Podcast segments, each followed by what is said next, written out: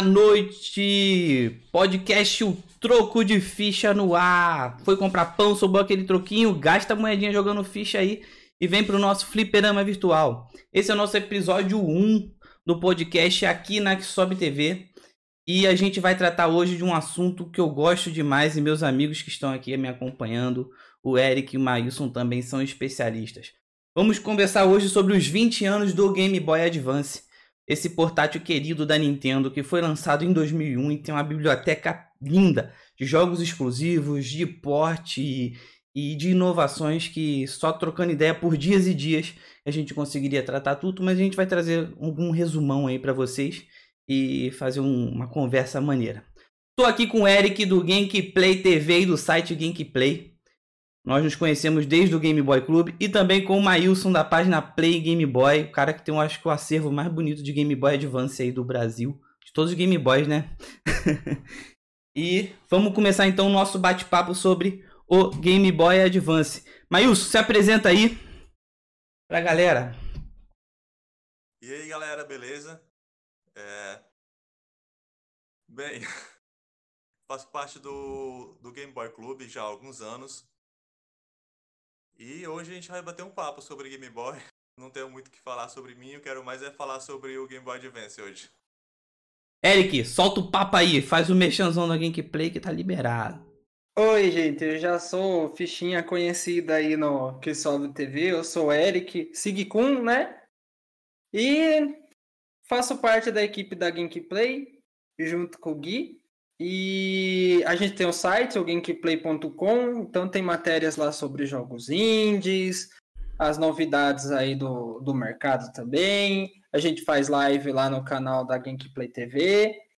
E é isso aí, hoje a gente vai bater um papo aí do Game Boy Advance. Eu tava bem ansioso para essa live aí.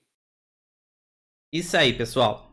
Só lembrando que hoje a gente está fazendo o nosso primeiro episódio aqui do podcast O Troco de Ficha, um podcast que vai ser hospedado no Xsob TV e depois vai ser disponibilizado nas principais plataformas de podcast do mercado, Spotify, YouTube. Se der até no X-Vídeo a gente bota, gente.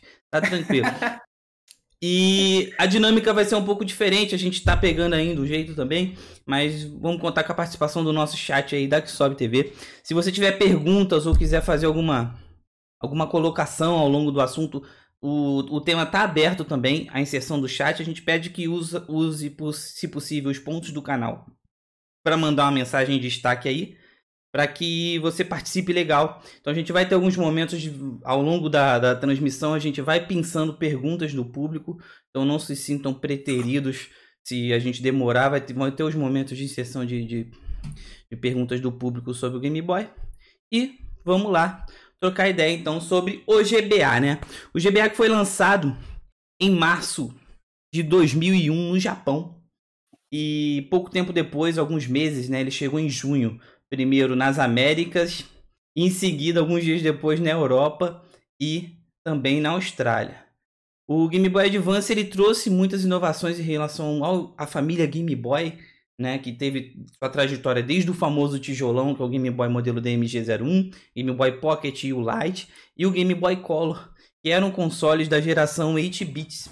Então, consoles lá da primeira geração é, do, do portátil Nintendo, da família Game Boy, derivados também do Game Watch, tudo com aquela mão mágica de Gunpei Yukoi, o nosso padrinho aí do Game Boy, pai, é, Deus, mito, fundador. É, eu acho que todo fã de Game Boy deve ter uma foto. Tá faltando a minha foto do Gunpei Yukoi ali na parede. Eu tenho que providenciar isso. Porque esse cara, ele, ele é muito importante na minha vida como jogador de videogame. Porque Game Boy é sem dúvida o console da minha vida, né? Eu não separo muito console portátil, é videogame. Game Boy é, seja sua é, família inteira, é sem dúvida o console da minha vida. E meus amigos aqui são também colecionadores, jogadores de Game Boy, amantes desse portátil bonito que influenciou muito é, as gerações. É, queria também agradecer o público que já está aí participando do nosso podcast. Fiquem à vontade para fazer perguntas. No momento certo a gente vai dar aquela abertura para vocês. E vou começar o bate-papo agora, Eric Maius, perguntando uma coisa um pouco básica, que não necessariamente é do GBA, que é o a gente vai concentrar, pessoal, hoje o tema no Game Boy Advance, mas não tem jeito, não tem como a gente não falar de Game Boy Advance sem começar com essa pergunta. É, qual foi o primeiro contato de vocês com o portátil da Big N, né? Com o Game Boy em si. Eric, pode começar aí.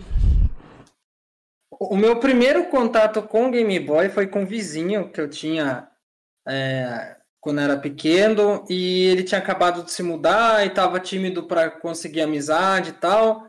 E eu lembro que eu estava brincando na calçada de casa e ele falou para mim assim: "Você quer jogar meu Game Boy?" Aí eu falei assim: "Jogar o quê?" Dele Game Boy. Eu falei: "Nossa, mas o que que é isso?" Ele falou: "Ah, é o portátil da Nintendo." Eu falei: "Ah, mas você tem um Game Boy, aquele pequenininho?" E eu lembro que o primeiro jogo que eu joguei foi o Rayman e eu me apaixonei. Eu achei muito legal o, o som, o gráfico. Eu não conseguia imaginar que tinha aquilo de um, num modo pequenininho, né? E os controlezinhos ali da Nintendo. Eu gostei pra caramba e a gente acabou pilha, né? Então. Foi muito bacana. É, a pilha é até uma coisa engraçada. Sabe que um dos primeiros nomes que eu pensei para o podcast, que é um nome de um blog na época, o pessoal que me conhece mais antigo, o Eric, o Maílson, acho que chegaram a conhecer. E junto do Game Boy Club, na época, quando fundei o Game Boy Club, eu fiz também o blog Portátil Space, que tratava de todos os portáteis do mercado. E um dos primeiros nomes do Portátil Space ia ser Pilhas Gaming, né? Lembrando da, das pilhas. Valeu pelo Roche Murakami também no podcast. Obrigado pelo apoio, meu amigo. Então, pilha é uma coisa que remete muito ao Game Boy, mas o Game Boy Advance também tem outro pontinho que a gente vai trazer, que ele nos libertou da pilha num momento, né? Mas, conta aí como foi, então, seu contato com o nosso querido GB, não necessariamente no Advance ainda, mas o portatão da Nintendo aí, meu amigo. Bem, meu primeiro contato foi quando, nos anos 90, eu não tô lembrado o ano ao certo, mas foi antes de Pokémon, antes de Pokémon existir. Eu tava, é. voltando, eu tava voltando da escola e tinha um que morava quase em frente à, minha casa e tava sentado na calçada jogando um minigame. Parecia um tijolo amarelo. no MG. Aí eu fui ver o que ele, que ele tava jogando, né? Aí ele tava jogando Donkey Kong. E quando eu olhei para aquilo, eu, caramba, que coisa bem feita. Porque até então eu só tinha tido contato com o Watch, não o original, os, os, os similares, né? Que o pessoal vendia aqueles minigames, né? Sim. Que eram similares ao Game Watch. E também aquele é Blink Game, né? Que é Blink aquele, Game. Tipo aquele, pronto. Foi o meu contato que eu tive com o game foi isso. E eu adorava esses minigames. Aí eu vi aquele videogame portátil que ele gerava os gráficos, não era só aquelas coisas é, é meio que já pré-definido, entendendo? Eu fiquei assim, encantado. Só que eu deixei pra lá, eu não fui mais atrás até lançarem Pokémon. Aí, meu filho, quando eles falaram que ia lançar Pokémon e aquela febre toda do desenho, do anime, aí eu fui atrás. É, Game Boy. Um também. Game, a gente falar de Game Boy e não falar de Pokémon é quase que indissociável, principalmente aqui no Brasil, né? O meu primeiro contato com Game Boy foi por volta de 93. 93 o meu irmão arrumou um tijolão com Tetris. Só que eu era um molequinho muito pequeno e destruidor. Eu tinha a fama de ter destruído tudo do meu irmão. Meu irmão mais velho, ele é 9 anos mais velho que eu. Eu destruí os comandos em ação dele. Ele me ensinou a jogar videogame no, no Dynacon, né? Que era o Nintendinho do brasileiro. A gente tinha jogos da Nintendo no Brasil, mas Nintendinho de verdade era um unicórnio, vamos falar, né? Era realidade. só, só Famiclones. É, eu, eu, eu acho que eu fui ver um Nintendinho mesmo depois de velho. Naquela época era Famiclone para todo. A fita a gente via original, mas o, o, videogame a gente usava nos Famiclones. Então meu, meu aprendi a jogar videogame jogando Excite Bikes. Ou então meu irmão me dava um controle quebrado enquanto ele ficava jogando Ninja Gaiden. E eu achava que eu tava jogando. Bem aquele meme do irmão dando um controle pro, pro pequeno. Ah, seu cachorro que tá vindo. É, era assim, era assim. Viu o cachorrinho do Quem Ninja nunca Gaiden. fez isso, hein? Quem nunca fez isso? e o meu irmão achou, conseguiu o, um Game Boy. Não lembro muito, que eu era muito criança. Eu lembro dele jogando e escondendo na gaveta para não tocar naquilo. E eu achava engraçado. Nossa, seu minigame dá pra botar fitinha. Só que ele só tinha Tetris. Eu achava aquilo muito engraçado. Porque como o Miles falou, naquela época nos anos 90, apesar de já ter o Game Boy desde 89, acho que aqui no Brasil ele era uma coisa muito. Antes de Pokémon, ele era uma coisa muito rara. E eu tive contato muito com os minigames da Tectoy. Eu lembro muito do minigame do Drácula da Tectoy. Eu joguei muito naquele trocinho, botava aquela bateriazinha de relógio redondinha, safada. E aí meu primeiro contato com Game Boy foi esse, depois meu irmão vendeu e eu praticamente não tive mais contato com Game Boy até 97. Antes da febre Pokémon chegar aqui, porque o desenho chegou aqui em 98, né? Pokémon já existia desde 96 no Japão, mas o desenho chegou em 98, a gente não sabia. Eu tinha um amigo na escola que o pai dele morava nos Estados Unidos, então todas as férias de final do ano ele ia ficar com o pai. E quando ele voltou, ele trouxe um Game Boy Color. Pra vocês terem ideia, ele trouxe um Game Boy Color na cor teal, que é o verde. E ele trouxe Pokémon Red e Pokémon Blue, ele tinha as duas. E aí a gente ficava jogando na hora do recreio o jogo de, de brigar de bicho. A gente falava assim, bora jogar o jogo de brigar de bicho. A gente foi aprendendo e botava o bicho para brigar naquele jogo. A gente tava jogando Pokémon, cara, e não sabia que diabo era Pokémon. Era o jogo de briga de bicho. E eu falei, eu falei o detalhe da cor do Pokémon Tio, porque depois o GBC chegou aqui logo, e ele só chegou em duas cores. Ele chegou no roxo, né? E no Atomic Purple, que era o roxo transparente. O GBC Tio só foi chegar aqui, eu acho que no ano de 2000. Ele de cara não chegou o Game Boy verde aqui. Foi quando chegou o Kiwi depois. Chegou o Tio e o Kiwi em 2000. Então achei legal que ele. Quando, até quando chegou o Game Boy Color, aí em 99 eu ganhei meu Game Boy Color roxo. Mas não existia achar aquele Game Boy verde. E aí foi Pokémon, né, gente? Pokémon, Pokémon, Pokémon. Eu ganhei ele com o Pokémon Blue e com a fitinha daquela safada que não dá para nenhum jogador de Game Boy do Brasil falar que nunca jogou. Uma fitinha de 32 jogos em um. Então, ali eu conheci uma boa biblioteca do Game Boy. E era aquilo, né? O Game Boy trazia pra gente aquela sensação de um videogame de, de 8 bits, com alguma leve variação, claro. Mas a gente trocava de jogos e, e era um pouco difícil é, da gente explicar para os pais na época que queriam um jogo novo pro seu minigame. Porque para o pai, minigame era o brick game que ele comprava no camelô, que falava que vinha 10 mil jogos e só tinha 3. E aquilo, falar que tinha que comprar outra fitinha para aquele trocinho era uma coisa complicada, sem contar o nosso alto consumo de pilhas, né, gente? Pilha recarregável é uma parada que chegou no mercado no final dos anos 90 e era caro. E era caro aqui pra gente, mas era o que a gente que a gente consumia com o Game Boy. Mas esse foi o meu primeiro contato, acho que foi um pouco semelhante também de vocês, a gente viu o tijolão. Para dar um, um, outro parêntese pequeno, em 96 um doido de um moleque, eu era pequenininho, apareceu com um Virtual Boy na escola. Um moleque... Nossa! É. Um, eu consigo levar isso, hein? Um moleque levou um Virtual Boy pra escola e foi aquela fila de moleque para jogar. E eu joguei no Virtual Boy, eu falei, eu quero isso, só que eu nem sabia o que diabo era aquilo. Eu fui lembrar que era um Virtual Boy, sabe, na minha memória de velho, eu falei, cara, era aquele negócio que eu joguei na escola uma vez que o garoto levou.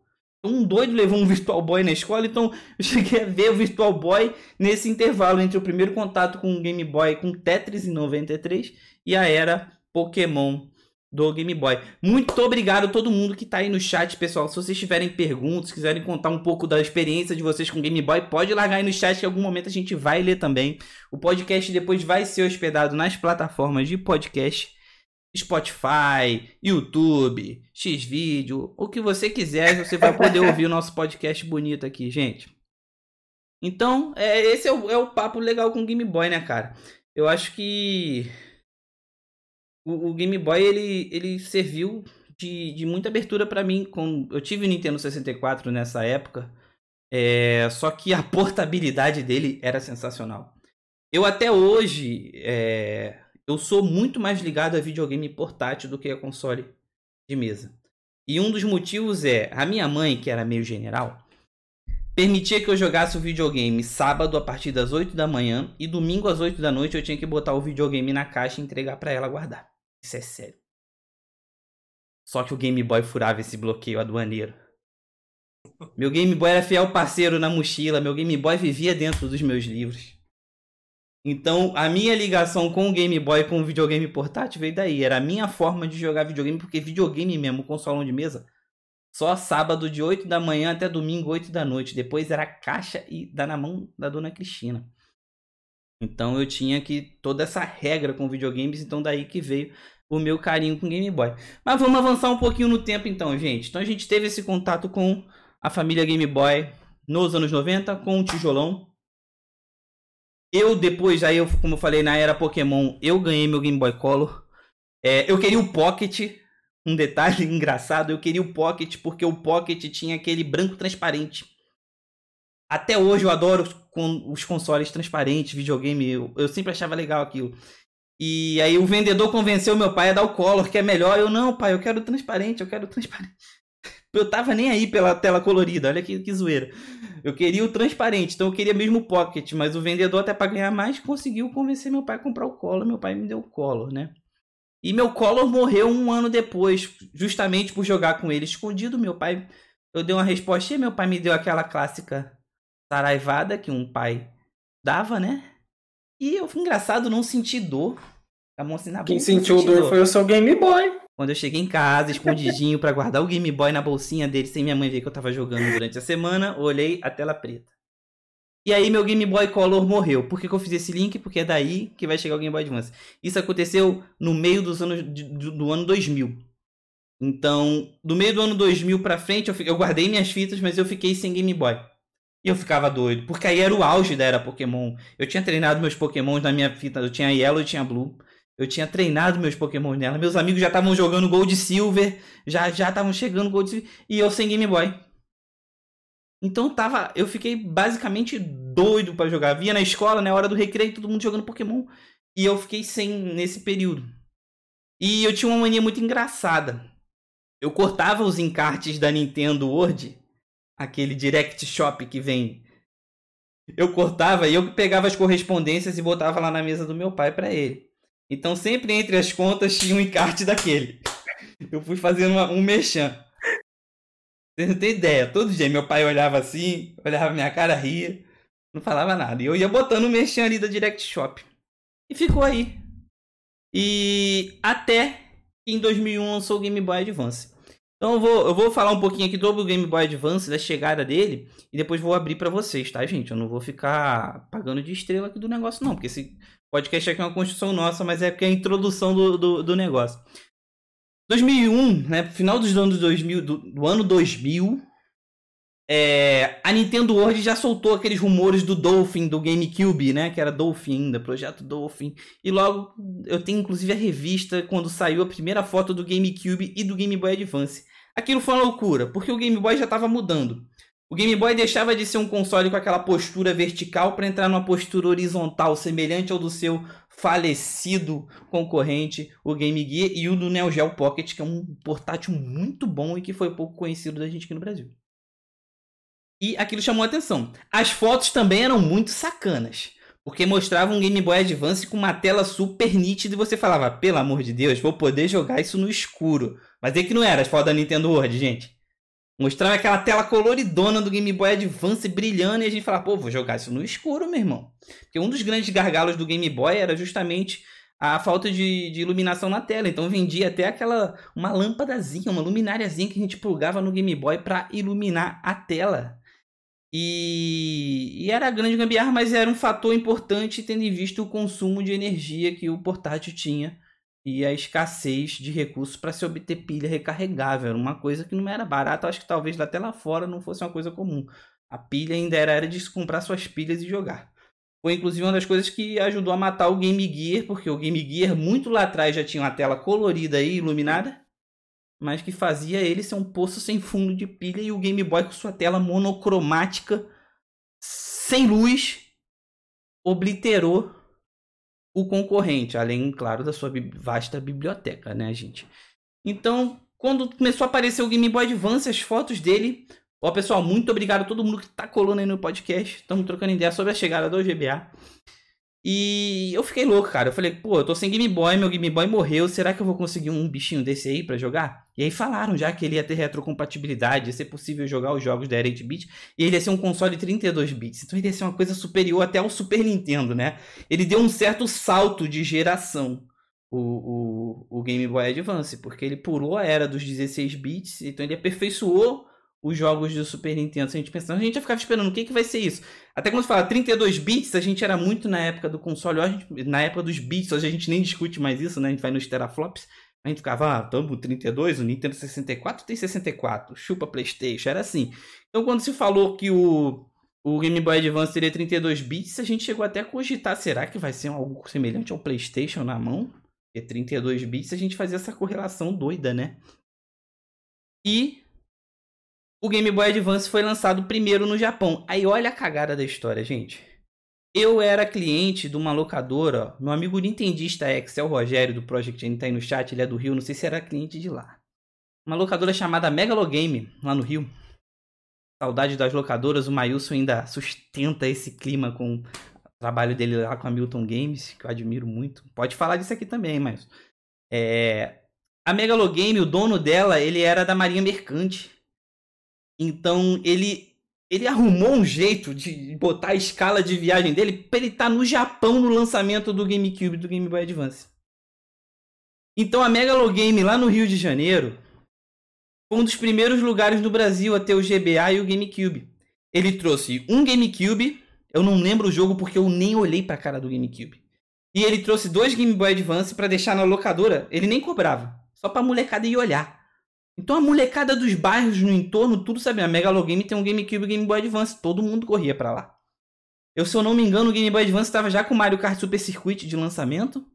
E o F0. Então ele tinha dois GBA lá pra gente jogar e o GameCube de graça, assim. Só pra. Porque aí a gente ia lá alugar fita de 64, alugar o jogo de play.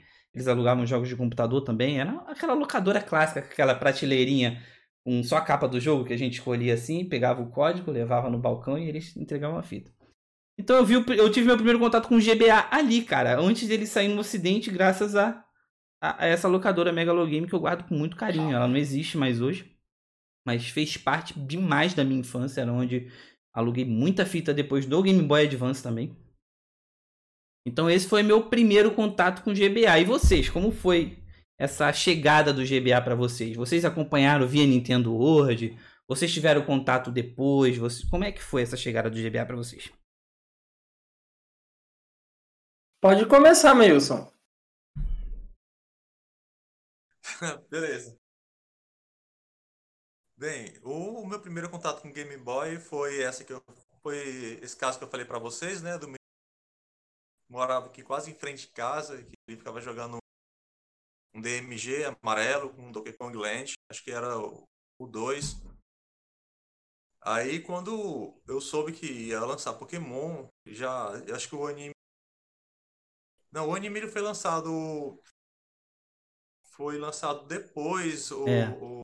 foi depois, né? O anime foi depois, mas a gente não conhecia o jogo. Eu, eu tive um raro contato por esse meu amigo veio de fora que eu conheci o jogo antes do anime. Mas no geral, eu acho que até nas lojas aqui o jogo só chegou depois do movimento do anime, né?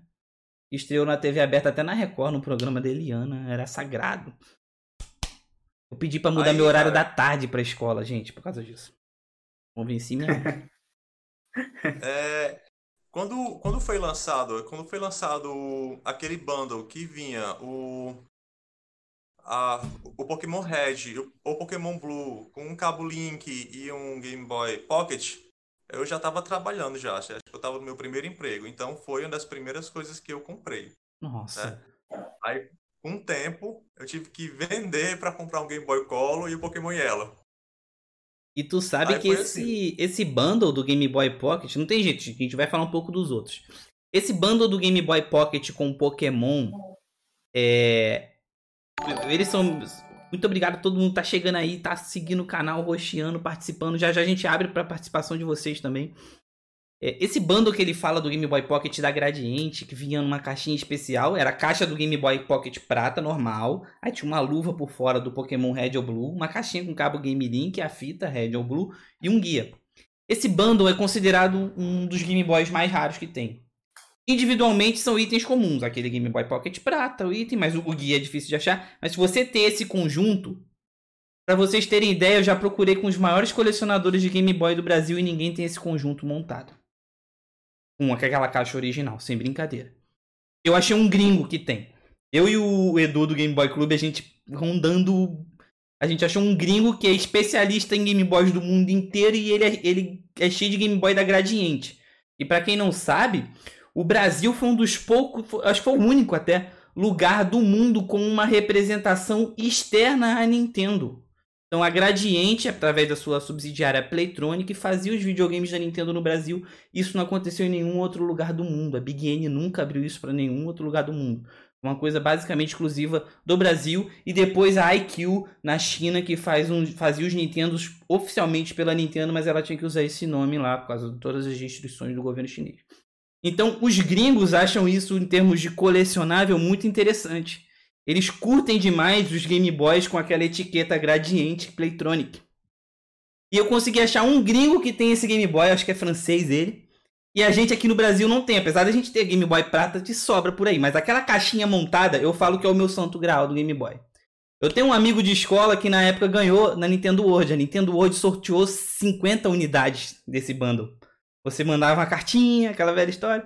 E um amigo meu de escola ganhou. Inclusive, quando eu comecei a colecionar Game Boy depois de velho, eu mandei mensagem pra ele: Tu ainda tem? Tu tem a embalagem? O que importa dali para um colecionador não é nem um Game Boy que a gente consegue, é a embalagem. E ninguém tem aquela embalagem, porque era um item que foi vendido basicamente para criança. E as crianças moíam embalagens, minha gente, moíam. Então, é muito legal ver o Maílson falando desse bando, porque quando ele, alguém fala desse bando, eu fico assim, ó esperando, meu Deus do céu. Aí eu pergunto, você ainda tem a embalagem? Mas ele já falou que vendeu. Eu busco isso. Se você tá ouvindo esse podcast e você tem o bundle da Gradiente de Pokémon Red and Blue, fale comigo. Você vai ser bem recompensado por isso.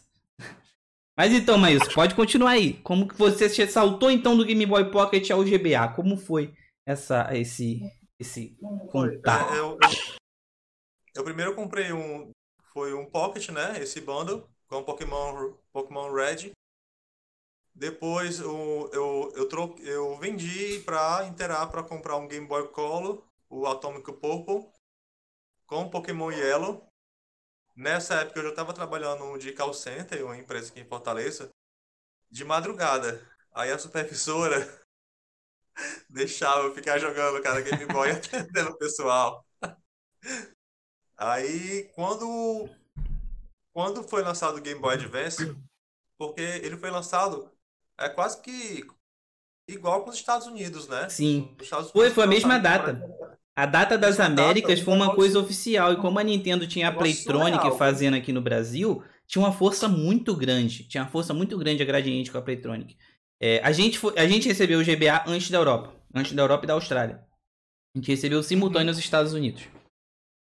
Pois é. Aí eu comprei o, o, o, GBA também em um bundle que vinha o, o Super Mario Advance 1 e o F-Zero Máximo Velocity. E o cabo Game Link também, né? O cabo, o cabo Link. E o cabo Link. Também que deve ser um item bem raro se você é, esse, esse item, né? por volta de 2012, quando a gente fundou o Game Boy Club, ocorreu um. Aí, como de curiosidade, o Rogério, o Nintendista, conhece a pessoa que eu vou citar aqui. Um cara lá do Rio ganhou um leilão da loja americana de itens abandonados de depósito da loja americana. Ele comprou para mais de 50 GameCube lacrado e para mais de 50, 100 bundles desse e aqueles outros bundles de jogos. E ele fez um estoque disso e ele mostrava em grupos de colecionadores no Orkut e todo mundo quanto é, quanto é, quanto é, e ele não vendia. Mas depois eu soube que ele por fora tava vendendo pra galera, pros amigos, pros conhecidos. Mas o cara rapou o leilão da loja americana, um grande colecionador lá do Rio. E eu mandava mensagens e mais mensagens. Cara, me vende aí. Zeldas, aquelas Zeldas de, Game Boy Advance, é, Oracles of Age, Oracles of Season de Game Boy Color, pilhas de, de aquilo lacrado. O cara comprou o lote da loja americana já na era do Wii, né? Então que aquilo era lixo para loja americana. Então eu ainda desconfio que essas fitas lacradas estão aí voando, estão escondidas num submundo para serem desovadas aos poucos a preço de leilão nos sites de venda. Mas isso foi engraçado, o Rogério conhece, ó, Carlos Mestre dos Games. Tô citando o nome aí, mas eu admiro, eu ficava doido na época vendo aquelas fotos que ele postava das fitas, das pilhas de GameCube e Game Boy Advance. É legal você ter comprado esse bundle, porque esse bundle, ele.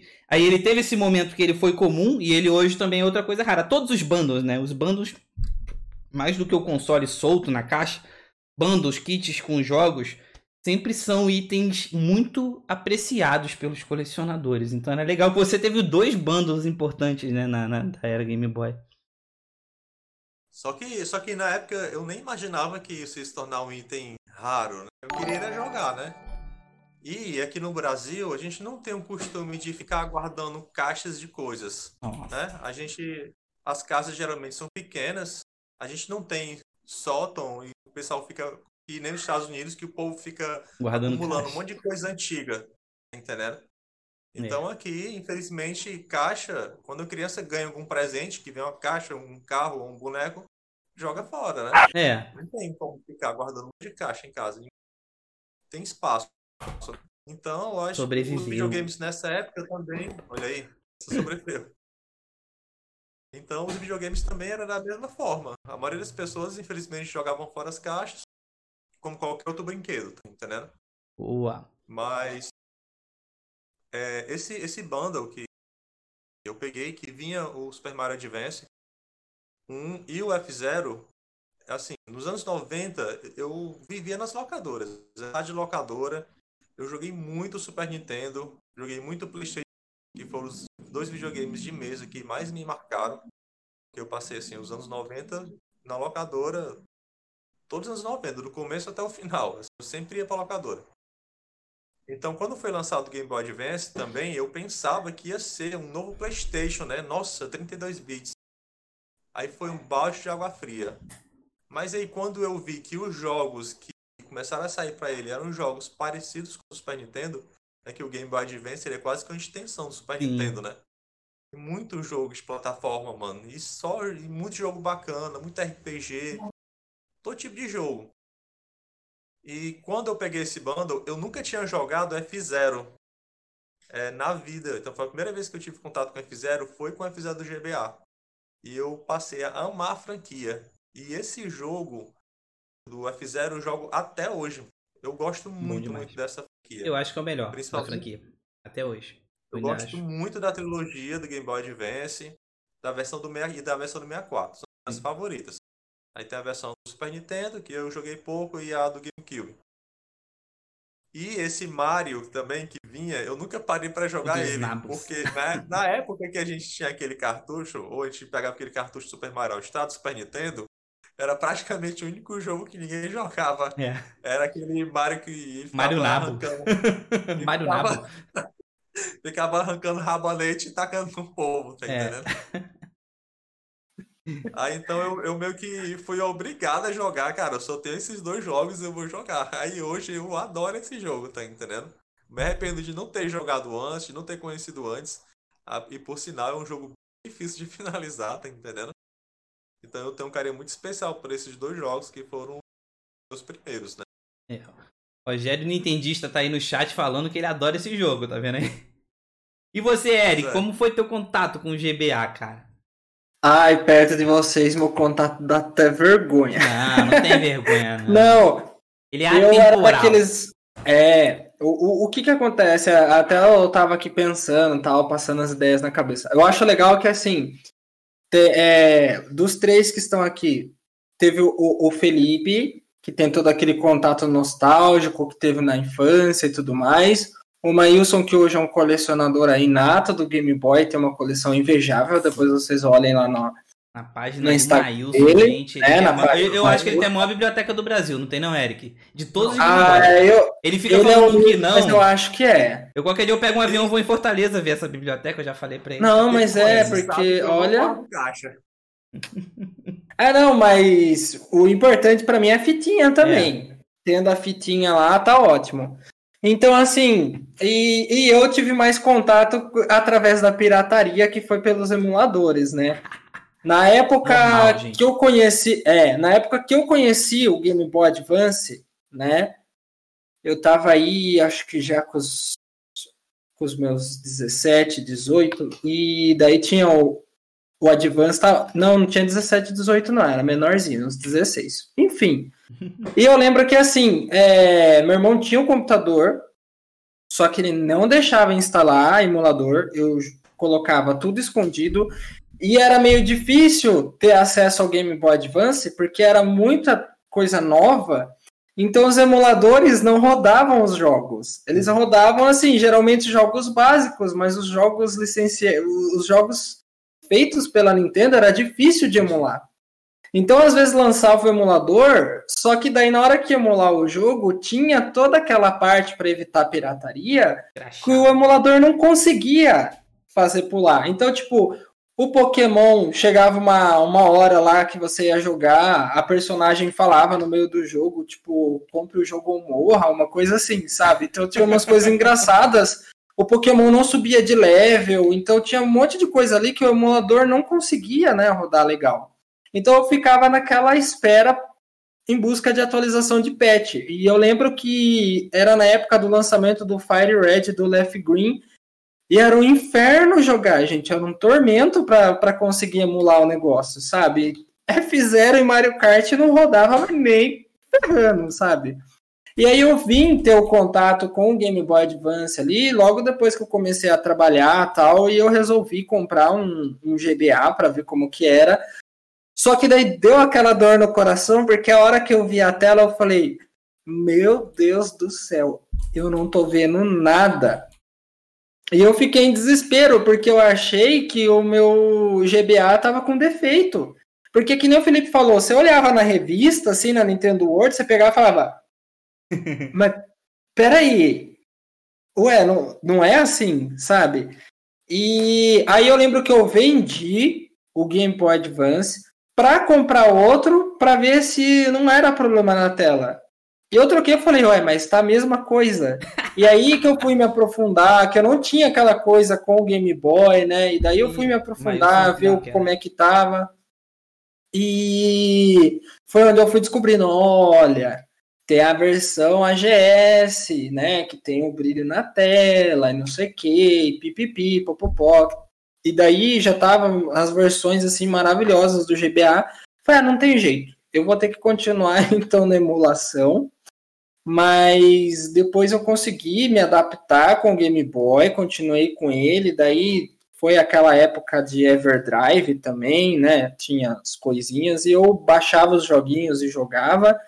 Mas o que eu tive assim, o que eu fui pegando e tinha bastante paixão era o Mega Man Zero, o Mega Man Battle Network eu também comprei, eu gostei pra caramba, e os Marios, né? Para mim o Mario Bros 3 ali, né, que era o Advance 4, era sensacional. Foi um jogo que eu me arrependo de ter vendido, porque ele era completinho na caixa, tudo bonitinho, porque o meu sonho era comprar o Super Mario Bros 3 original do Famicom, né? Que foi o, o jogo que Sim. eu mais assim joguei na vida. Eu falei, não, do GBA vou comprar bonitinho. Comprei tudo bonitinho, com aquelas coisas, até falo zoando no Game Boy Club, mas eu sou é, até da risada aqui, aquela coisa, o cereal batendo na caixa, sabe? E enfim, aí depois eu acabei dando fim em tudo, me arrependo muito, é uma dor assim grande que eu, que eu sinto, mas acho que a melhor sensação que eu tive foi pegar o Game Boy Advance clássico ali, né, a primeira versão, que a pegada que ele tem de controle na mão é uma coisa absurda que eu não senti com portátil nenhum. É.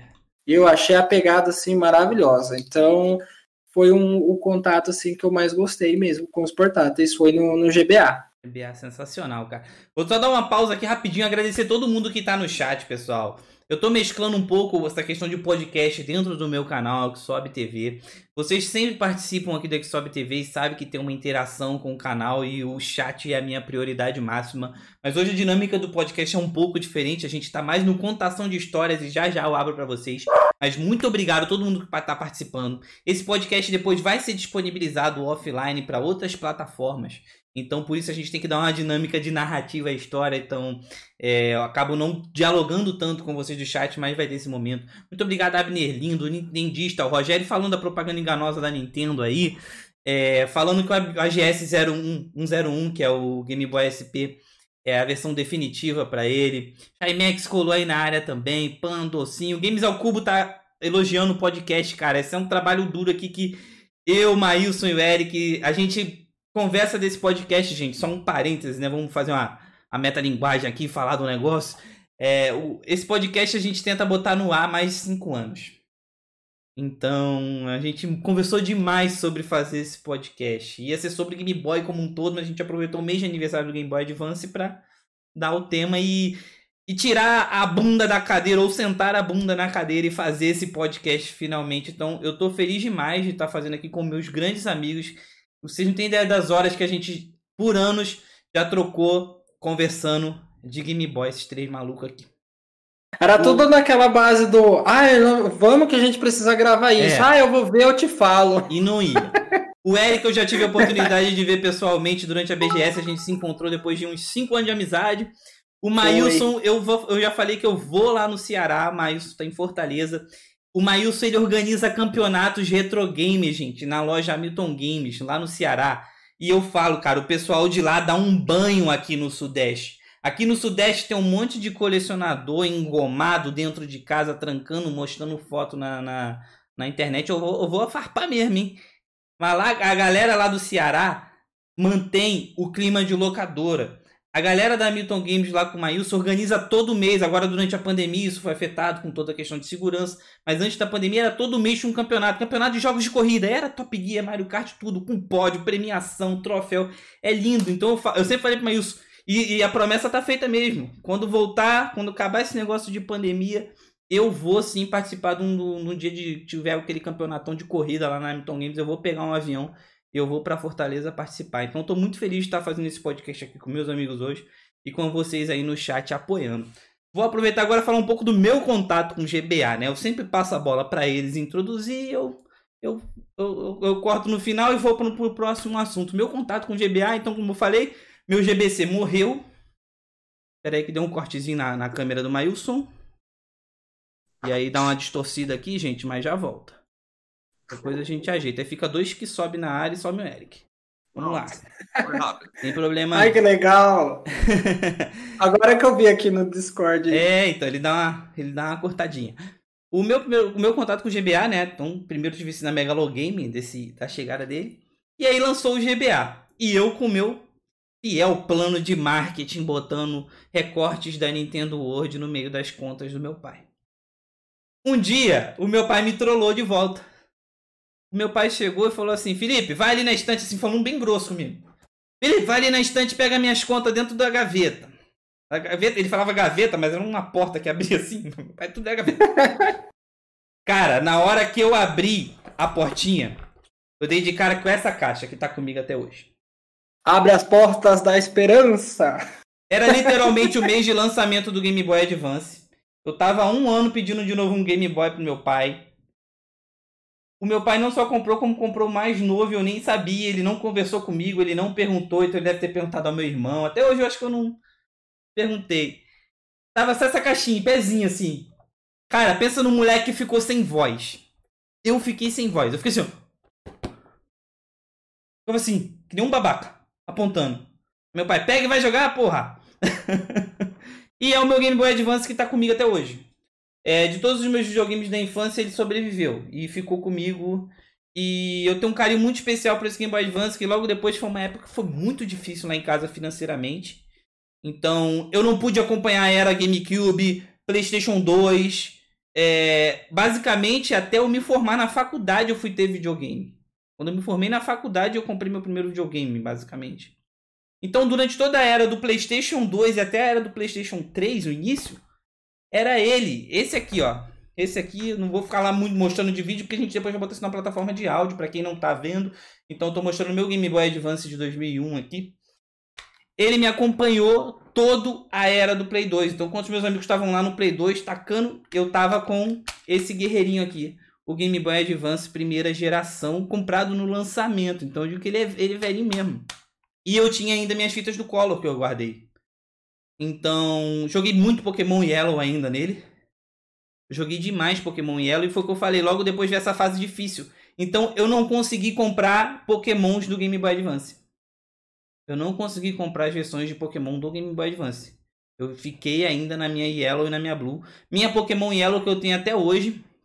Em 2010 eu consegui comprar um aparelho, um aparelho, mandei trazer da Inglaterra que fazia backup de fitas. E a minha bateria do, do final dos anos 90 ainda estava viva por milagre. Então eu fiz backup dos meus Pokémons, troquei a bateria e depois voltei para fita. Então eu, eu sempre falo para todo mundo, eu tenho um orgulho, olha o orgulho do, do jogador de Pokémon. Eu tenho Pokémons da primeira geração vivos até hoje. Eu preservo o meu save de 1999 até hoje. É, e aquilo ali é uma das coisas dos itens que eu mais gosto. Essa minha fita de Pokémon Yellow, a caixa dela tá inteiraça, mas a fita em si, o label foi pro inferno, porque ela, ela era jogada mesmo. E eu preservo o meu save desde 1999 ali. E o Game Boy Advance chegou.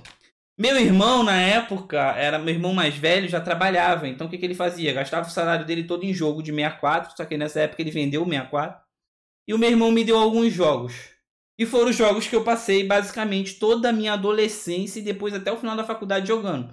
Que foi Red 2 Rumble Boxing, o F0, Pokémon Yellow Blue que eu já tinha e Donkey Kong Country de Game Boy Color. Mario Kart Super Circuit, então minha paixão de Mario Kart vem muito daí, porque eu jogava Mario Kart dia e noite. E Doom. Doom. Eu tenho é, Final Fantasy IV também. Doom do Game Boy Advance é um dos esportes mais legais já feitos. Você podia jogar na mão aquele FPS sensacional que foi o pai do FPS, basicamente, depois do Wolfenstein, mas você jogava num dos esportes mais bem feitos, era o do Game Boy Advance. E eu tive a cagada de conseguir essa fita. Meu irmão foi atrás, conseguiu essa fita e me deu. Então, eu jogava Doom pra todo lado, levava pra escola, a molecada queria ficar jogando na época, em plena era do CS. Chegava lá com o meu GBAzinho, tacando bala no Doom. E essa foi, foi meu, a chegada do meu Game Boy Advance, né? Jogando muito Doom, Mario Kart Super Circuit. Se eu for, tivesse aqueles contadores de horas de jogos que a gente tem nos consoles de hoje, possivelmente meu, maior meu maior gasto em horas de jogos está em Mario Kart Super Circuit de Game Boy Advance, seguido de, de Game Boy Advance. Falando então dessa época, né? Como eu peguei meu Game Boy Advance no lançamento, nessa chegada, a gente vai tratar um pouquinho agora da line-up, né? A chegada do, do, do, lançamento do Game Boy Advance. Mailson, tu tem alguma algum destaque aí, né, daquela época que chegou o Game Boy Advance? O que, que chamou a atenção do público? O que, que você lembra de chamar a atenção do público? para falar aí pra gente? Cara, um dos jogos que mais marcaram no primeiro ano de lançamento de GBA, com certeza foi o Mario Kart, cara. Como tu mesmo falou. E engraçado tu falar esses jogos, o, o esse de box. Red 2 Rumble. Foi um dos primeiros também, né? Saiu ele, F0, Earthworm Jim e Mario Kart. Isso, é, é, justamente da primeira leva de jogos. Só o Mario Kart teve uma diferençazinha, mas os jogos que são jogos de lançamento de, de Game Boy Advance, né? Sim, e GT Advance que eu esqueci, que eu também tinha e joguei muito. Nossa, o GT Advance é muito divertido. Muito bom. E foi lançado três jogos, né, do GT Advance. Sim.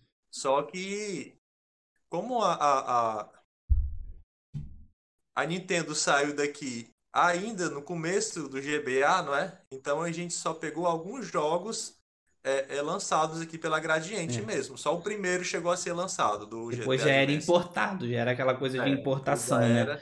A gente tinha ainda representante da Nintendo, mas como importação. Depois não sei se já era gaming do Brasil, mas a Nintendo, quanto Gradiente, é, pro, publicando o jogo oficialmente aqui no Brasil, realmente ela já saiu logo nessa época aí.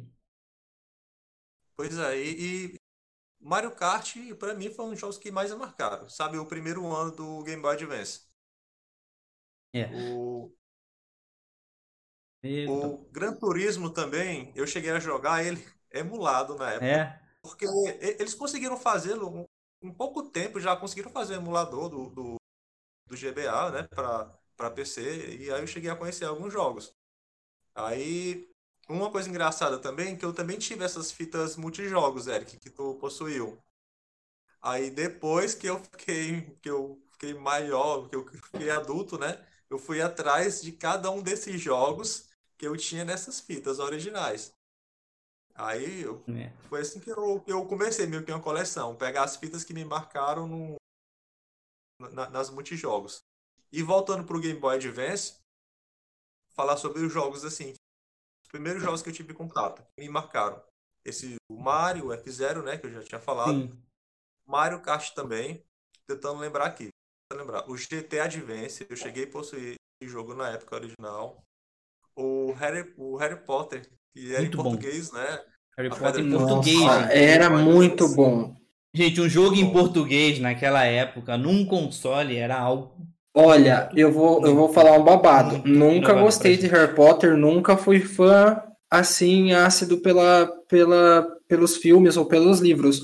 Mas o jogo do Game Boy Color e do Advance eu São fiquei sensacionais. São, são um dos melhores Sensacional. jogos, sem dúvida. Se a gente tivesse que listar, daqui a pouco a gente vai listar. Mas pode contar que o Harry Potter vai passar aí no meio.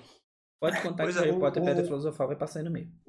Harry Potter do Game Boy Color, ele chegou a ser ainda até melhor do que o do Advance, do que Sim. a primeira versão, porque ele era um jogo de RPG, não é? É. Tanto, Sim. tanto o primeiro Nossa. quanto o segundo. Era um jogo E de vocês RPG. falando, eu tô lembrando da capa da Nintendo hoje do Harry Potter da época. Eu tô lembrando da capa, pra vocês terem ideia aqui. Do... Cara, Harry Potter sempre tinha nos catálogos da Nintendo, na- dentro das revistas. Sempre tinha Harry. Potter, mano.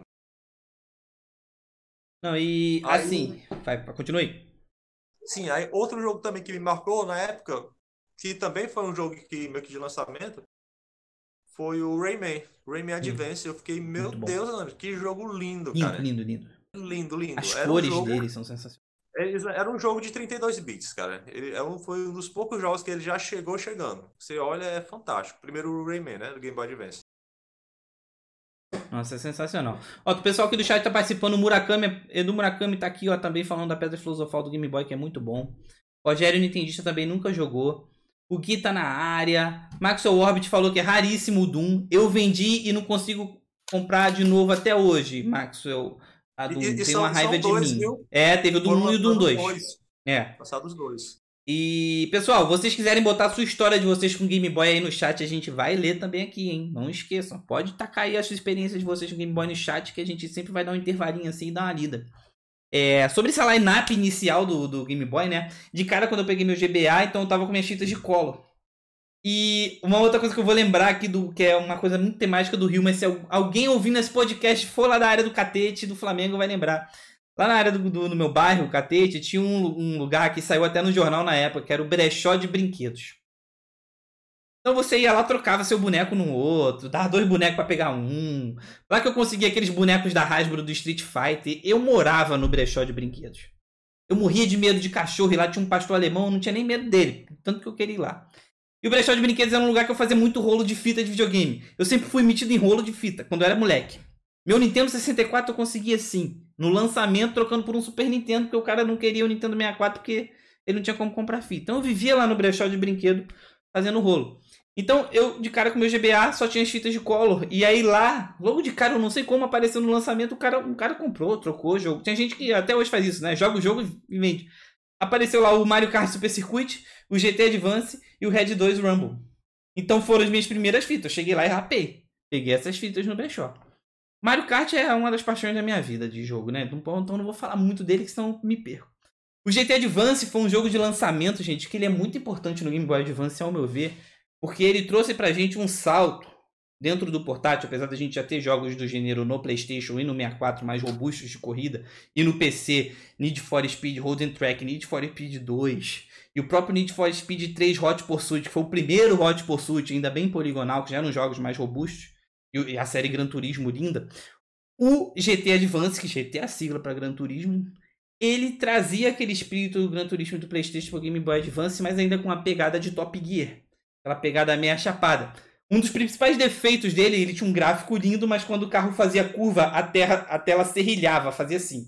A tela, dava uma, você percebia que a tela serrilhava. Foi um, a Nintendo World deu uma alfinetada na época naquilo. Mas ele tinha para mais de 70 carros, um joguinho de portátil, e cada carro você podia trocar cor. Pode parecer bobeira, mas em jogos antigos, pô, trocar a cor do carro, e já, já dava personalizado. Cada carro você podia trocar cor e você personalizava a parte mecânica do carro e também a parte estética. Botava aerofólio, trocava para-choque. Tudo isso aqui no Game Boy Advance na sua mão. E era legal o GT Advance, porque assim, era uma época que um dos primeiros jogos de rua que teve, além do Need for Speed 1, era o driver de Playstation e tudo. Mas eu, agora vou falar um pouco por mim. Eu fazia muita imaginação. Eu jogava o jogo como ele era e botava minha imaginação. Eu embutia minha imaginação. Então eu jogava um jogo de corrida de circuito fechado, mas na minha cabeça eu tava andando numa rua. Às vezes eu fazia o jogo até na contramão pra, pra corrida não acabar, pra ficar andando duas horas lá. E o GT Advance permitia ter carros diferentes. Ele não tinha só carros esportivos de, de rua. Eles tinham aquelas. Parecia a Townerzinha, picape de entrega japonesa num jogo de corrida. Eu adorava ficar dirigindo aquela droguinha, porque dava uma sensação de eu estar jogando um jogo de rua, entendeu? Então o GT Advance botou muitas mecânicas bem legais. Eu, eu achava muito legal como aquele jogo inseriu muitos dados numa fitinha de videogame. É, tecnicamente falando, eu acho muito legal. Eram mais de 50 carros, como eu já falei. Cada carro você podia trocar as cores e tem vários estágios de personalização mecânica, como tem no Gran Turismo, Stage 1, Stage 2, Stage 3, e ainda a estética. Então eu acho que aquilo foi um baita capricho pro Game Boy Advance e logo de cara, tá? Então por isso que eu falo, apesar do ser rilhado, ele é um dos jogos que eu acho que chegou com o pé no peito pro Game Boy Advance. E tu, Eric, lembra o que dessa da primeira leva de jogos aí do GBA? Ah, da primeira leva, meu filho, era Mario. E Mario Kart também, que olha, era aquela coisa de ficar jogando ali, virar madrugada, porque era muito bom. Eu gosto muito do, do Mario 2 também, né? Porque a releitura que eles fizeram, por mais que tinha as vozes irritantes dos personagens ali, a Nintendo colocou o que não o que foi limitado no, no Super Nintendo, né? Então, para mim foi fantástico assim. Foi cada vez que eu entrava nos sites e dava uma olhada e às vezes pegava uma Nintendo World ou outra assim para dar uma olhada, meu, a ansiedade batia alto, porque que nem eu lembro que quando depois, né, que chegou o Pokémon e tudo mais, o, o Emerald e tal, tinha umas fotos na revista que era de beta testers e que eles falavam que conseguiu a foto, a Nintendo World e tal, e, e aí você ficava vidrado olhando assim e falar, mas nossa, como é que vai ser esse jogo? E daí veio o fator que você falou de alimentar ali, né, a, a imaginação, de ficar vendo ali, né, tipo, nossa, o que será que vai fazer e tal, e daí chegavam os jogos e eu gostava muito dessa parte. É, né? então o... jogava bastante, assim, conforme ia saindo, né, e dava, o... o emulador era compatível. É. Não, isso aí não teve jeito, né, acho que foi uma época... É... E é um assunto que eu não vou detalhar muito mais também é o, o GBA, ele teve uma, um, uma pirataria muito forte na época também, né? Teve uma pirataria forte. Então, até hoje, até por, questão de colecionismo, você tem que ter muita atenção comprando fita de GBA, né? Tem, tem muita fitinha hoje do AliExpress, mas tem da época fita pirata do GBA. Foi muito pirateado, então também era uma coisa complicada comprar fita de GBA assim, sem prestar atenção. É, o GBA também teve algumas coisas de hardware importantes, né? É, eles teve as primeiras fitas de Game Boy sem bateria já tiveram fitas no GBA com memória interna sem bateria. Então eliminou aquela questão do save morrer com o tempo. É, falando aqui no, nos nossos seguidores que estão participando também do chat, ó. O Maxwell Orbit falou que Harry Potter começa maravilhoso no GBA e termina com aquela coisa horrenda que é a Ordem da Fênix. Então, ele percorreu a franquia aí no GBA. E realmente, eu acho que foram, foram caindo um pouco o nível de alguns jogos no GBA no, no, no final da temporada. O GBA teve, eu, até o próximo tópico, ele teve também um, uma enxurrada de cultura pop, né? Então era da Nickelodeon, Cartoon Network, que começou lá no GBC com alguns jogos, teve papel muito forte com os jogos de GBA. O Rogério Nintendista falou que jogou Crash no Game Boy Advance e achou muito impressionante, porque ele falou que lembrava muito também o PlayStation 1. Então, ó, Atena Sâmia tá mandando um beijo pra Paula Tejando. Pode deixar, Atena. Um beijo pra Paula Tejando. e se ela tiver algum problema mecânico, ela pode passar lá na oficina do Simas Turbo, nosso amigo aqui, patrocinador também oficial do canal. Beleza? Então, gente, esse era o, um pouquinho do, do, do, do foi aquele início do GBA. Tô falando ainda do GBA classicão, né? Não estamos avançando ainda na biblioteca. O veterano 013 falou que considera o DS Lite o console, o console, é, o console portátil ideal para quem quer conhecer essa geração do GBA e também unindo a geração nova. Vamos chegar nesse ponto, vamos chegar nesse ponto, veterano. É um dos tópicos do, lá da frente do nosso podcast. Maxwell Orbit também lembrou que Yu-Gi-Oh! é impressionante caprichado no GBA. Sim, e o início dos anos 2000 foi o auge do Yu-Gi-Oh! né? Teve, tiveram duas coisas que chegaram a arranhar no, no, o Pokémon. Na 3. Digimon. E aí, se eu falar isso, os Digimonzinhos vai falar: não arranhou o Digimon, mas superior a Pokémon. Não estamos entrando nesse mérito. Cada um tem um Mon que merece no seu coração. Mas Yu-Gi-Oh! e Medabots foram coisas que tiveram importância grande nesse início dos anos 2000 para a molecada e que também estavam presentes no Game Boy. O Medabots, inclusive, estava no Game Boy Color, mas ele não estava no Ocidente ainda. Então, aqui no Ocidente chegou o jogo do Medabots do Game Boy Advance, que inclusive a gente está fazendo aqui na Xsob TV na nossa sexta retrô, através do Virtual Console do Nintendo Wii U. E Yu-Gi-Oh! teve um papel muito forte sim no GBA. Os jogos de Yu-Gi-Oh! eram muito bonitos. Era uma época boa que o TCG estava crescendo no Brasil. A gente, a gente só tinha o Magic e duas pessoas jogando Spellfire. Sim, é o Alfineto, jogador de Spellfire. E aí o Pokémon Trade Card chegou, só que o Pokémon Trade Card ele era o triplo do preço do Magic. O Yu-Gi-Oh chegou num preço intermediário entre o Pokémon e o Magic. O cara que o Pokémon era muito caro, o Yu-Gi-Oh ele era mais barato que o Pokémon, mas ele ainda era mais caro que o Magic. E a molecada que jogava Magic já estava um pouco mais velha e achava o Magic até algo um pouco mais adolescente, maduro, e o Yu-Gi-Oh para criançada, né? Tinha essa Hoje em dia a gente, burro velho, barbado, cabelo branco, joga os TCG lá feliz da vida. Mas naquela época ainda tinha essa divisão. Você deixou de ser criança. Alice no serviço militar, jovem. Então, o Yu-Gi-Oh! cumpriu esse papel e ele cumpriu também esse papel no Game Boy Advance. É, Max, muito bem lembrado por você a, a, a importância do Yu-Gi-Oh! E com isso a gente já entra no outro tópico, né? Que é um, também esses jogos do meio da geração do Game Boy Advance que trouxeram algumas é, inovações. E eu vou começar com mostrando até um aqui, que é Super Mario 3, um dos jogos mais vendidos da história do Nintendinho, da, da história dos videogames, a versão do Game Boy Advance, que é chamado Mario Advance 4 Super Mario 3. Tá rabiscado minha telinha, desculpa, eu não vou fazer inveja a vocês, mas é que ele foi autografado pelo Charles Martinet, nosso querido dublador do Mario. Então, não é para fazer inveja, tá, gente? Mas o Super Mario Advance 4, que é um. Eu acho que o primeiro título dele, na verdade, é o subtítulo, né? Porque foi muito foi o que o Eric falou. Lançou uma. Eles lançavam como Super Mario Advance e o título original do seu console, seja do Nintendinho ou do Super Nintendo. O Super Mario Advance 4 ele trouxe uma inovação legal, que eram os cards. O Game Boy Advance já estava trazendo alguns hardwares acessórios. É, o Color teve também e o Pocket DMG, a própria Game Boy Câmera eu costumo dizer que a primeira câmera digital acessível no mercado no mundo foi a Game Boy Câmera. Em plenos anos 90 que a gente estava comprando um filme, você já podia tirar foto digital e imprimir com a Game Boy Câmera e a Game Boy Printer. Então o Game Boy sempre teve uma, um papel de inovação na indústria mobile que o celular que você hoje, usa hoje foi feito por um moleque que jogou Pokémon, jogou Game Boy. Então tem um dedo do Gunpei Yokoi nisso, com certeza. E o GBA ele trouxe muitas inovações. Então ele tinha o, o card reader, né? O e-reader que chama. Tinha até um bundle que vinha com e-reader. E aí vários jogos já começaram a inserir esses cards. Eu acho que o Yu-Gi-Oh! também teve. É, então você passava esse card e você conseguia inserir informações no jogo. Aqui no Brasil, basicamente, você só tinha acesso aos cards que vinham na fita quando você comprava a fita. Lá fora teve um mercado de vender esses cards como acessórios para o jogo. Então, basicamente, é, a gente pode dizer que tá o, o, avô do Amiibo aí.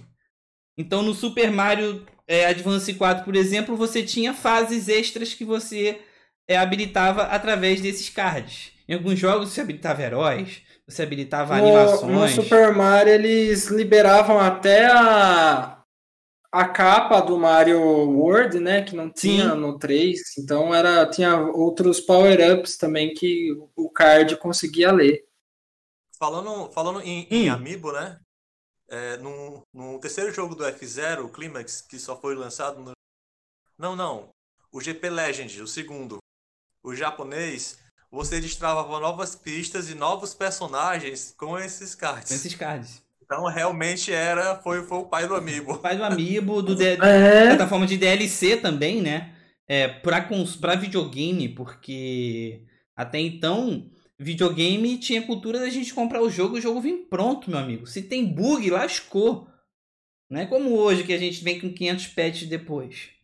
Então, Nintendo já tava a falar, Nintendo não põe DLC, Nintendo começou a botar DLC no Switch, meu Deus. Não, Nintendo botava DLC em cartãozinho pra gente lá e era legal. Porque tinha um fator colecionável da Nintendo nisso, era legal. Era legal pra caramba. É, outra coisa também legal era. Tinha alguns jogos que vinham com, com acessórios específicos, né, Mailson? É, tem aquele. É o. Deixa eu lembrar o nome desse bicho. Você até botou na sua lista aqui. É o Boktai, que é inclusive um dos jogos mais raros, né, do GBA pelo acessório. É porque ele tem, ele tem um, um- um sensor de luz, sensor solar, Olha isso, Chamam, gente, né? sensor solar. que o, que, que o, que o personagem ganha ponto de magia ou fica mais forte quando você coloca o, o, o jogo na luz, né? Agora, quem é que ia tacar o Game Boy no sol, mano? É, Pra jogar esse jogo. Eu sempre imaginei isso, assim. Eu nunca cheguei a, a, a, a ter essa fita, né? Mas eu, eu acho que é um acessório meio que interessante. É. Tem acessórios que eu tive depois de burro velho colecionando, né, gente? Pra quem não sabe, eu conheci Foram essas duas figuras. jogos É, do Boktai. do Boktai três jogos. São três, porque o terceiro só saiu no Japão. E os três vêm com acessório ou você comprava a parte? Eu, eu já vi o bundle, né? A caixa com ele. Acho que você botava até no pulso, né? Esse, na, na- verdade, o acessório já é integrado com a fita. A fita. o Ah, próprio tá. cartucho já vem esse, esse sensor. Entendi. O... É engraçado, só pra voltar um pouco no tempo de acessórios, eu não consigo falar de Game Boy Advance dos acessórios sem falar dos anteriores. Então tem muito acessório doido no Game Boy. No Game Boy Color, por exemplo, no Japão, tinha de jogo de pesca. Tinha um acessório da máquina de costura Singer, que você fazia os seus bordados em pixel e a máquina de costura fazia na sua roupa. Conseguiram emular esse produto. Sim, conseguiram? Então, olha aí. gente. Conseguiram. Tem um outro jogo que teve no colo e depois teve uma versão para Game Boy Advance, que é o Super Novolin. Para quem não sabe, Novolin é uma marca de insulina. Então eles fizeram um joguinho de plataforma com um super-herói baseado na marca de insulina e integravam a esse jogo as fitinhas de medição de glicemia das crianças. Então, se a criança mantivesse sua glicemia equilibrada, ela tinha power-ups e tinha coisa no jogo. Isso incentivava a criança também a aprender a se alimentar direito para manter só que é difícil, a criança diabética.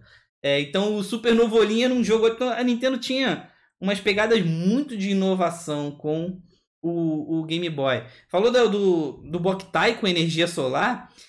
Em 90, lançaram um pack, um trambolho. O Game Boy DMG já é no tijolo. Ele vende uns packs de acessórios pra você botar nele. Mas em 90 lançou uma bateria solar pro Game Boy DMG, gente. Em 1990, você já podia operar seu Game Boy. Claro, ele ficava do tamanho do microsystem. mas você já podia operar seu Game Boy com uma bateria solar, cara. Então é por isso que eu falo, o Game Boy ele tá muito envolto à inovação e a testes de hardwares e coisas que mais tarde foram miniaturalizadas e botadas em outros aparelhos, entendeu? Mas a molecada viu aquilo nem que seja nas revistas de jogos. E sempre mostrava. Aqui no Brasil não colou muito. Depois de Burro Velho eu fui ter alguns caçando, mandando trazer inclusive do Japão. Eu tive um que era a e eu tomei coragem de fazer isso, que era a capa da Rory, né? A Rory faz produtos licenciados da Nintendo até hoje. Mailson deu uma quedinha, vamos esperar. É, a capa da Rory. Espera aí que ele já volta, gente. Aí que o Mailson já volta. Qualquer coisa a gente dá um intervalinho. E a capa da Rory pro a prova d'água pro Game Boy Pocket. É, ele voltou, gente. A, copa, a capa da Rory era muito louca, mas eu só tô falando aqui rapidinho da, da capa prova d'água pro Game Boy Pocket. Você já pensou em jogar seu Game Boy debaixo d'água?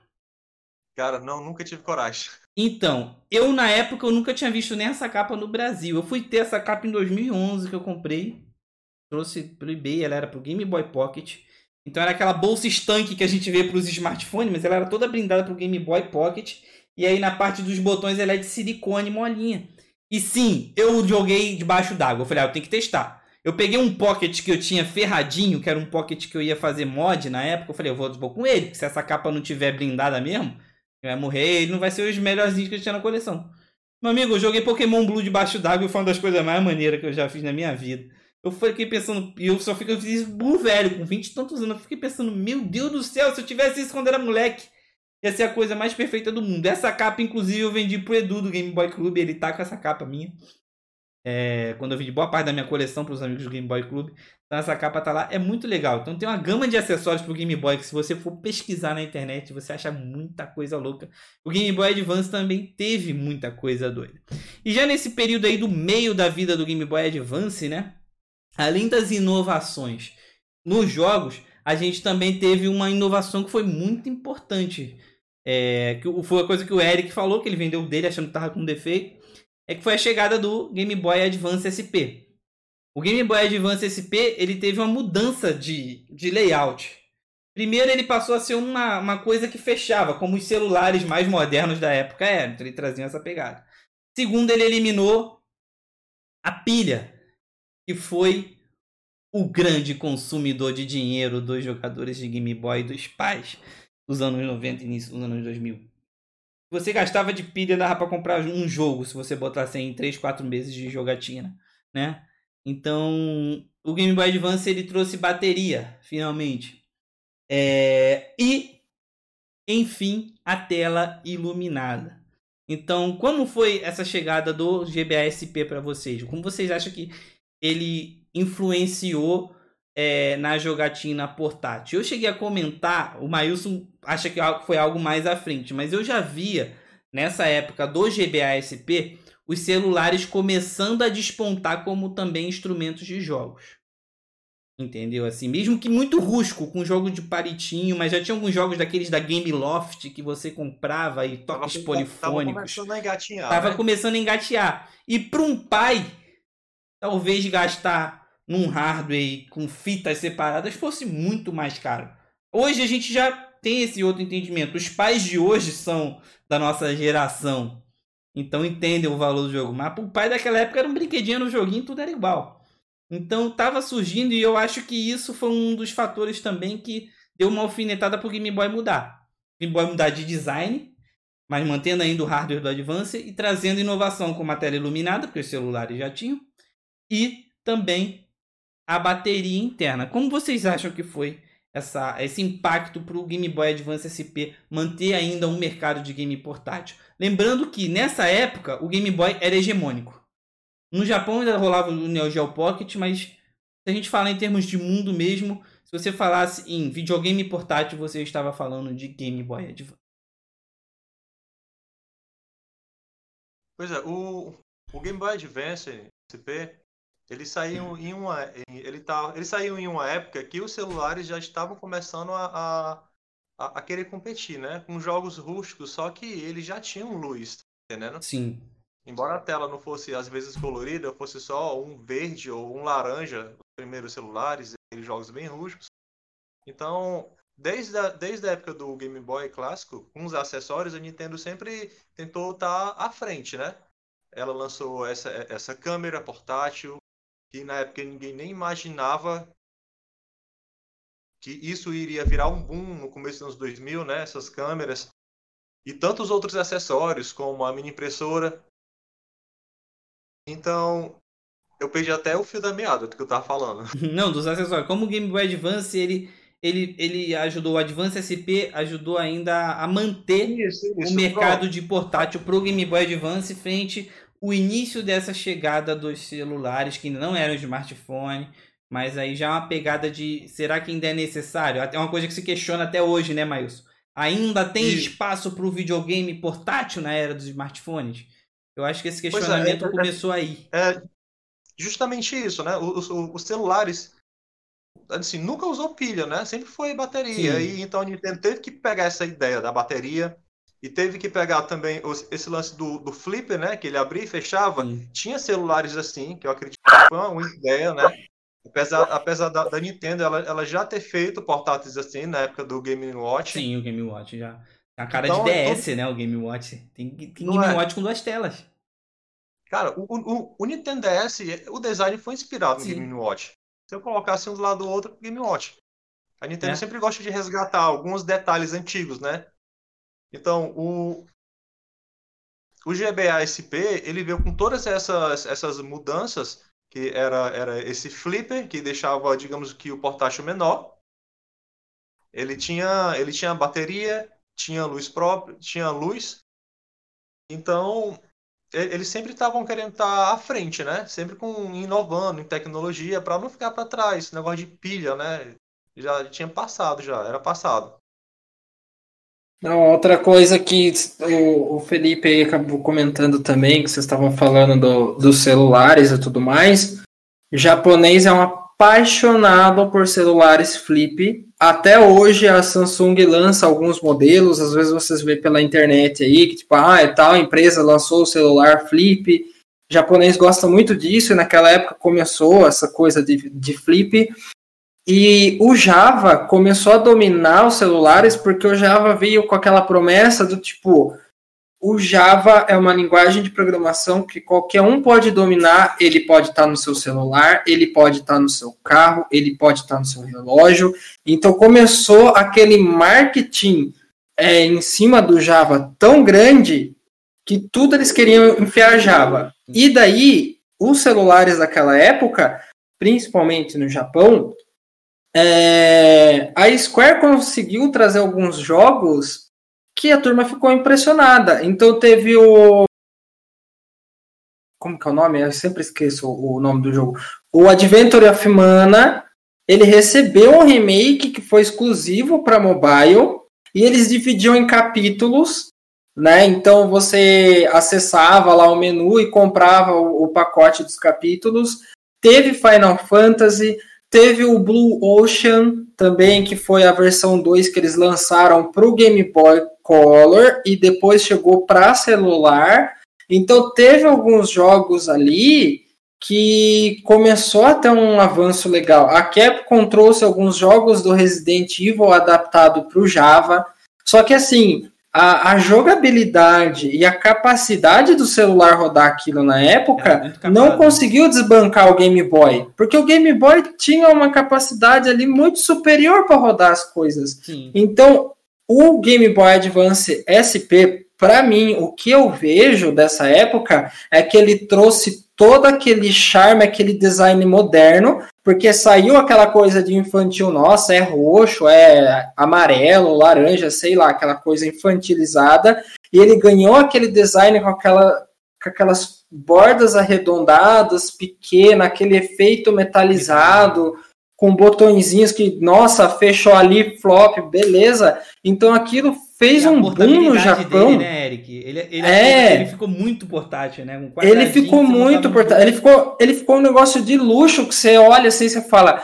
Gente, eu quero ter um desse. E eles arrumaram o que né? todo mundo falava, que até uma das coisas que eu não percebia, eu nunca me dei conta, a paleta de cores do Game Boy Advance nos jogos, elas eram pareciam que eram desbotadas por causa da, da falta de luz. Se eles colocassem uma cor muito forte na tela do Game Boy Advance para reproduzir, ia ficar um negócio muito escuro. Sim. Então, com a chegada do, do Game Boy Advance SP, o pessoal até olhava a paleta de cores e falava assim: nossa, mas parece que está meio desbotado. Não é. Depois que lançou a SP, pode reparar que alguns jogos eles começaram a ganhar uma cor para ficar mais nítido ali no Game Boy Advance que ficaram lindos. Então, é uma das coisas que até o pessoal, às vezes, eu vejo, assim, em tópicos de fora, eles debatiam muito. Ah, eu quero comprar tal jogo, mas o meu Game Boy Advance de clássico fica muito escuro para jogar. Exatamente por causa da paleta de cores.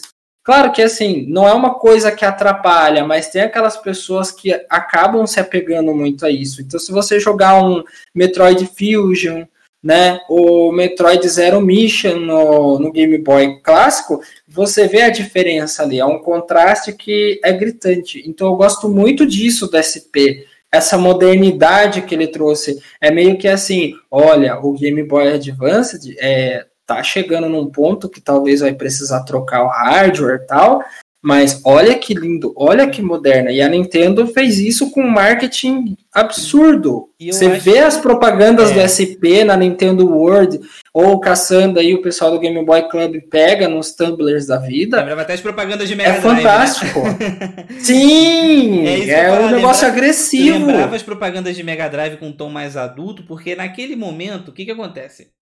Na guerra dos consoles dos anos 90, a Nintendo tinha pegada infantil e a SEGA tentou falar, ó, não vamos atacar o infantil não, vamos atacar os adolescentes, porque o adolescente quer jogar videogame também. E a Nintendo estava mais focada na criança. E muitos adolescentes não jogavam mais videogame por falar que é uma coisa de criança. Então a SEGA conseguiu expandir esse universo é, com uma pegada pejorativa às vezes, apelativa, não importa, mas era a linguagem dos anos 90. A gente não pode transportar para o pro que a gente vê hoje, não tem jeito. Mas era a linguagem dos 90. A SEGA conseguiu expandir isso. E nesse momento dos anos 2000, a molecada nintendista também estava adolescente, alguns já eram burro já eram mais velhos, porque era a primeira geração que jogou do Nintendo já era, do, do NES e até do Super Nintendo, certa forma, já era adulta. E a Nintendo queria continuar vendendo para essa geração. Então o Game Boy Advance e o, o GameCube, apesar de ser um grande videogame, naquela época o PlayStation 2 avassalou o mundo, né? Então, o Game Boy Advance teve um papel importante na, na no, nos rendimentos da Nintendo e ele poderia ser esse gadget portátil que o adolescente e até o jovem adulto poderia continuar levando para a rua para jogar.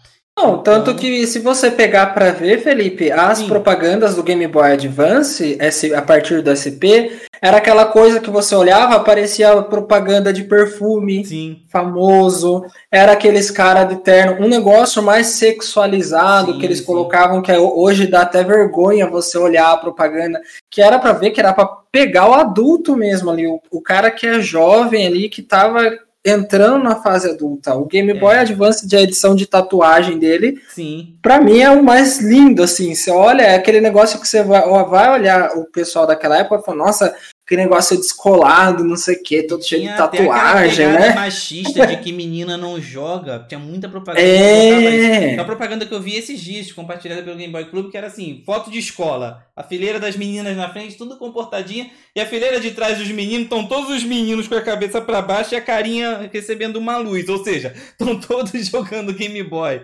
Entendeu? Mas eles davam muito essa pegada de que o garoto jogava ainda, entendeu? É o Game Boy Tribal. O Rogério tá gostando aqui. Teve o Game Boy Advance é, Tribal. tribal. Ele, ele, era prata com uma tatuagem tribal. Acho que lá fora teve edição preta também, né? Com a tatuagem prata. E ele vinha com aquelas tatuagens, eu acho, de água pra tu colar. Aquela coisa que a gente vivia sujo daquilo quando a gente era moleque. E tiveram outras edições. O Game Boy Advance. O Colo já teve o DMG, mas o Game Boy Advance e o SP tiveram muitas edições exclusivas lá fora. Edições de time de futebol.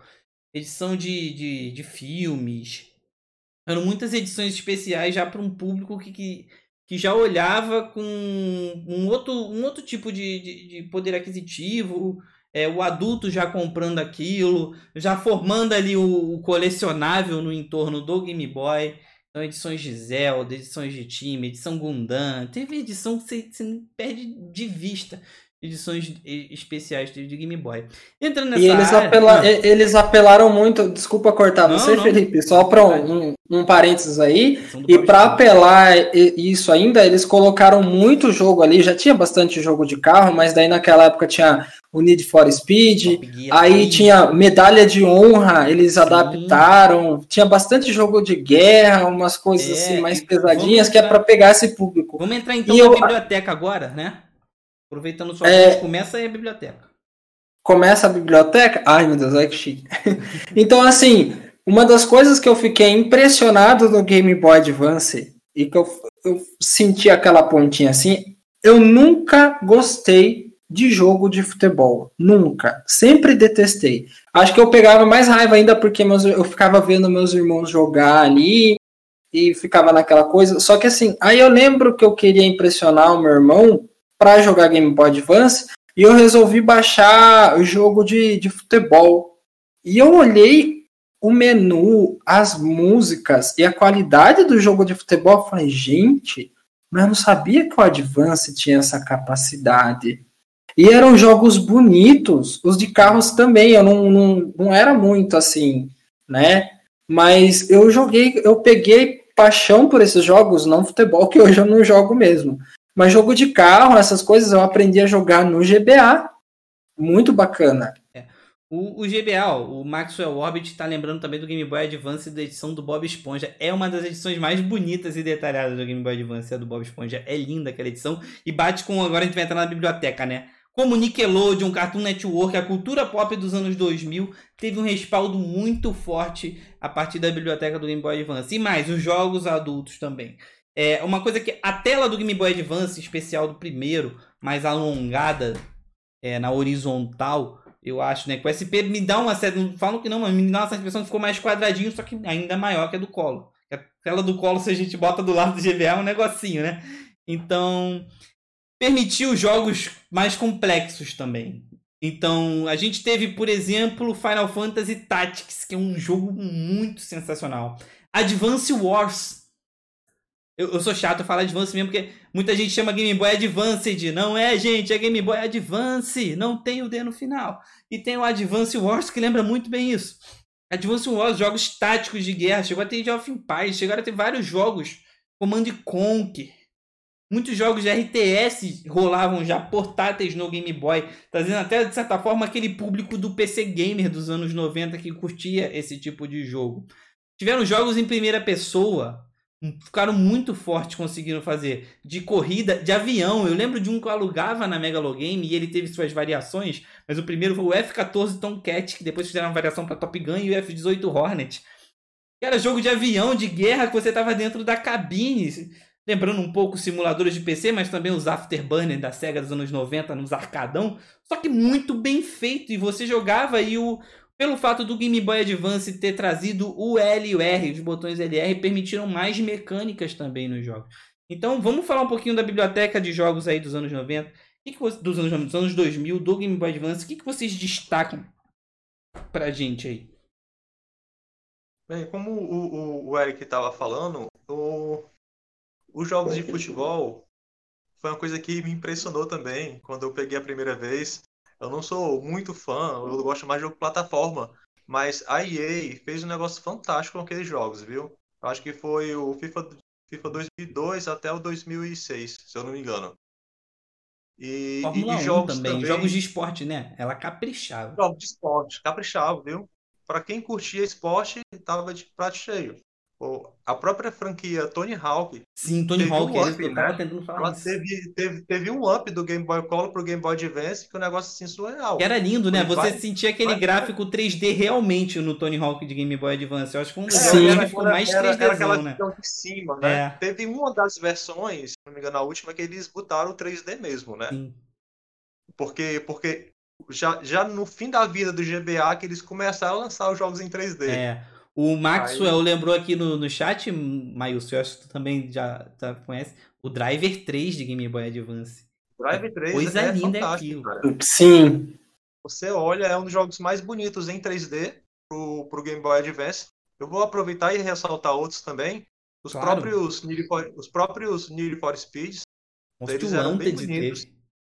Monster Wanted, o Carbon, aquele Push It, Acho que assim, acho que foi o último que foi Eles faziam muito porte, né, Maílson e Eric? Eles faziam muito porte de jogos do Play. Muito, muito. Do, do, GameCube também, claro, mas principalmente o Play 2 era o cara da época, né? Então eles faziam muito porte da, da, das, da third party do, do, do Play 2, no, claro, adaptados ao modelo do Game Boy. Mas assim, quer jogar portátil aquele jogo que também faz sucesso no console de mesa, no PlayStation 2, eles faziam pro GBA.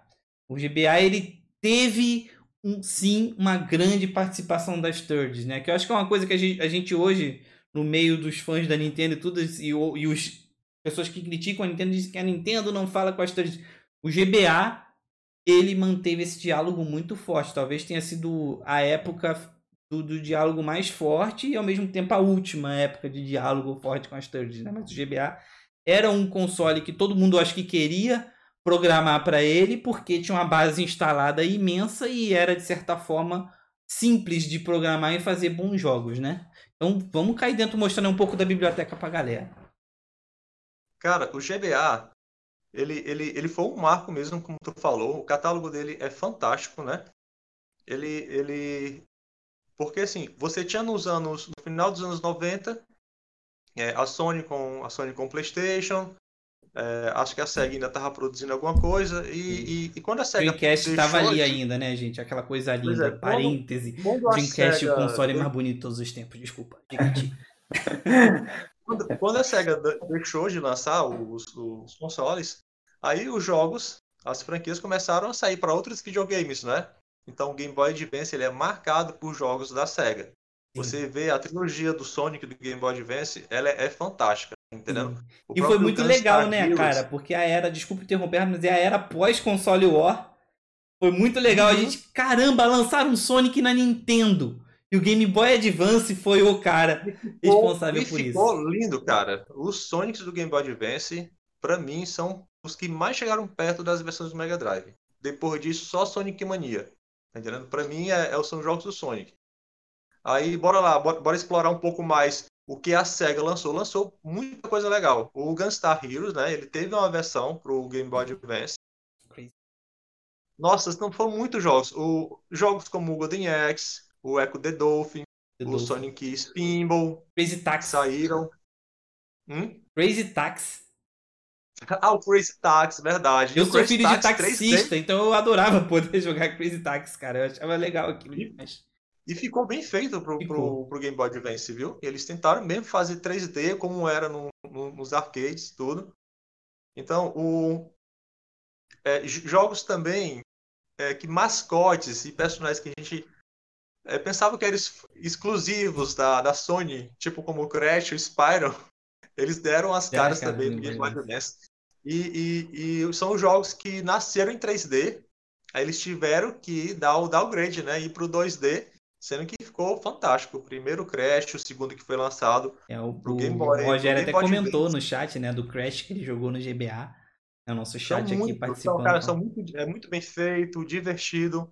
Ele é todo construído em 3D, só que o jogo é em, em, em 2D, né? É como se fosse o Donkey Kong, né? A sim, técnica que eles usaram sim, lá. sim, a técnica do Donkey Kong. É, os Aí jogos que, pega... que eu achei lindos também, Mailson, da Capcom, né? O próprio trabalho de, da Capcom com Zelda é, Miniscap, que tá no meu top 3 de Zelda, eu acho aquele jogo lindo, as cores, e ele vem muito com essa questão do SP. As cores deles eram berrantes, cara, do, do Zelda Miniscap, era aquele verdão, aquele amarelo forte. São jogos muito bonitos. Breath of Fire, pelo amor de Deus, né, gente? Breath of Fire, que é linda aí no Game Boy Advance. Pois é. Ah, então, o Game Boy Advance, como ele, ele, ele herdou muitos jogos do Super Nintendo, né? Foram portados em média 50 jogos. É, lembrando também um detalhe que eu estava refletindo no dia desse, que o Sim. Game Boy Advance é o único videogame da Nintendo que não tem um Mario de plataforma exclusivo dele. É o único. Todos os outros videogames têm. Verdade! Todos, todos, os quatro jogos que foram lançados de plataforma para o Game Boy Advance do Mario são ports da versão do Super Nintendo. Sim, ou do Nintendinho melhorada, com um gráfico como. É, porque eles, eles, eles, já, eles já tinham melhorado, na verdade, Sim. tudo no cartucho do Mario Super Sim, Nintendo, né? Eles deram mais uma melhorada no Game Boy Advance, acrescentaram vozes em todos os personagens, também acrescentaram alguns extras bem sutis. E o catálogo do, do Game Boy Advance é, é, é, tão, é tão fantástico, assim, eu, vocês sabem que eu sou totalmente é. fascinado. Eu, eu, acho que a live, assim, eu teria que falar umas três horas, horas só, só catálogo, sobre né? É, o Mailson, gente, ele é o cara, ele é, a gente fala que ele é colecionador, mas ele não é aquele colecionador, não toque na minha caixa, não. Ele tem biblioteca de jogo, entendeu? E ele não necessariamente liga pra caixa, né? Mas ele quer, ele, e, gente, ele tem uma biblioteca, sem brincadeira.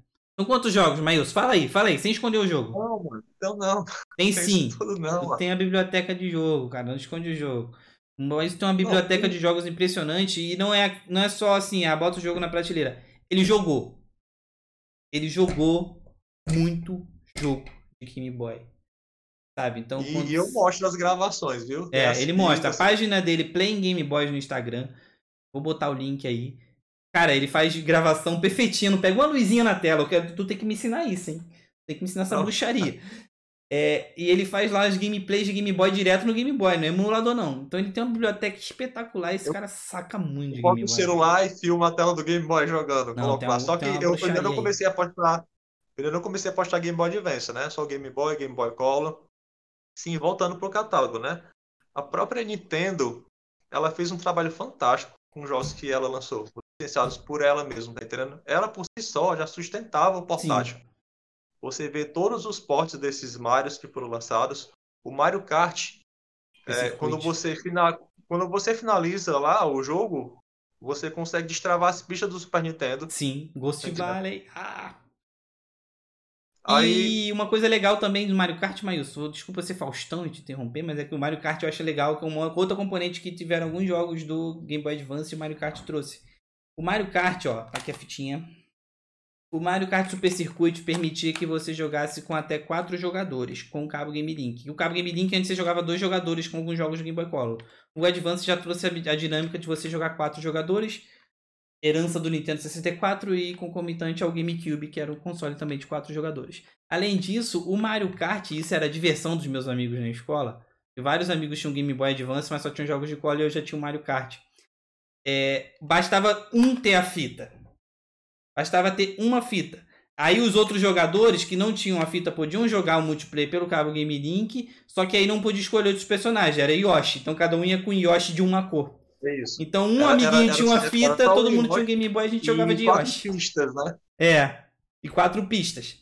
Então a gente não, conseguia não dividir ele, mas outros jogos também. Sim, outros jogos. É, é, ele, ele plantou né? isso, né? Ele mostrou essa possibilidade. Então vários outros jogos do Game Boy Advance que tinham componente multiplayer também permitiam isso. Você fazer um multiplayer local através do cabo Game Link sem que todos os jogadores tivessem o jogo. O jogo, claro, não ia completo, mas tinha algumas funcionalidades. Então ele tinha quatro pistas e cada um jogava com Yoshi de uma cor. Então isso, isso já dava uma nada, né? diversão, né? gente. Isso já dava uma diversão. Um recreio de meia hora da escola, um, quatro Game Boy Advance, uma fita, puxava o cabo. Eu vivi isso, então eu lembro bem, todo mundo. O dia que eu esquecia meu Game Boy em casa, não trouxe o Mario Kart. Só faltava eu apanhar. Se eu não levasse o Mario Kart pro recreio, entendeu? Sim, aí, aí voltando pro catálogo do Game Boy Advance, né? São tantos jogos, tantas franquias. Ele foi marcado por personagens que a gente pensava que era da Sony, eles deram a cara lá. É, com personagens e jogos clássicos da SEGA, portes da época do Super Nintendo e, claro, os jogos exclusivos dele, que são fantásticos. É, continuando com jogos que a própria Nintendo licenciou, né? O, o o, os dois Metroids que saíram Nossa. são fantásticos. Os dois Advance Wars, o 1 e 2, o Fire Emblem, o 1, 2 e o 3, lembrando que o terceiro só saiu lá no Oriente, não é? Hum. E Modern 3, jogos... Modern 3, né, que só saiu também no Kirby. Japão. Kirby, pronto, bem lembrado. O primeiro e o segundo Kirby também. Então, ela por si só, ela conseguia sustentar o aparelho, Sim. só que ele foi enxurrado. É, e, falando e outra... em thirds agora, uma coisa que o Eric gosta bastante, Eric, o que, você fala dos Castlevania de Game Boy Advance?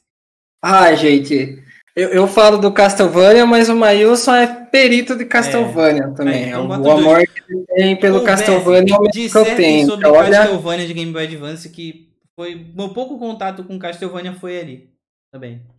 Não, a, a Konami fez muito legal, né, Mailson, o Castlevania. O, o Circle of the Moon. Perina, vai falando aí, vai passar o avião aqui. Tranquilo. Não, pro, pro Mailson falar o do, do vou deixar para ele falar do Castlevania que ele manja mais. Mas assim, o que eu fiquei impressionado foi o a, a Capcom, ela trouxe o Mega Man Bass, Sim. que eram exclusivos do Japão e eles trouxeram no Game Boy Advance, né, aqui pro, pro Oriente, foi muito legal. Então, achei bacana o trabalho que eles fizeram. Aí surgiu a saga do, do Mega Man Battle Network, Nossa. que renderam seis jogos Ele e depois caiu no GBA. O Battle Network. E as... Oi? O Battle Network não tinha um acessório de hardware pro Game Boy? Ele tinha como se fosse um minigame, mas eu acho que ele não tem a ver com, com o GBA, não. Não? Não lembro. Posso estar errado. Acho que o Mailson consegue falar melhor pra gente se teve esse acessório. Mas eu lembro que tinha lá uns negocinhos para brincar, mas eu, eu, não sei se ele fazia contato. Acho que chegou na época do DS que teve um acessório assim. E daí também foi onde surgiu a, a saga adulta, né? Que foi o Mega Man Zero ali, que A história é maravilhosa. Pra mim, melhor saga. Cara, é, eu- assim, eu na época queria muito que o, o Mega Man X, 1, 2 e 3 tivesse sido portado pro Game Boy Advance. Mesmo. Mas quando Sim. eles começaram a lançar essa saga Zero, cara, não deixa a desejar. É fantástico. Os quatro jogos. Então, a, a Capcom, ela fez um trabalho extraordinário no catálogo do Game Boy Advance. Não só a Capcom, como a Konami também, né? Os três Castlevanias e tantos outros jogos que foram lançados. É, também foi portado, para dizer que não foi nenhum, né? Do Super Nintendo, o, o Mega Man Bass do Super Nintendo saiu para o Game Boy Advance. E, e o Mega Man Battle Network está completando aí 20 anos, né? Foi lançado em 2001 e os fãs já estão querendo que, que essa franquia volte, Nintendo Switch, tá fazendo fazendo campanhas e tudo. Foi uma proposta diferente, assim. Eu, Tá lá no na época- limbo junto com o Legends. é, pois é. Na, na época, não me entrou muito porque o, o, o Mega Man, um jogo que nasceu em 2D, de plataforma, é um jogo de plataforma, né? Nasceu plataforma. E você via um negócio meio que um tabuleiro lá de xadrez e tudo. Só que se você se permitir jogar e conhecer, você vai ver um ótimo jogo de estratégia. Esse game. E é aquilo que eu falei, né? O GBA ele permitiu esses jogos chegar, né? O Advance Wars, Final Fantasy Tactics eu joguei muito, eu Isso. gosto demais. Muitas franquias, cara, muitas franquias. O, o, o mesmo falou, Advance Wars era um jogo que já existia no, no Oriente, desde a época do, do NES, se eu não me engano. Quando o Advance Wars foi lançado, já era o sétimo jogo da franquia lá no Japão, tá entendendo? Aí o Advance Wars base 2, de o oitavo, né? Pra, pra isso, o oitavo jogo da franquia, e então fez um sucesso. É, Teve, deixa eu tentar lembrar aqui.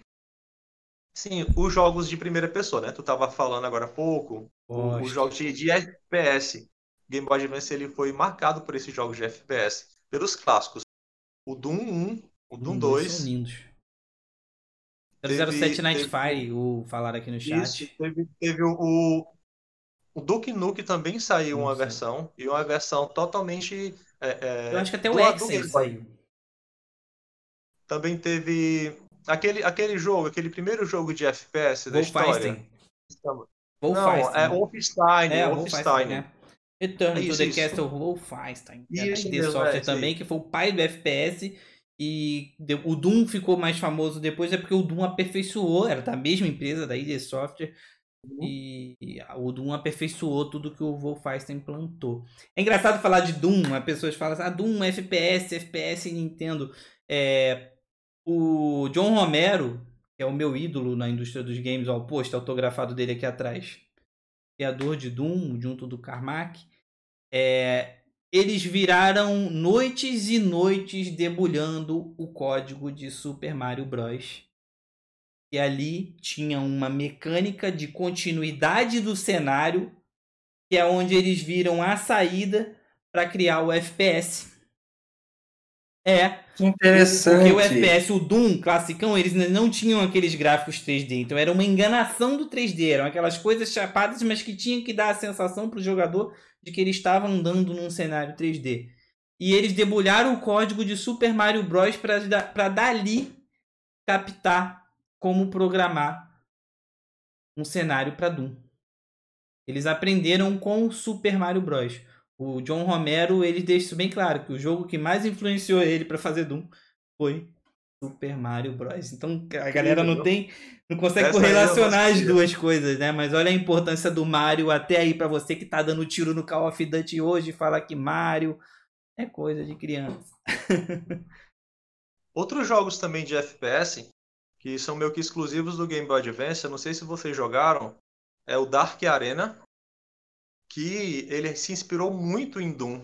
E Quake É um também. jogo de FPS muito bom. E, e também o X vs 7.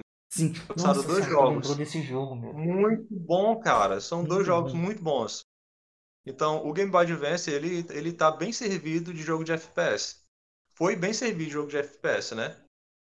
Ele, ele, o, a própria plataforma ela foi marcada por coisas, é, filmes, desenhos da sua época, né? Assim Sim. como Game Boy Color, assim É. como videogames de outras gerações né? passadas. Nickelodeon, Cartoon Pronto, Network, Nickelodeon, Cartoon Network, tá lotado de jogos assim. abusavam das É, cores dos sabe? jogos. Bob Esponja. O próprio. É, o, o próprio GBA do Bob Esponja é um exemplo disso, entendendo? Lançaram um GBA do Bob Esponja. Lindo, por Franquias como Harry Potter foi, saiu, saiu do primeiro ao quinto filme, né? Pro Game Boy Advance, a adaptação. O jogo, cada um mais diferente que o outro. Eles foram, ah, bora tentar fazer desse jeito, bora tentar fazer de outro. Cagaram que tava bom, de certa forma. São joguinhos legais. No terceiro game, é, é, terceiro game, na, terceiro, na adaptação do terceiro filme, o jogo GBA, ele voltou a ser um jogo de RPG.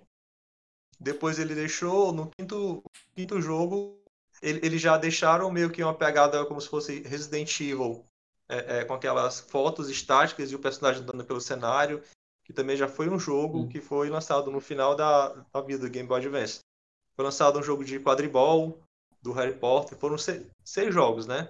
Sim, o, o Senhor dos Anéis também. Nossa, o Senhor cara, dos o Senhor Anéis, dos Anéis era bem, bem legal. Teve o jogo do Hobbit.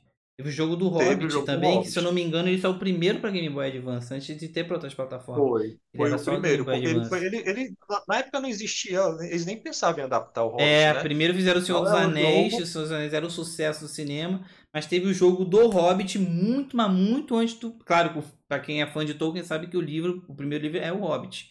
Mas pro É, aí é cinema um e pra, pra essa cultura dos anos 2000, a franquia Senhor dos Anéis chegou antes, mas fizeram o jogo do Hobbit, que é o primeiro livro do Tolkien, já pro Game Boy E Advance. foi, Ah, e foi um jogo todo inspirado num, num próprio livro, né? Sim, O primeiro jogo também, o, o primeiro jogo também do Senhor dos Anéis também foi inspirado no livro, né? Você não vê semelhança com os filmes. uns filmes. a partir do se- a Sociedade do Anel.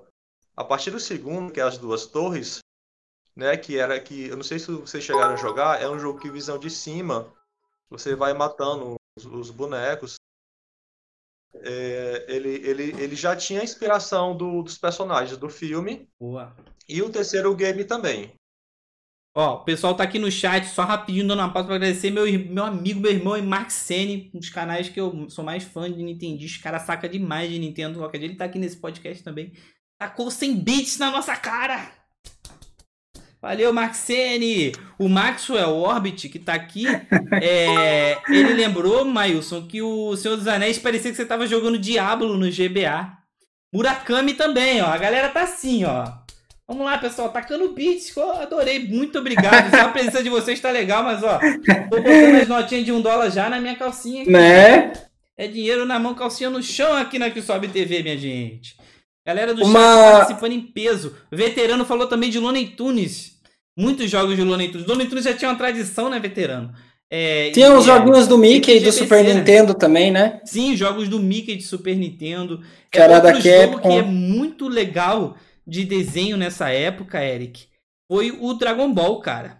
O Legacy of Ah. Goku. Eu, eu ligo muitos jogos dessa época, gente, as capas da Nintendo World. Então, quando eu falo o jogo, eu lembro da capa da Nintendo World. Eu lembro da capa do Legacy of, of Goku, a Nintendo World azulona com Goku Super Saiyajin nível 2, preparando o Kamehameha. Esse jogo era muito lindo, gente. Esse jogo era muito lindo mesmo. E o Maílson até citou esse jogo aqui na listinha que o Maílson preparou uma colinha pra gente aqui. Mas o Legacy of Goku foi um, um jogo muito bom. Muito obrigado à participação de todos aí do chat, acompanhando aqui o nosso podcast, o Troco de Ficha, nosso episódio 1. A gente tá ainda calibrando um pouco a dinâmica do podcast. É, mas assim, os caras puxaram o primeiro hype train da história da minha live aqui, gente. É, vou dar uma interrompida no fluxo do podcast, mas não posso perder essa. Gabi também tacando 100 bits. Murakami, o Max, todo mundo é o primeiro hype train da história da minha live. No primeiro episódio do podcast Troco de Ficha, cara, eu só tenho a agradecer aos amigos que estão participando. É, tô com outros dois grandes amigos meus aqui fazendo isso, falando de uma coisa que para mim faz parte da minha identidade, da minha formação como jogador de videogame. Eu gosto muito de videogame. Videogame para mim não é só um hobby, eu não jogo por jogar. É, faz parte da minha formação, assim, como eu encaro o videogame como literatura, eu encaro o videogame como arte, entendeu? Então, para mim jogar um jogo, chegar ao fim dele, eu não perdi tempo. Para mim é a mesma coisa que eu estar lendo um livro. Pan também tacando 100 bits na cara, tá todo mundo tacando 100 bits. Aqui é o Hype Train que sobe TV. Muito obrigado, gente. E dividir essa experiência com vocês é o que eu pretendo fazer aqui junto dos meus amigos com o podcast Troco de Ficha, começando com o Game Boy, mas tem muitas outras coisas que a gente vai tratar aqui e eu vou contar sempre com a participação de todos vocês e também outros convidados que eu já estou tentando buscar aí. Conversei com o Eric, com o Mailson, pessoal da indústria das revistas de videogame dos anos 90, as revistas que a gente leu, eu já estou falando com a galera. Jogadores é, competitivos, algumas lendas da indústria do videogame nacional. Aí eu já, eu já entrei em contato com a galera e estou pensando para a gente trazer aqui o podcast. Mas o primeiro episódio tinha que ser, antes de mais nada, especial com, com, com esses meus dois amigos aqui. Que há anos eu falo com eles a gente fazer isso.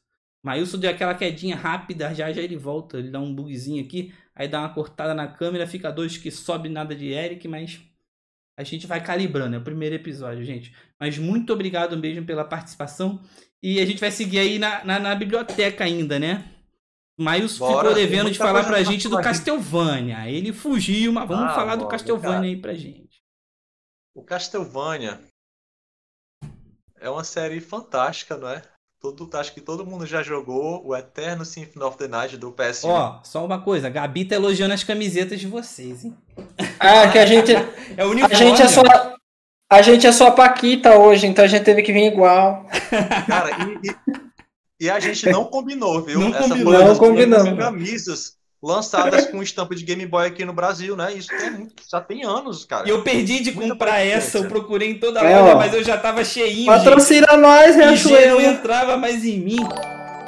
Mano, eu tenho várias camisas de Game Boy, né? Lançadas pelo Riachuelo. Essa ah, aqui foi a primeira. uma inscrição do Max. Da Gabi. Você tem várias do Game Boy? Não, assim, sempre quando, quando a Riachuelo lança alguma com temática Game Boy, é. só que essa aqui foi a primeira. Eu tenho duas do Mario Kart da Riachuelo. O Eric, o Eric tem uma tá garrafinha que eu quero roubar. Eu não achei. Ah, eu tenho mesmo. Eu acho ele não achei. O Eric fica com a garrafinha na live dele fazendo inveja, com a garrafinha do Viu, mas fica de olho, porque a Riachuelo, como ela não tem mais, tem Riachuelo que tá jogando ela para fazer promoção. Eu comprei assim, paguei quatro conto na garrafinha. É, fã de Game Boy não coleciona só Game Boy, gente. Coleciona qualquer coisa que apareça o Game Boy. A gente tem até caderno, caderno. né? Aqueles tá livrinho pequenininho que eu não sei o nome, esqueci Moleskine, o nome. Moleskine, gente. Sabe o Moleskine? É, aqueles Moleskine do Game Boy. o preço de um rim. Tem um Moleskine do Game Boy que a capa é, é, é, é, inclusive onde é a telinha do Game Boy, ela é holográfica do Super Mario Land. Aquilo é lindo, mas é sempre é cacetada, mas eu, eu nunca achei vendendo. Se eu achar, eu pago cento cacetada só por aquela capinha holográfica. E o pessoal tá atacando o bicho na nossa cara, Mailson e Eric. O que, que a gente faz? Vamos falar de Castlevania pra eles.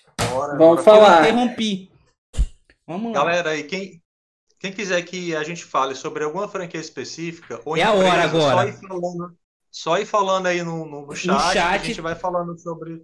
Tá aberto agora, hein, pessoal? Tá aberto o momento pra gente trocar ideia com o chat. Vocês falam, ah, você lembra de tal jogo? Você podia contar mais sobre um jogo? Agora é a hora, Sim. porque a gente tá aqui com os caras que tem a biblioteca do Game Boy na cabeça. Tô ganhando subscribe, tô ganhando beat.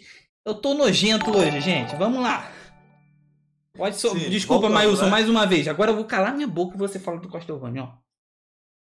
Bem, o... os Castlevanias do Game Boy Advance foram fantásticos. Eles são todos filhos do Eterno Symphony of the Night, né? Eles vieram como jogos de RPG de exploração do castelo. São os Metroidvanias. Sim.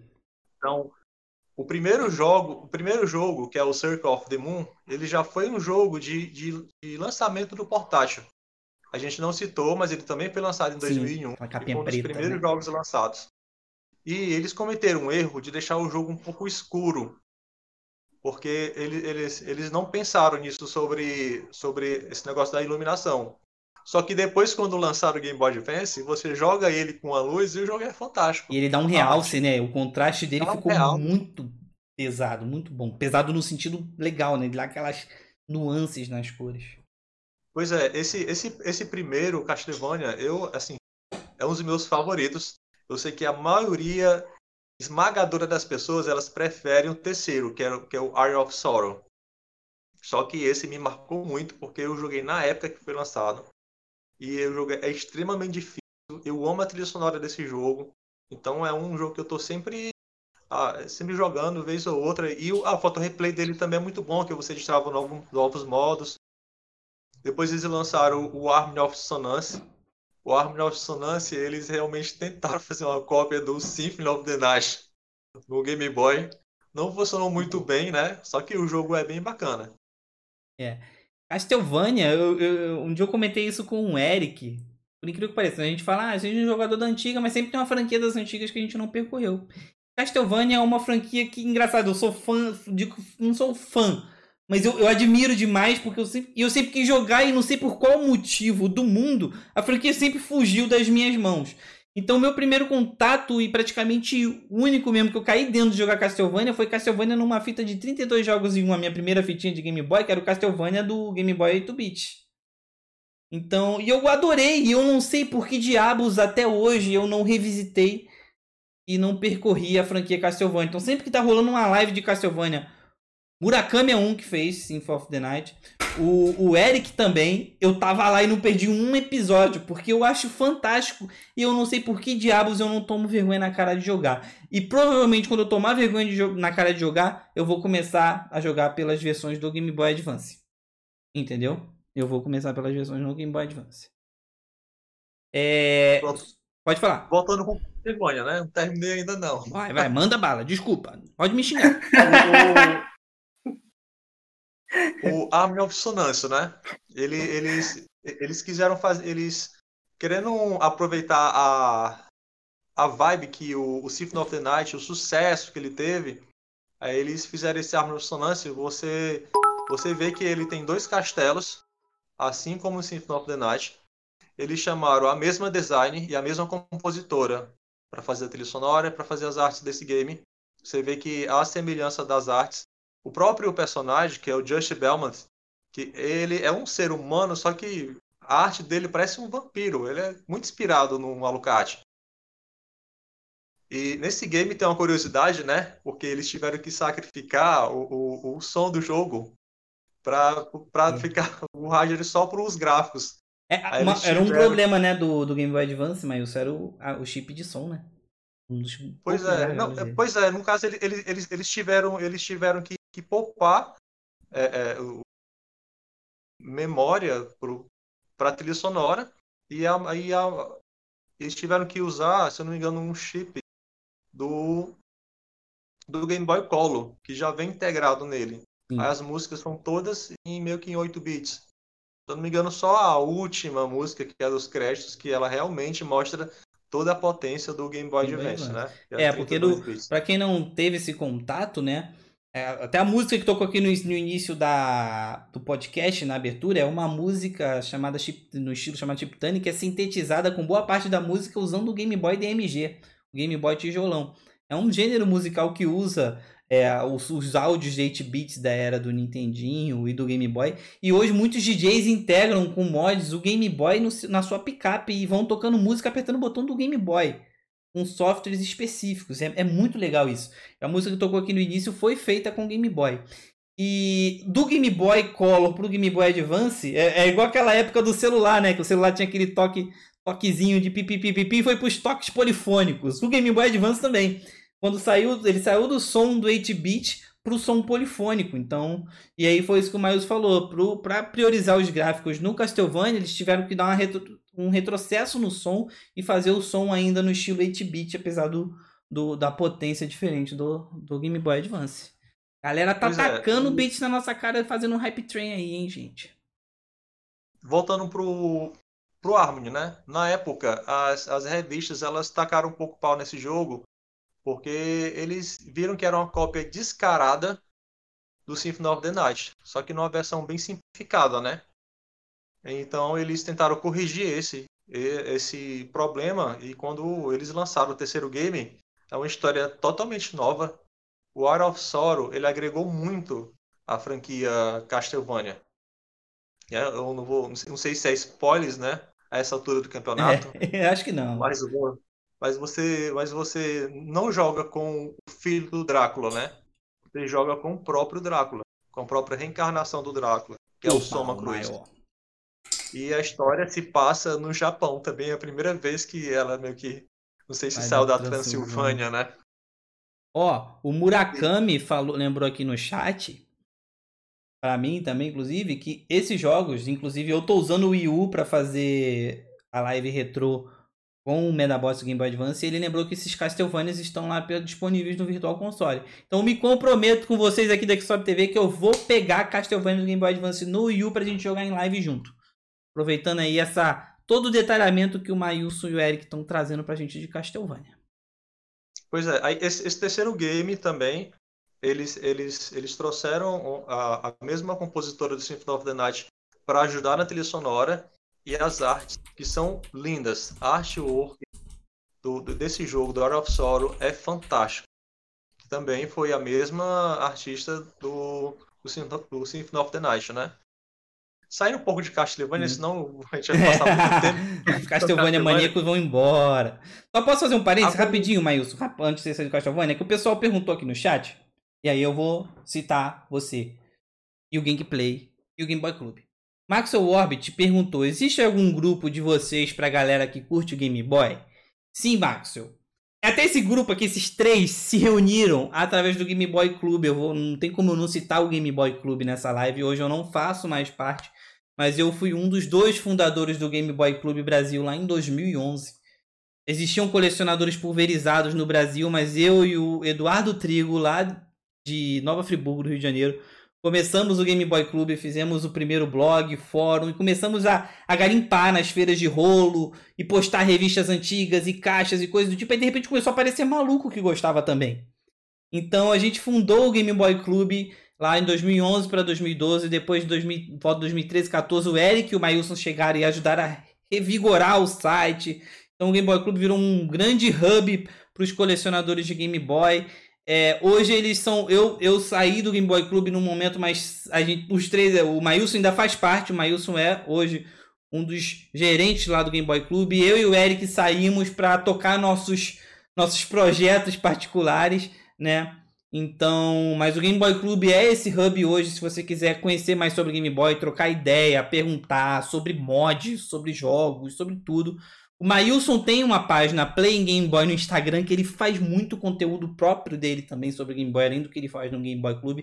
E o Eric no site Gameplay, que eu também já escrevi lá, é, também faz muito conteúdo também sobre Game Boy. Sobre Game Boy Câmera, ele tem uma matéria muito boa. Então, assim, Pode colar nesses contatos que a gente está deixando aqui, que você vai aprender muito sobre Game Boy. E se tiver qualquer dúvida também, fique à vontade para me mandar pergunta, eu te indico as coisas. Eu sou um doido de Game Boy. Esses dois aqui, esses três aqui, é tudo doido de Game Boy. É um burro velho que se você procurar não tem um Game Boy no bolso. Até na BGS, pessoal, na BGS 2019, eu tenho, tenho uma matéria que eu escrevi no Game Boy Club, que foi minha última matéria escrita lá. É um caos importante contar eu tava nas filas de para testar os jogos aí, ó, Game Boy na, na mão, ó. Eu tava na fila mão, pra, pra, tes, pra testar os jogos da Nintendo com um Game Boy Color pendurado no pescoço. E a molecada nova vinha e falava: Garotinho, isso é um Game Boy? Posso? Funciona? Aí eu funciona. Teve um garotinho que eu não esqueço até hoje, cara. Ele achou que era meme. Ele, aquele negócio de assoprar a fita funciona mesmo? Aí eu falei, vamos ver, né? Por um acaso, o meu Game Boy tava meio bugadinho, esse que eu levei. Aí ele deu um mau contatinho na minha Pokémon e ela, eu puxei, ó. Pum! Plim! Aí o garoto ficou assim, ó. Ele viu um meme que ele sempre viu na internet, mas ele não viveu a era dos cartuchos. Acontecer ali na frente dele. Então, se você quiser saber sobre o Game Boy, pode colar no Game Boy Club, no Gameplay, na página Play Game Boy, que você vai estar tá em boas mãos, cara. Pode continuar aí, Mayusa. Só que o pessoal perguntou aqui e aí eu quis dar teu contato aí pra, pra trocar ideia. Beleza eu vou, eu vou dar uma dica para a galera que está acompanhando aqui o podcast e gosta muito da franquia Castlevania, que a Konami, na mesma época, ela lançou um jogo de um anime chamado Shaman King. É Eles usaram a mesma engine para desenvolvimento dos Castlevanias do Game Boy Advance e é fantástico. Você joga, a semelhança é incrível. Você é um jogo de 2D, tem que exploração, você pega as almas lembra o, o, o Sorrow. E a trilha sonora, a jogabilidade é fantástico. Os poderes lembram muito a série Castlevania. Quem não conhece, o Shaman King, acho que é Battle of Spirits, alguma coisa assim, né? Vocês procuram, é o 1 e o 2. Boa. E ah, sim, uma coisa que a gente não falou ainda foi sobre os portes, né? Sim, Só tá fosse nos portes. né? Manda bala aí. Bora, bora lembrar os portes do Super Nintendo que saíram pro Game Boy Advance. Eu sei que eles são bem difíceis de aparecer por aqui, né? Sim. Porque, como, como a gente já falou, a Gradiente rompeu e a Nintendo, enfim. É, foi lançado a trilogia do Donkey Kong Country, que a gente citou. O primeiro Donkey Kong Country, é, é, ele, a- as cores ficaram bem lavadas, né, Eric? Tu já tinha falado. Aquela Uhum. fase da chuva, quando você joga, nossa, mano, ficou. Ele perdeu toda a magia, porque eles tiveram que tacar um azul Fica matizado. pudessem enxergar, tá entendendo? Num Game Boy antigo. A partir do segundo Donkey Kong Country e do terceiro, eles não tiveram mais essa preocupação. Então, outros jogos que também que, assim, nessa época a Rare ainda estava fazendo jogos, né, para para Nintendo. Lembrando que todos esses jogos do Game Boy Advance, do Super Nintendo que saiu pro Game, pro Game Boy Advance, não são emulação. O jogo teve que ser feito do zero. Até melhorava o Então, gráfico, não- inclusive. Eles, isso, eles então não é aproveitavam o roteiro, né? Era o roteiro e o layout, mas era, o jogo era feito do Se você zero. estiver jogando algum, algum desses ports se sentir falta de uma fase ou de uma música, ou bem uma coisa a mais, é porque realmente teve coisas, arquivos que foram perdidos, eles tiveram que adicionar outros, entendendo? É, a trilogia do Donkey Kong Country teve a trilogia do Magical Quest, Magical Quest 1, 2 e 3, que foi lançado pela, pela Capcom. Lembrando que o Magical Quest 3, que é o Mickey Donut, nunca havia sido lançado no Ocidente até então, né? É, na época foi lançado só para o Super Famicom. E também ficou fantástico. É, lembrando aqui, tentando lembrar aqui todos, o, todos esses outros portes. Posso né? falar de outros portes É. também, rapidinho? Vai, vai, vai me lembrando É, aí. Me Aquela coleção que eu não sei se ela chegou a sair no ocidente, mas que a caixa, a caixa japonesa é linda de todos. A coleção Famicom Classics, que foi feita pro Game Boy Advance. Ah, é uma lembrado, caixinha de acetato transparente com aquela identidade visual bordô com dourado do, do Nintendinho japonês. E a fitinha Parecia do a Game bala é, belo. a, a fitinha do Game Boy Advance vermelhinha. E nessa mesma época foi lançado o Game Boy Advance SP no Ocidente, edição NES, que tem a pintura semelhante à do NES, prata com preto. E foi lançado uma versão que é perolado com os botões vermelhos, que é a versão. Não estou falando ainda do Micro, que é a obra de arte máxima do Game Boy, mas é uma SP. Famicom também foi lançado no Japão e vinha e foi a época que lançou essa coleção. É uma coleção inteira, vale a pena se você para botar na prateleira, sem brincadeira, porque é bonito. A caixa é uma obra de arte. A, ca a caixa dessa edição é uma obra de arte. Então a caixinha de acetato, a fitinha vem inclinada com o fundo do jogo, é, a fitinha vermelha. Então foi feita uma coletânea do, do NES. Então tem vários jogos, Excite Bike, é, Mario, e aí são realmente com os gráficos do Nintendinho. Esses foram portes do que a gente pode dizer nos moldes que a gente tem hoje no, no NES Online do Switch, o jogo exato como era do Nintendinho. Foi uma coleção Famicom Classics, saída no Japão. Eu não sei se ela saiu no Ocidente, se ela saiu no Ocidente, ela saiu com menos no jogos. É, mas ela, ela saiu menos caprichada, né? Saiu no- na caixa padrão, né? Pro Ocidente ela saiu na caixa padrão. No, Era, a caixa era, era, uma caixa preta, não é? Ela É, tinha um design. Mas ela, tá- e ela tava no, mas ela tava no design padrãozão, né? Pra lembrar, Isso, ó, a isso. caixinha quadradinha do Game Boy Advance. A caixa dos jogos do Game Boy Advance no Japão, ela era metade disso, ela era retangular e comprida. E Isso. essas do Famicom Classic, ela era quadradinha, menor e de acetato transparente e linda, caprichada, caprichada. Era é muito linda a coleção Famicom Classic japonesa. É, é, é sério, é um nível que eles não soltaram no Ocidente igual, porque eu acho que o público do Ocidente não ligava. O público do Ocidente rasgava a caixa. Então é Eu outra não- série de portes que eu acho legal também, é, é essa Famicom Classic, quem quiser percorrer, mas são os clássicos do Nintendinho puramente brutos. Ela tem um valor, acho que mais bonito, estético até da- do capricho que foi feito para comemorar. É, não sei se era a época dos 20 anos do Nintendinho, talvez. Uma coisa do tipo. Essa coleção ela é, ela é muito interessante também. Foram lançados foram lançados 12 jogos no Ocidente, né? Foi lançado o Super Mario, o primeiro, o Mario Bros. É, foi o, o, o, o primeiro Super Mario do Nintendinho. Foi Sim. lançado, foi lançado o primeiro Castlevania, O Excite Infelizmente, Bike. o Excite Bike. Duck Infelizmente Hunt. eles não lançaram os outros dois Castlevanias. É. Eu queria muito que tivessem saído. Sim. Não era, seria fantástico. Eles Oh. lançaram, Eles lançaram um Donkey Kong. Sim. O Donkey Kong Jr., eu acho, não? Bomberman. Ah, foi. É, teve, Bomberman. teve, teve um Donkey Kong. Tentando lembrar aqui dos outros. Galera, quem Balloon Fight. primeiro, só ir falando. É. O Maxwell tá falando aqui no chat também, e a gente vai entrar nisso, que a gente vai falar um pouco dos acessórios ainda, um pouquinho nessa parte da biblioteca. Ele tava querendo lembrar da correlação com o GameCube. Eu até mostrei já numa live, mas aqui no fundo tem o Game Boy Advance ligado ao GameCube. E aí ele pede pra gente falar um pouco do Game Boy Player e também da relação do GBA com o Zelda Wind Waker, né? Game Boy vamos pro começo, a gente tem um derivado que é o Super Game Boy no Super Nintendo, né? O Super, Aqui, ó. Super Game Boy o Mailson é um fiel usuário do Super Game Boy nos campeonatos que ele organiza na Hamilton Games. Ele usa o Super Game Boy nos, nos Super Nintendo pra galera competir também com o Game Boy lá nos campeonatos que ele organiza na loja. Existiu o Super Game Boy 2, que já rodava os jogos de Color, correto, Mailson? Eu tenho o Super Game Boy 2. E ele é meio chato Na verdade, ele, ele, ele, ele Hum. rodava os mesmos jogos. A diferença é que ele tinha uma correção no clock de memória Aí, e a ó. velocidade era exatamente a mesma do Game Boy E aí não ele dava tinha uma saída para cabo link. Boa. E aí veio com o GameCube o Game Boy Player, né? Então o Game Boy Player permitia que a gente jogasse os jogos do Game Boy. É uma coisa que faltou no Nintendo 64. Teve o Transfer Pack, mas que era praticamente exclusivo para você transferir Pokémons para o Game Boy Stadium. Acho que isso foi um grande pecado. O Transfer Pack poderia ter sido usado para jogar os jogos de Game Boy no Nintendo 64. É uma coisa que eu sempre fiquei pensando, porque já existia o Super Game Boy no Super Nintendo. Por que, que eles não trouxeram aquilo pro, pro Transfer Pack? Na minha ignorância de um garoto de 11, 12 anos na época. É isso que eu ficava pensando. É, o, o Game Boy Player, vocês tiveram alguma experiência jogando no Game Boy Player com o Game Boy Cube? Eu confesso que, como muito fã de Game Boy, eu tive, infelizmente, pouquíssimo contato com o GameCube. E é uma coisa que eu queria muito percorrer, era essa interface do GameCube com o Game Boy Advance. Porque se a gente parar para pensar, ali foi inserida, de certa forma, a componente do controle com tela que a gente viu depois no Wii U.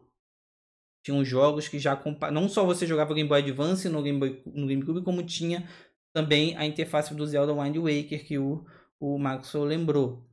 É, essa interface também não era uma exclusividade da Nintendo. De certa forma, o VMU do, do, do Sega Dreamcast também já, já fez essa, essa primeira entrada, né?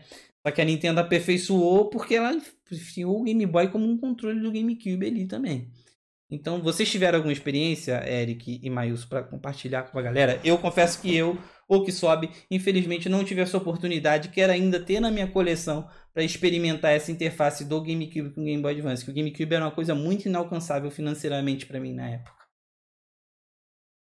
É, eu também não tive não, porque O eu Max dependia é. dos emuladores. O, o Maxwell mesmo fala que foi a melhor compra que ele fez para a coleção dele nos últimos tempos foi o Game Boy Player no GameCube. Uma das coisas que eu fico um pouco incomodado com o Game Boy Player, assim, mas isso é coisa minha, que eu tenho medo. Ele vem um CD, não vem para poder jogar? Eu tenho medo de riscar esse CD. E daí, se riscar e perder? Ele faz o quê? Ele dá o boot?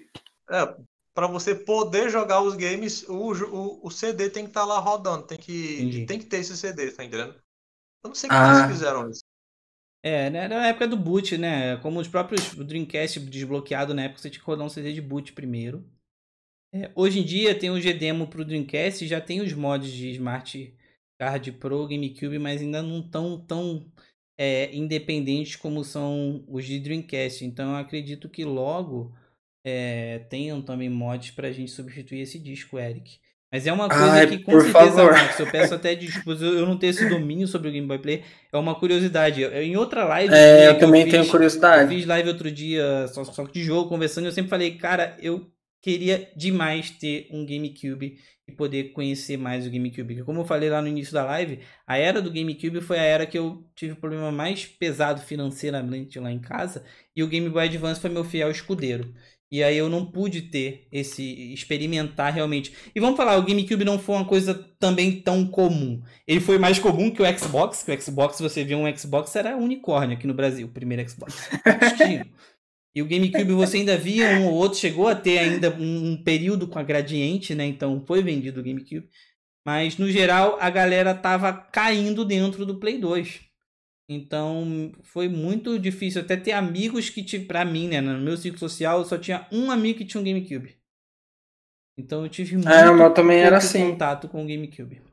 Eu fiquei morrendo de inveja porque achei ele extremamente pequeno, eu acho muito eu acho bonito, lindo. assim. Ele é o console, eu acho que mais bonito feito. Ah, e eu acho que ele só não deslanchou, só não derrubou o PlayStation por causa do tipo de CD. Sim. Porque senão eu acho que ele É, tinha porque ele engolido bonito. potente, né? Ele era mais potente, inclusive, né? Que o- que o PS2. Por causa da patente, né? É, a É. patente da Sony do DVD foi um dos gargalos. Eu lembro que nessa um- época.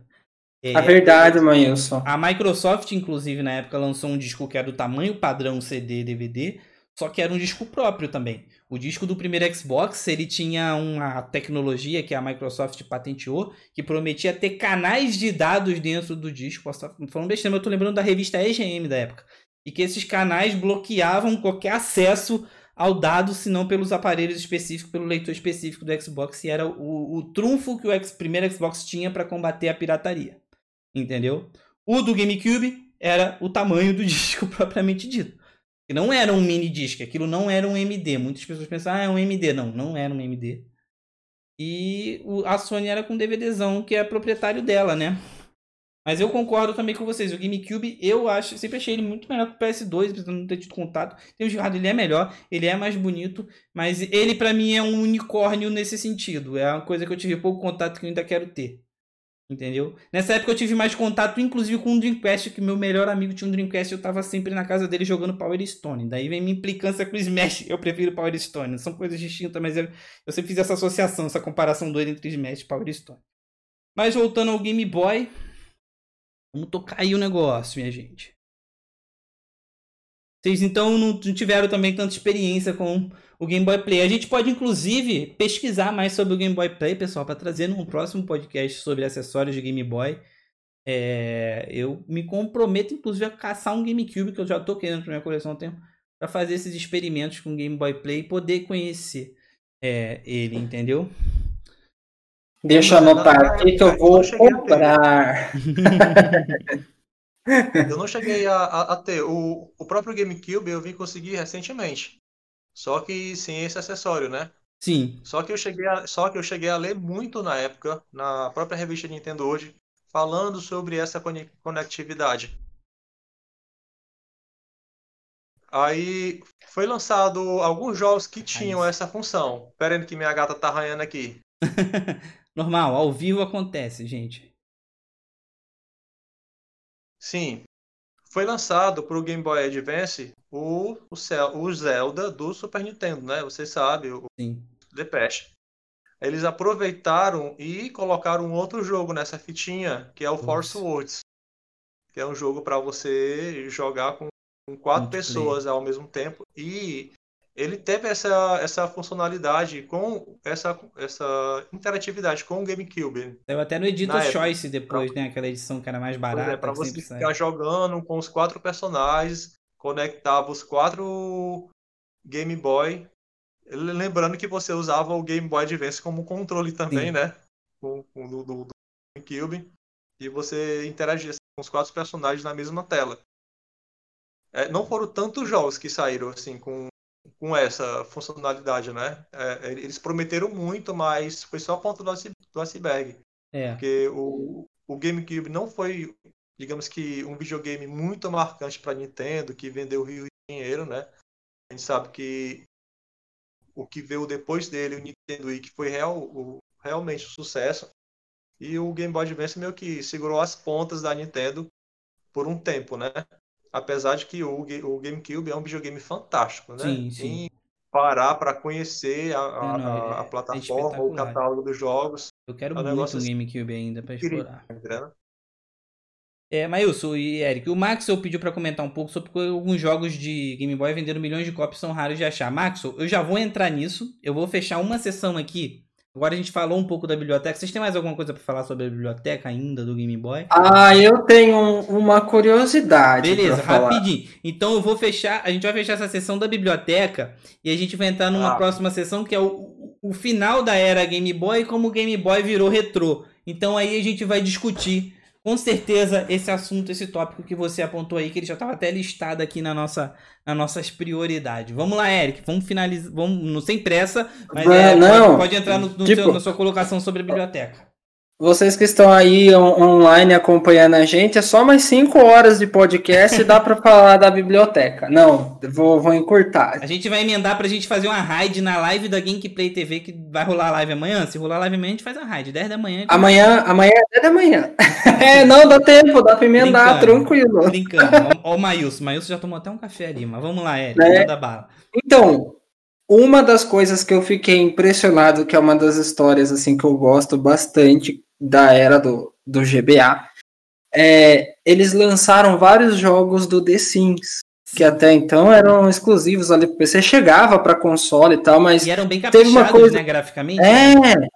Te- teve uma versão que é o, é o Burst Out, que é um dos jogos que eu mais joguei do Game Boy Advance.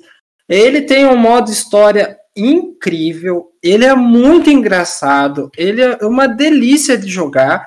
E daí eu lembro que na época saiu pro PlayStation 2 e pro, pro GameCube. Aí eu falei assim: ah, mas se a versão do GBA é tão boa assim, a versão do PlayStation 2 deve ser maravilhosa. Eu vou comprar. Gente, que decepção. então, Eu não sei se. Eu acho que não era a mesma equipe que fez o jogo e tal, mas a versão do GBA é maravilhosa. É incrível a, a versão do The Sims. E daí, puxando assim outros jogos que eu fiquei impressionado, vocês estavam falando de Nickelodeon, um filme aí, é aquele do chama Barney Aid, que era da- das vacas lá, o filme que lançou na época. Se vocês puderem procurar o jogo que tem pra ele pro Game Boy Advance, é um jogo lindo. Fuga das galinhas? Não, é de umas vacas lá, ainda a turma ficava zoando na época, porque ah, o, o, o, o- a vaca que você joga na verdade é um boi e tem teta. Eu não lembro de, de qual que era, se era da Disney, que a turma zoava ainda. Então, é um jogo muito bonito pro GBA. Nem que a vaca tussa. Não, não sei se é nem que a vaca tussa. Deve. Eu lembro que era de um Homem, filme famoso. Então, nossa, eu gostava pra caramba. Eu vou dar uma olhada aqui depois. Mas chama Barney Aid o, o, o nome em inglês do, do jogo. E Ah, eu fiquei muito, muito impressionado com esses jogos. E daí, até comentaram no chat, eu não, não lembro quem aí jogou na roda, mas realmente nessa rodada final de GBA, teve muita tralha que veio, muito lixo, que tinha uns simuladores de pônei, uns simuladores de fazenda, e era tudo assim, jogos que parece que jogou para atrair o grupo, o grupo feminino, só que foi uma merda, uma, uma churrada de jogos de tipo de cuidar de pônei, de cuidar de fazenda, e eram jogos mal feitos, eu não entrava na minha Como se as cabeça. meninas quisessem jogar aquela droga, né? É, como que a Nintendo, tipo, licenciada by Nintendo, tipo, jogou tão pra baixo ali que era um chorume de jogos. e eu baixei daí uma vez que eu falei assim, não, eu vou procurar jogos podres para ver. Inclusive, um dos jogos mais podres, não sei se é raro, mas se for raro aí, o Maílson até pode dizer, foi um jogo da Britney Spears que tinham várias músicas e eu fiquei impressionado porque o final do jogo mostra uma parte do show que é uma música que tocava lá e era um lixo o jogo. Os jogos da Barbie então nem se fala, sabe? Eu fiquei abismado. Então assim, gente, o final da biblioteca do Game Boy ali do, do Advance realmente foi teve ali os joguinhos bons, mas foi uma lista assim. Eu, eu até vejo no DS, o 3DS também eu vi muito isso acontecer. Então eu não sei o que, acontece. Eu acho que é para manter aquela coisa de tipo, não, olha, a gente tá dando suporte, tá para lançar aí mais uma leva de 50 jogos, mas você não sabe o que que tá vindo aí, que olha, O Max destacou também o do filme Robôs, falou que foi um bom jogo. E pra fazer barra aí com o jogo da Britney, ele falou do- das visões de Raven, né? Que era aquela série. Foi. Mas teve um jogo que foi no final do Advance também que eu achei lindo, que foi o jogo do Astro Boy.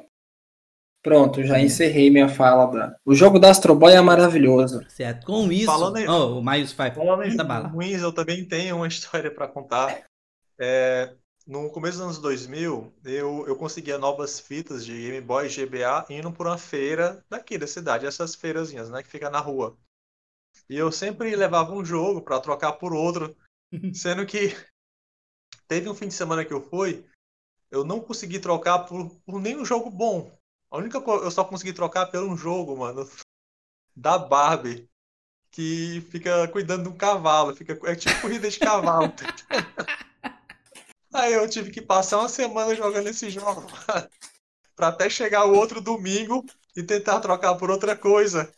Eu não tenho esse jogo mais na minha coleção, mas eu acho que eu vou acabar pegando ele novamente só. Só pela só lembrança. Pra, só, só pela lembrança, tá entendendo? E, e falando, oh, nossa, tantas coisas que a gente deixou de falar, realmente a gente tem que tirar uma madrugada inteira é. para falar sobre catálogo, falar sobre jogos. A gente não falou sobre os RPGs, tá entendendo? Sim, tem muito RPG. Que a própria Square, ela rompeu com a Nintendo na época do Nintendo 64, na época do Nintendo 64, e ela né? Que ela pesado no GBA, né? Os Final, Final Fantasies pro, pro PlayStation. Mas aí, quando foi em 2002, eles acabaram reatando, graças a Deus, né?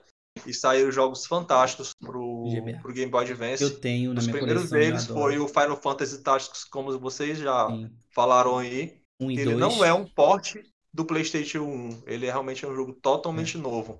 É um jogo fantástico. O- os, os, os primeiros Final Fantasy do Nintendinho, eles foram portados com os gráficos todos melhorados. Melhorados. O Final Fantasy é Down of Um e dois Souls. Dark of Souls. Não, não Souls. E vem um e o. Inclusive, uma das coisas que eu achei legal aí, Mailson, o, o 1 e o 2, eles foram lançados remakes originalmente pro WonderSwan. É. Foi E daí- concorrente do, do portátil do Game Boy, pouco conhecido aqui.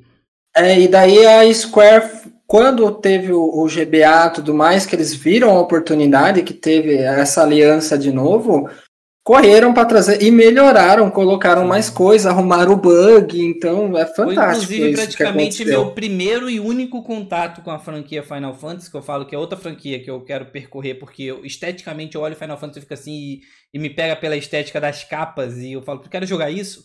Mas eu joguei esses Final Fantasy de Game Boy Advance todos, tem inclusive na minha coleção. É, E joguei só eles. Então hoje eu tenho alguns Final Fantasy de PlayStation 4 que eu comprei, estão na prateleira da vergonha que eu ainda não percorri. Eu queria jogar os Final Fantasy de PlayStation 2 e 3 também. Mas o meu contato com a franquia Final Fantasy foi aí. Nessa volta da Foi Square lançado com o- a Nintendo com o Game Boy Advance. Um cartucho que vinha um e o dois. É, o 4, o 5, o 6. Incrivelmente, o 6 foi lançado pro, pro, pro Game Boy Advance, que é um port, né? Só que Sim. o, o Chrono, o Chrono Trigger não foi lançado pro Game Boy Advance. A- Acabou sendo portado só pro Nintendo DS. teve, teve Secret of Mana também? Teve algum? Também. Teve Secret- Sword of- Teve. Sword of Mana. Teve Sword of- também, teve também as séries Tales, que também era só no Super Nintendo, lá no, no Ocidente, lá, não, no, no Oriente, eles trouxeram pro Ocidente a série Tales of. Ai, qual que é agora? É tanto Tales? Tales of Symphony, acho que é, o- é o primeiro, eles trouxeram também. A Namco também teve bastante coisa de RPG aí que eles trouxeram bacana. pro- pro GBA. O próprio Bri- Breath of Fire 1 Sim, e 2 sim. do Super Dois. Nintendo voltaram no Game Boy Advance. É. E, e, O- nossa, é tanto jogo, são O que, Modern- eu teria que pegar a minha próprio caixa e pegar de um é. por um e Olha mostrar ele. pra vocês. Olha, olha, olha ele fazendo inveja. É. O da Nintendo nunca destaco também é Modern 3, né, cara? Eu sou muito fã da franquia É Modern, então dá um Modern... branco aqui, é de vez em quando eu olho pra caixa ali pra É, saber se eu vi caixa, de a gente alguma tá falando da caixa é um instante, gente, é um instante. Franquia Modern, né, que foi no Nintendinho Modern. É, depois É, ele- ele depois o- teve o foi lançado. Earthbound e o Modern 3 só só saiu no no GBA, Japão, né, no né? Japão. Entendeu? Ele foi lançado só no Japão, isso aí. Japão. É um jogo que, inclusive, ele teve uma edição do Game Boy Micro. Ah, só pra falar de edições especiais, essas edições do Final Fantasy geraram uma edição limitada do Game Boy Micro do Final Fantasy, que é uma das coisas mais lindas que eu já vi em forma de videogame, gente. A caixa. Verdade. Você já quer a caixa dele, você já fica assim. Então. Cara, Hum, fala aí. a gente não falou sobre os piores e os melhores jogos, né? A gente não pode encerrar. Não, então vamos agora. Piores e melhores jogos. Bora, antes bora, de a bora gente encerrar. entrar no final da era Game Boy, como ele virou retrô e como alguns jogos sumiram, ficaram raros. Beleza, gente? Isso. Vamos lá. Bora lá. Eu não sei se pra vocês, eu acredito que pra maioria, um dos piores portes do Game Boy Advance é o Mortal Kombat 3. Nossa pior, senhora. É o pior porte do Sim, Super Nintendo. Sim. E a SEGA também teve um pior porte em Game Boy Advance. Se chama Sonic. O primeiro Sonic do Mega Drive foi portado para Game Boy Advance de uma forma horrorosa. É, é, é, com cheio de bugs, tá entendendo? O personagem cai da plataforma ou aparece em outro canto. É, aquele jogo também, aquela franquia Cruising. Cruising usa. Cruising usa, Cruising né? Exótica. Sim, teve um. Sim, sim. O Game Boy Advance Cruising também ganhou Velocity. uma versão. Cruising Também Velocity. ganhou uma versão só, só dele, que é o Cruising Cruising Velocity, Velocity, é isso mesmo. que é um dos piores jogos de corrida do Game Boy Advance. Eu acho que esses três estão no meu, meu top 3 de piores jogos. É, não Vocês que eu passe, não que eu se passe mão, mas eu acho que talvez eu não tenha percorrido pra chegar ao ponto de tirar meus piores jogos do Game Boy Advance, sinceramente. Mas eu joguei alguns jogos estranhos do Game Boy Advance, mas que são estranhos que eu gostei. Teve um jogo de simulação de trem, que a caixa era linda e eu comprei um trem simulator da vida, e o jogo era podre. O jogo era podre. Ah, teve um porte de Road Rash também para Game Boy Advance. Eu não gostei particularmente. Ele, ele nem porque- foi um porte, ele É. foi meio que um jogo exclusivo. Exclusivo, é. exclusiva. Mas assim, eu acho que eles Ele podiam ter a- pego a- a- a- o feeling do Road Rash clássico do Mega Drive e melhorado o gráfico, que teria, ter- teria sido simples e funcionaria. Mas eles tentaram fazer muito pesado O e eu acho que não rodou legal, né? O jogo é até legal, mano. O jogo é até legalzinho. Eu tava jogando esses dias no Cabo Link. Hum, O problema dele é porque ele tem poucas pistas. Você joga Limitado. 20 minutos, meia hora, acabou o jogo. acabou o jogo. Tá acabou o jogo, é, ele, não, ele não divertia. Então O são dois jogos que me é dão uma, uma lembrança certamente um, um, um pouco ruim do Game Boy Advance, assim.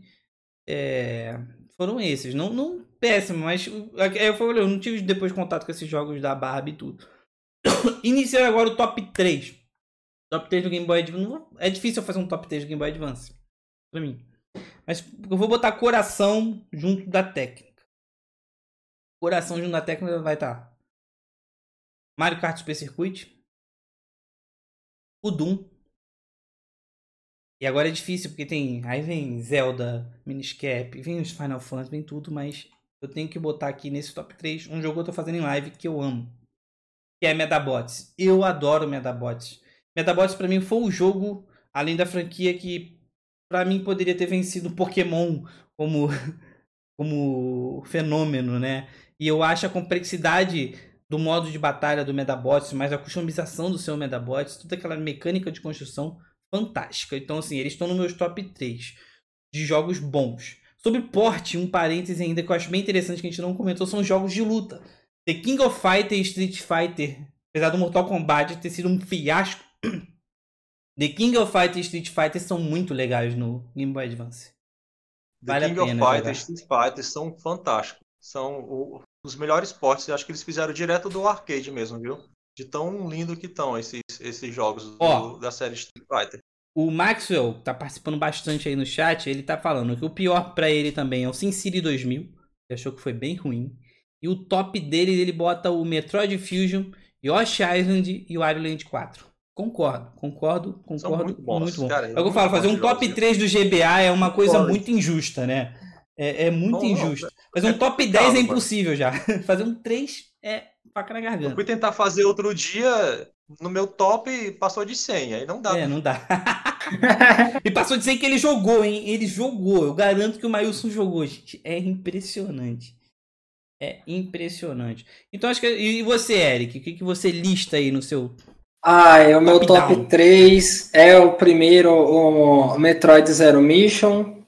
O segundo é o Mega Man Zero. Pra mim é bastante os nossos, né? tudo. E o terceiro é o Castlevania Area of Sword. Boa. E pior, você tem alguma coisa? Você já falou da Britney? O da Britney. o da Barbie. E um do Pônei que eu não lembro o nome que eu tentei jogar e eu fiquei frustrado. Que era muito ruim. É, então agora a gente vai para uma sessão final aqui para começar a finalizar nosso podcast. A gente não... E os Pode top falar. 3 do Maílson? Top 3, ele falou?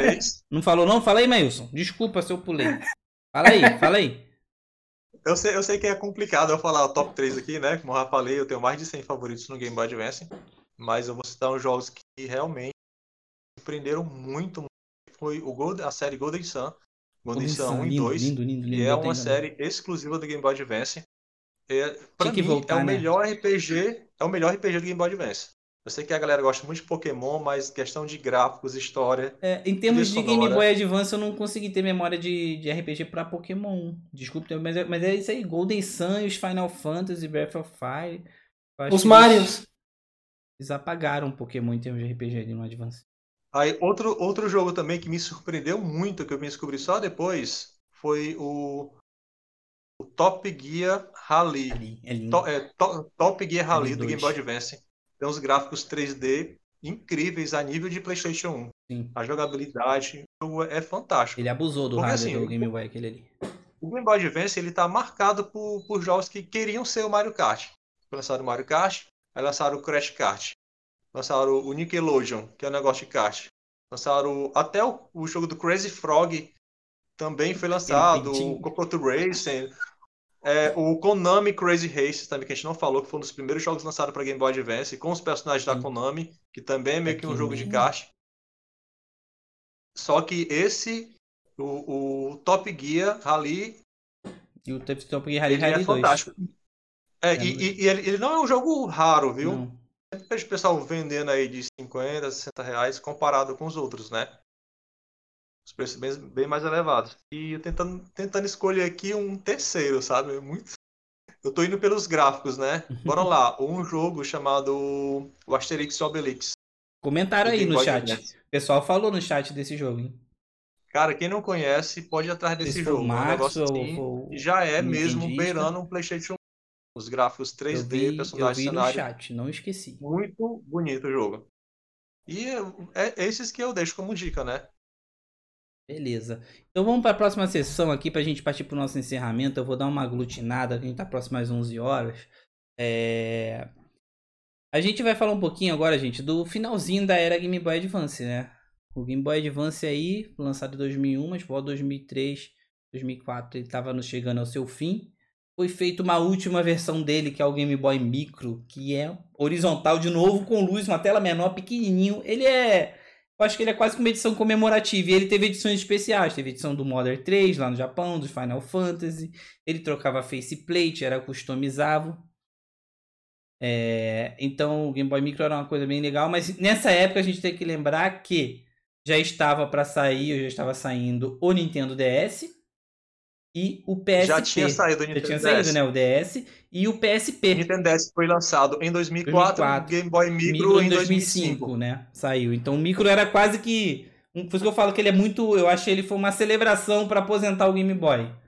É o, último suspiro. É, foi o último E suspiro. eu gostei que eles colocaram aquele cartucho que toca MP3, porque MP3 Sim. player na época tava bombando, né? É, e uma coisa que a gente não falou também é que tiveram cartuchos de episódios de anime no Game Boy Advance. Teve de Pokémon, teve de Dragon Ball. Então o Game Boy Nickelodeon. Advance permitiu um- algumas coisas doidas Bom, dessa, né? A gente também tem que tirar um podcast só para falar sobre todos esses jogos, porque Hum. foram muitos animes que foram adaptados. A própria franquia Dragon Ball recebeu diversos. Sim, vamos diversos fazer um podcast sobre de luta, jogos de anime RPG, no Game cultura. Boy Advance. Então, assim, esse finalzinho dele, né, 2005 foi quando o Game Boy então se aposentou como com o nome Game Boy. O Game Boy Micro foi encerrado e já estava na era do Nintendo DS. O Nintendo DS tinha suporte aos fitas do Game Boy Advance.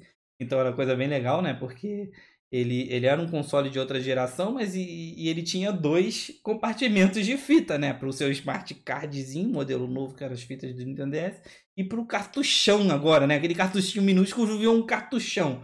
Parando para pensar com um novo cartucho de Nintendo DS. E ao mesmo tempo o PSP já estava ali, poderosíssimo. O PSP foi um portátil que finalmente fez frente à Nintendo, eu acho. O grande portátil a conseguir fazer frente à Nintendo depois de anos de vários portáteis excepcionais que não conseguiram bater de frente ou bater até em parte em alguns países, principalmente no Oriente, no, no, Japão. Então tivemos WonderSwan, como o Eric lembrou, Neo Geo Pocket, o Game Gear, que foi mais conhecido aqui no, no, no, Ocidente. Mas teve o Lynx da Atari, né? Mas o grande portátil que aí chegou para bater de frente com a Nintendo foi finalmente o PSP na era DS. E o DS chegou, como o Mailson bem comentou no início, é, eu, eu, eu, gosto de falar que o DS chegou já no, no, no celulares ganhando mais força né, no mercado. Celulares estavam com jogos mais poderosos. O DS tinha que ter uma pegada moderna, tela de toque, tela dupla. Ele era uma coisa que chamaria mais atenção que o celular. E ao mesmo ele remeteu a um design clássico dos Game Watch, desculpa, de duas telas que rolaram já na Nintendo. Então a Nintendo estava mantendo a inovação com a tradição. O DS fez isso. E o DS foi um sucesso de vendas que a gente conhece. A gente não vai entrar em detalhes no DS, mas o DS trouxe ainda ali a, a possibilidade de você jogar o Game Boy Advance naquele console. Então, o Game Boy ele chegou na aposentadoria aí, né? E eu acredito que os, os, primeiros anos do DS, eu falo por experiência própria muita gente, muita gente ainda caminhou com o seu Game Boy Advance. O Game Boy Advance continuou sendo ainda um portátil muito jogado nos primeiros anos do DS. E só que aí nesse nessa época é, foi justamente é, é, uma época ainda que não tinha talvez esse mercado de colecionismo tão forte. Eu acredito que já por volta dos anos de 2008, 2009 já estavam aí nos outros DS, DSi, antes, pouco antes da chegada do 3DS, é, o, o Game Boy começou a chamar atenção como retrô. É, no, fora do Brasil, principalmente, já tinha um movimento, como eu citei, dessas músicas chiptunes, e os DJs estavam buscando o Game Boy DMG para fazer música eletrônica. Então, o Game Boy Advance nesse período, ele não estava ainda na, na faixa retrô, né? Que a gente tem aquele momento que o, o videogame é um videogame velho, velho no sentido de acabou de lançar outra geração, não quero esse. Então ele não era retrô ainda. Ele era aquela coisa que ah, lançou um novo, eu quero um novo. Então foi talvez um período muito fértil para você comprar muita coisa boa de, de, de, de, Game Boy Advance a um preço bom. Porque nesse momento que tem uma troca de, de. Nessa época, hoje em dia nem tanto que o pessoal. Eu costumo falar que o pessoal pisa, faz mija na, num jogo da Nintendo e consegue vender pelo dobro do preço que comprou. Mas, não vamos entrar nesse assunto de preço, mas assim, nesse período do Game Boy Advance teve um, um certo esquecimento apesar de ser o momento imediato do fim da, da era Game Boy, que fez com que as coisas dele eram muito baratas. Então era muito barato você comprar um Game Boy Advance nesse período, era muito barato você comprar alguns jogos. E aí eu entro pro questionamento do Max. Pera que o Maílson caiu. Vamos só esperar um segundinho aí. Ele voltar. Esperar um pouquinho. E a gente fecha o questionamento do Maxwell. É, o Maxwell tá lembrando aqui no chat, ó, o Maílson tá voltando, gente. O Maxwell tá lembrando no chat isso que a gente tá falando, ó, que o melhor momento para você comprar um, um de um console é quando ele tá brevemente saturado, né? Saiu um novo, por exemplo, agora tava uma época até boa para comprar PS3. Eu acho que daqui a pouco o PS3 entra no retrosão que você vai, vai morrer para comprar jogo de PS3 aí. Então, o Game Boy Advance teve esse período aí. Por que que alguns jogos ficaram tão raros de Game Boy, o, o, o Maxwell? Eu tenho uma opinião e vou ver se meus amigos compartilham dela. Eu acho que o Game Boy foi muito sim usado por crianças. Eu fui uma criança que cresceu com Game Boy.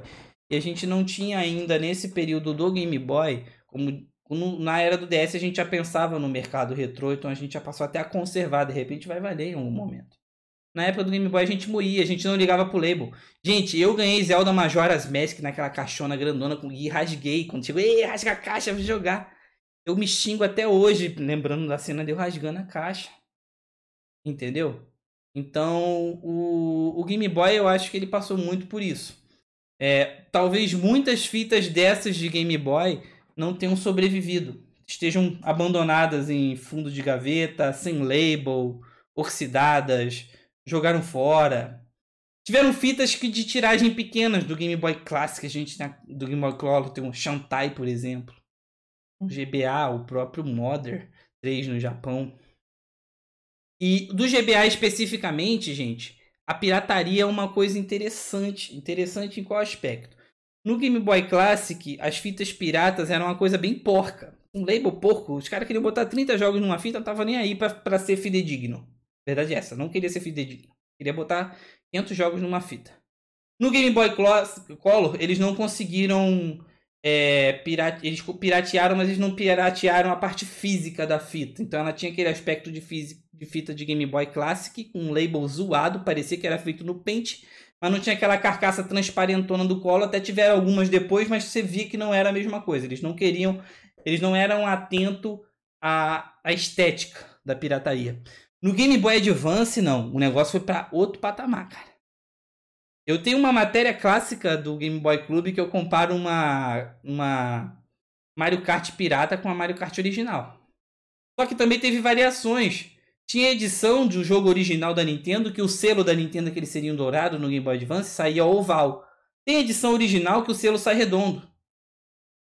E tem fita pirata aqui, que a, que a original é oval e a pirata é redondo. Então, aí tu tinha que olhar o chip se tinha um timbre da Nintendo. Mas no finalzinho da era do Game Boy Advance já tinha fita pirata com timbre da Nintendo ali também. Então as fitas do Game Boy Advance foram muito pirateadas e fisicamente falando foram muito bem pirateadas. Caixa com manual, o label, a parte física, o chip. Então, fitas de hoje de Game Boy Advance, além do risco de você dar de cara com uma pirata ser altíssima, quando você consegue realmente, dependendo de alguns jogos, alguns jogos, vamos dizer, esses jogos tops, os Final Fantasy, o Doom, coisas assim, você conseguir a fita original, pelo fato do mercado pirata ter sido muito grande, isso inflacionou o valor da original. Entendeu? Não é como outros consoles que tem muitos da original. A gente sabe que tem muitos da original do Game Boy. Mas para você dar de cara com a fita original do GBA, hoje, você dá de cara com 5, 6 dela pirata e um pirata que algumas você percebe, outras o cara tem que ser muito safo, entendeu? Tem que abrir a fita e olhar, e aí comprando pela internet você pode acabar caindo numa cilada, Bino. Entendeu? Então é, tem um número printado na label, como o Maxwell falou, mas tem, tem, já tem pirata que vai aí, tá bom? Tá bom? Teve essa questão do, do label redondo ser europeu, cara. Essa minha Mario Kart aqui, ó, ela tem label redondo.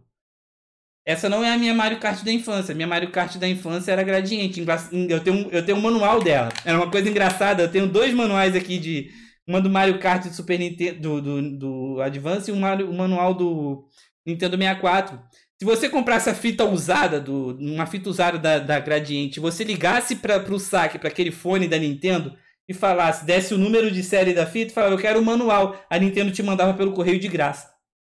Eu tenho vários manuais de, de, de Game Boy e de Nintendo 64 de fitas que eu comprei usadas sem caixa e eu ligava para o saque da Nintendo e eles me mandavam o manual. Acho Muito bem... bacana. É, era bem legal. É bem legal. Era só se a fita tivesse, sabe aquele adesivinho da gradiente que vinha de papel que acabava desgastando, mas com número? Se aquele adesivo tivesse conservado, se ligasse para gradiente passasse aquele número, a gradiente te enviava o manual.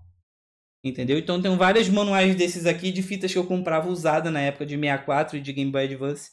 Eu ligava e pedia. Rolava. Até que ano? Até 2002. Até 2002 eu consegui isso, Maxwell. Até 2002 eu peguei manual. Depois eu até posso uma outra live mostrar um manualzinho. Eu tenho de Game Boy, eu tenho manuais das caixas, mas eu tenho, eu tenho um manual extra aqui de Mario Kart Super Circuit, um do Mario Kart, Super Mario Kart é, 64, que são desses vindo da Gradiente. Tenho isso bem na minha memória. Deu meu irmão ligando, aí a gente passava o código da Gradiente, a Gradiente pedia nosso endereço. Eles botavam pelo correio sem custo nenhum. o manual que vinha dentro da caixa, certinho. Certinho. Não mandavam caixa, berço, não, mas o manual e aqueles panfletos, adesivo, eles mandavam.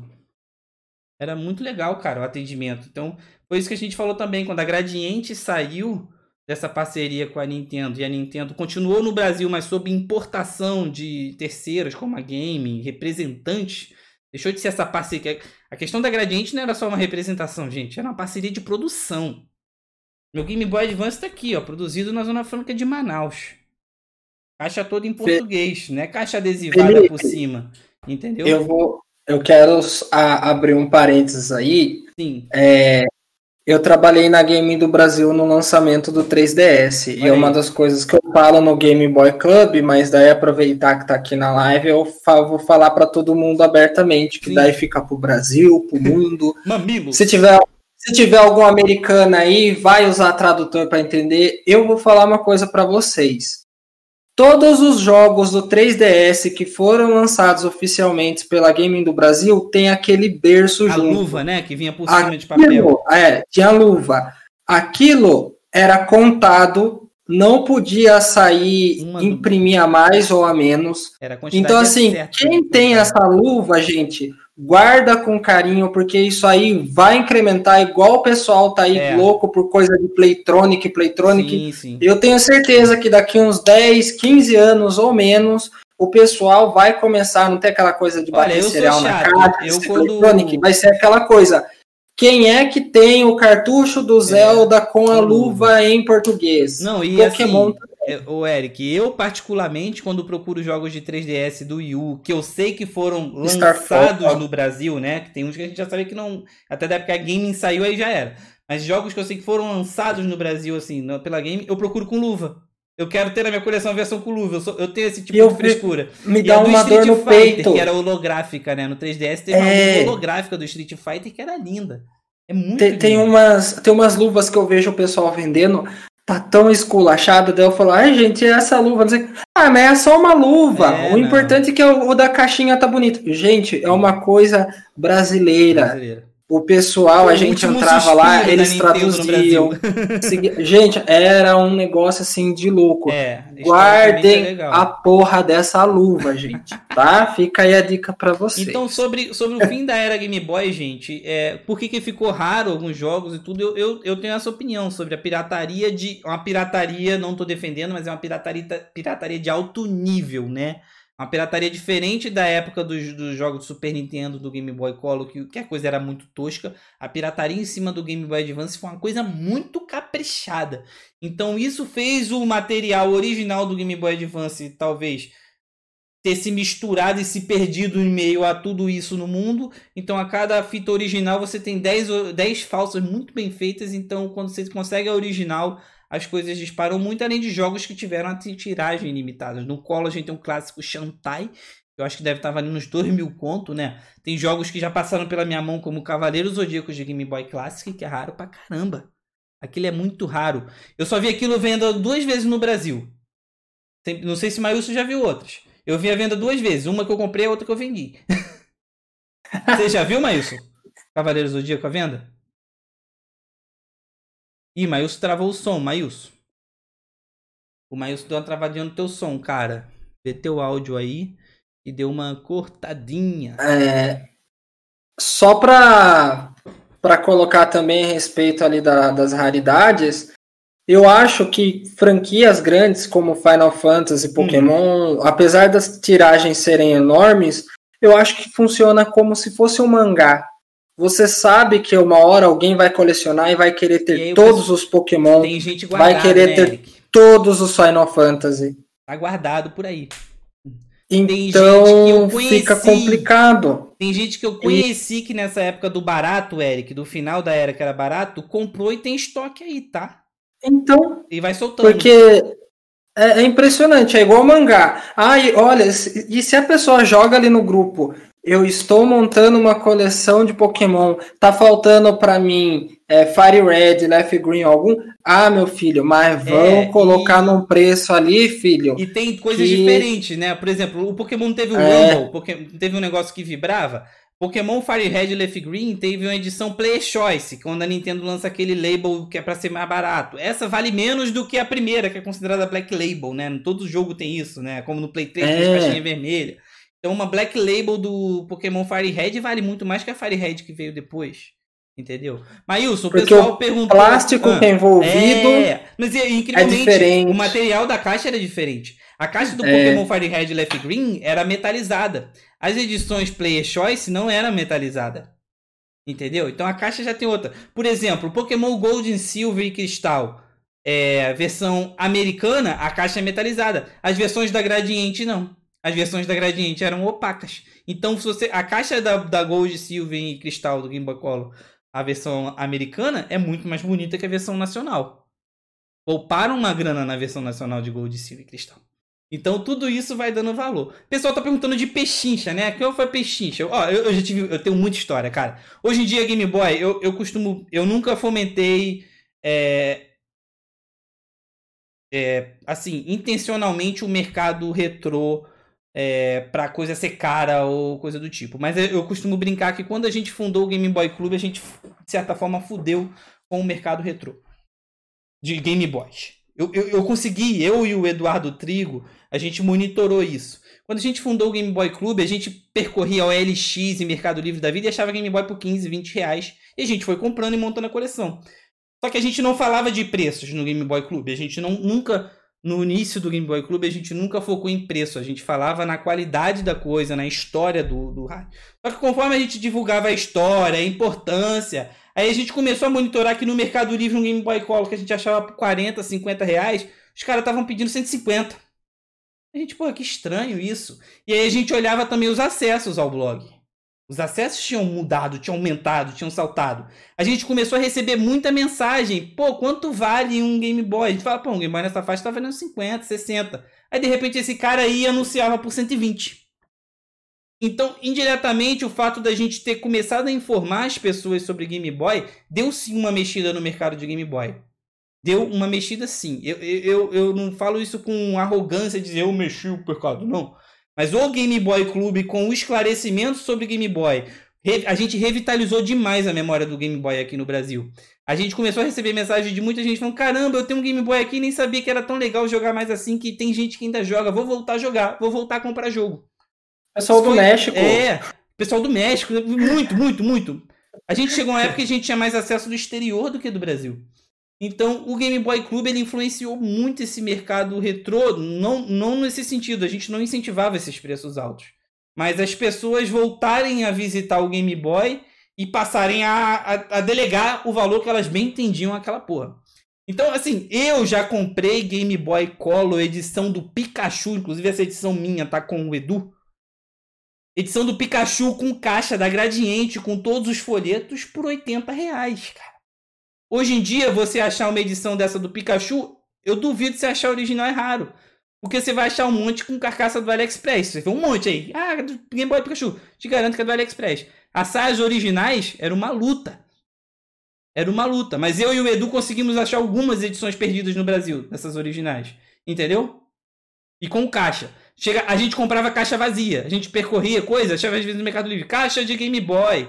Então o Edu conseguiu uma caixa do Game Boy, edição do Pikachu original, com todos os folhetos por 30 reais. Eu lembro disso. A caixa original. Quando a gente via a caixa vazia vendendo, a gente comprava, porque eram caixas raras. É, obrigado, só que não, Marcos. Mas infelizmente, a gente nunca incentivou esses preços. Mas o fato da gente esclarecer as pessoas sobre o Game Boy, fazer as pessoas voltarem a visitar o Game Boy, a gente conseguiu observar o mercado mudando. Então, cara, o vício era tão grande, o, o pessoal, que eu e o Eduardo Trigo, a gente conhecia todos os anúncios de Game Boy que tinham no Mercado Livre. Sabe, a gente ia até a última página, quando não tinha mais, página 1, 2, 3, até a 15 lá do Mercado Livre de anúncio. Então, se surgisse um anúncio novo, um já ligava pro outro, ó, saiu, saiu um Game Boy novo lá no Mercado Livre hoje, tu vai querer? Não, vou pegar. E aí a gente pegava cases do Japão, capinha de cartucho, eu, eu tinha muita coleção de cases porta-cartuchos, coisas exclusivas do Japão. Aparecia, a gente já sabia e pegava. Teve uma de porta-cartuchos do Game Boy Advance, que era um organizador oficial, que eu fiquei assim, uma semana segurando para ver se entrava um dinheiro para pegar. Daqui a pouco foi o José Moraes Júnior, um dos maiores colecionadores do Brasil, ele é meu amigo também. Ele comprou e postou, olha que eu comprei. Eu falei, seu filho da mãe, tava no meu favorito do Mercado Livre há um mês isso. E tu furou meu olho. A gente conhecia tudo que tava no mercado, gente, tudo. Só que hoje, e aí o que acontece? Isso, o, a gente, só que a gente nunca deu valor, deu valor no sentido, a gente nunca falou, falou de valores no Game Boy Club, nas nossas matérias, nos nossos resgates. A gente falava da memória. Só que indiretamente isso afetou a, a galera que ficou de olho nisso e passou a dar valor de mercado a essa parada, entendeu? Então a gente observou. Tanto é que de início o Game Boy Club nunca teve nenhum canal de venda a gente nunca controlou nenhum grupo de venda de Game Boy. Até que tinha um grande grupo de venda de Game Boy no Facebook que veio de fãs do Game Boy Clube. E um dia a galera não estava administrando mais e meio que pediu: ah, pessoal do Game Boy Clube que entende não quer cuidar. Daí que o Game Boy Clube acabou se metendo um pouco de. só de moderar. Lembrando. Mas a gente, de origem, a gente nunca quis se envolver com o comércio de Game Boy. A gente queria resgatar. Então, contato com colecionadores do exterior. Pra, tinha um gringo francês que fez digitalização de várias caixas exclusivas que só saíram lá pra gente, a gente postava, manuais. Nosso objetivo sempre foi a memória do Game Boy. Entendeu? Então, nesse meio aí eu falo, a gente, no Brasil especificamente, é, esses três maluquinhos que estão aí na tua frente, tiveram participação sobre a questão de reviver a memória do Game Boy, entendeu? A gente teve um, um, papel muito de reviver a memória do Game Boy, mostrar coisa que a galera nem conhecia. Lá em 2010 a gente estava falando de mod de Game Boy. Eu tentei fazer, só que na época deu errado, eu perdi uns três Game Boy, mas os primeiros mods de botar luz no Game Boy Advance usando tela de outro. Olha como era barato. Eu comprava um GBA SP. Eu comprava um GBA SP para quebrar. Eu comprava um GBA SP para quebrar, roubar o front light dele e aplicar nesse Game Boy aqui. Entendeu? Dava para fazer isso. Comprava muito. E aí você perguntou de peixinhos. Eu já consegui Game Boy Color por 5 reais em Feira do Rolo. Com Mario Deluxe de Game Boy Color. Eu consegui um Game Boy Micro por 15 reais numa lojinha de jogo. Essa lojinha assim, stand, né? Aí tinha um Game Boy Micro lá, eu passei, quanto tá isso aí, moça? Ah, esse minigame me dá 15 conto, que eu não sei se funciona, que tá sem carregador. Eu tinha carregador que eu tinha, outros dois em casa, tinha em casa funcionando. Comprei um Game Boy Micro, que era mais caro, por 15 reais. Então, nessa época a gente conseguia, assim, muita pechincha. E você, Eric, mas o que, que vocês conseguiram aí? O pessoal tem curiosidade de saber de pechincha de Game Boy. Bem, eu vou, eu, eu vou só falar sobre outras coisas. Claro. Que tu estava falando anteriormente. É, sobre por que, que os jogos que foram lançados foram lançados centenas, milhares, ótimo, ótimo. É, hoje em dia são raros, tá entendendo? É, tem é, a, a lei da, da oferta e da procura. Não é só com Game Boy Advance, gente. Com qualquer videogame. Os jogos que fizeram mais sucesso, os mais bonitos, mais bem feitos, mais amados, todo mundo vai querer. O que é que vai sobrar? Vai sobrar a raspa da panela, né? Vai ter Barbie, vai ter Nickelodeon, vai ter Bob Esponja aí, a torta é direita no Mercado Livre. Desculpa, só um parênteses, mas lembra da época que a gente achava de rodo o Tony Hawk Pro Skater do Game Boy Color, assim, vendendo no atacado? É, demais, mano. Demais. Porque não era uma fita meio que. Não era uma franquia de peso como Metroid da vida, como Pokémon. Metal Gear. Iridium, Metal né? Tinha um Iridium de Game Boy Advance. Comprava por 10 reais. Pois é, então assim. É, é, há uns 10 anos atrás. Vai deixar Ai. aí. Há uns 10 anos atrás, é, é as, as pessoas não se é, elas, elas jogaram o Game Boy, tiveram contato e pronto. Mas aí, conforme elas foram ficando mais velhas, você quando tá mais velho, você quer reviver as coisas Sim. do passado, mano. E pode ser com disco, pode ser com revista, qualquer coisa. E a página Game Boy Club, uma das referências aqui no Brasil, falava muito e ficava é, mostrando matérias e ficava sempre a função foi trazer a nostalgia. É, a gente pegava no sentimental, né, Maílson? A gente pegava a no sentimental, sempre, não foi? Sempre foi a intenção sempre foi essa. Então, acredito que é, é, é essa nostalgia veio à tona ao ponto da pessoa querer ter novamente aqueles jogos, querer ter o videogame. E no mundo todo é, é assim, qualquer plataforma sofre com isso. Infelizmente, Metroid, Castlevania, são jogos difíceis de encontrar originais, porque quem coleciona quer ter eles. Sim. Não quer ter outra coisa. Não quer ter um jogo B, C ou D. Quer ter, quer ter um jogo A. Quer fechar a franquia mais, com caixa, assim. com manual. Maílson, dos jogos podres, o único raríssimo que a turma se mata e que eu vejo aí nos grupos é aquele Corey na Casa Branca do DS, por causa que a nota dele é alta na. Teve um Lá no... Teve um no de 3DS site lá de que saiu de linha, não nome. teve, né? Um de 3DS que foi sair de linha e virou raro também, que era um Metacritic, isso aí, Max. Obrigado. Tem, tem, tem, tem, esse detalhe também. São jogos totalmente desconhecidos, ninguém tá nem aí para ele, mas de repente eles se tornam raros lá é. na gringa. Teve um de 3DS, cara, que anunciaram, vai, vai parar de produzir, acho que era um de robozinho, Maius. Cave Story. É. 3D. Cave Story, né? Cave Story 3D. É. E de repente. Não tem para nenhuma plataforma, só pro 3DS. E pararam de fazer, ele virou raro assim, bum, de um dia pro outro. Literalmente.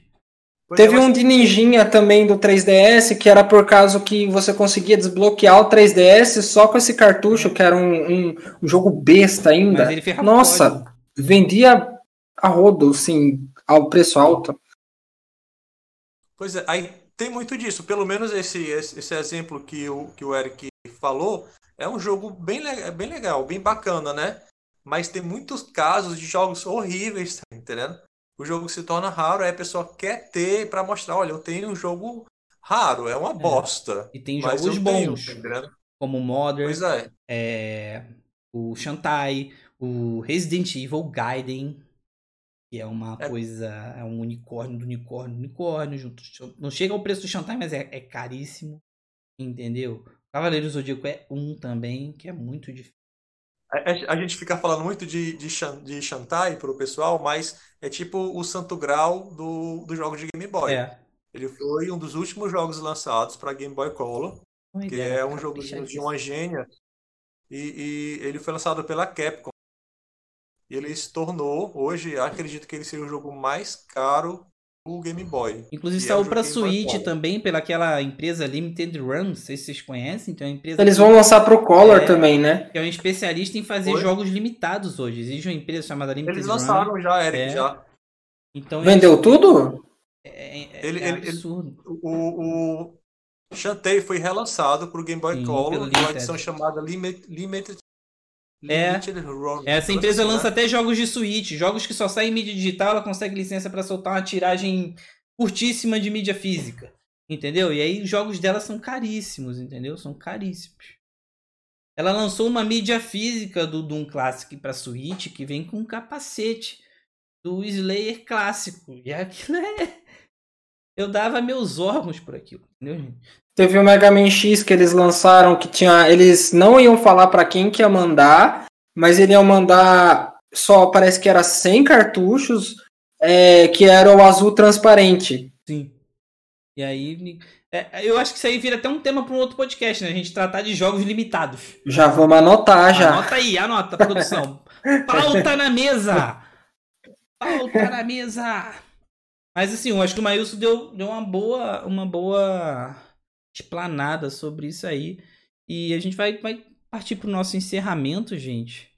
Falta ele falar qual que foi a pichincha dele. pichincha, é. O pessoal pediu tua Ah, tá pichincha, bom. Maílson. Fala tua pichincha. Aquela que A você. maior pichincha da minha vida, assim, eu nunca fui de, de na verdade, tipo, se, se eu já tinha um jogo, ou se eu já tinha um videogame, um jogo, e eu via ele um pouco bem, pouco mais em conta, ou bem mais em conta, eu deixava pra lá, eu não ia atrás de comprar um jogo que eu já tinha, tá entendendo? Sim. Pra ficar com dois, três, quatro, cinco, pra depois revender.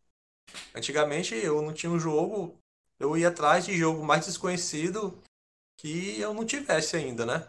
E eu, aí lembrando que quando eu comecei a colecionar, não tinha esse boom que como tá hoje, tá entendendo? Eu comecei a colecionar há 10, 15 anos atrás. Sim. Você comprava fita na feira de 30, 40 reais, fita original, tá entendendo? Comprava como velho, né, Maílson? Era bom essa época. É. A gente comprava como velho, não era eu, eu retrô. acredito que, que eu, eu não tive muitas assim lembranças de pechincha, mas é, se pondo nos dias de hoje, né?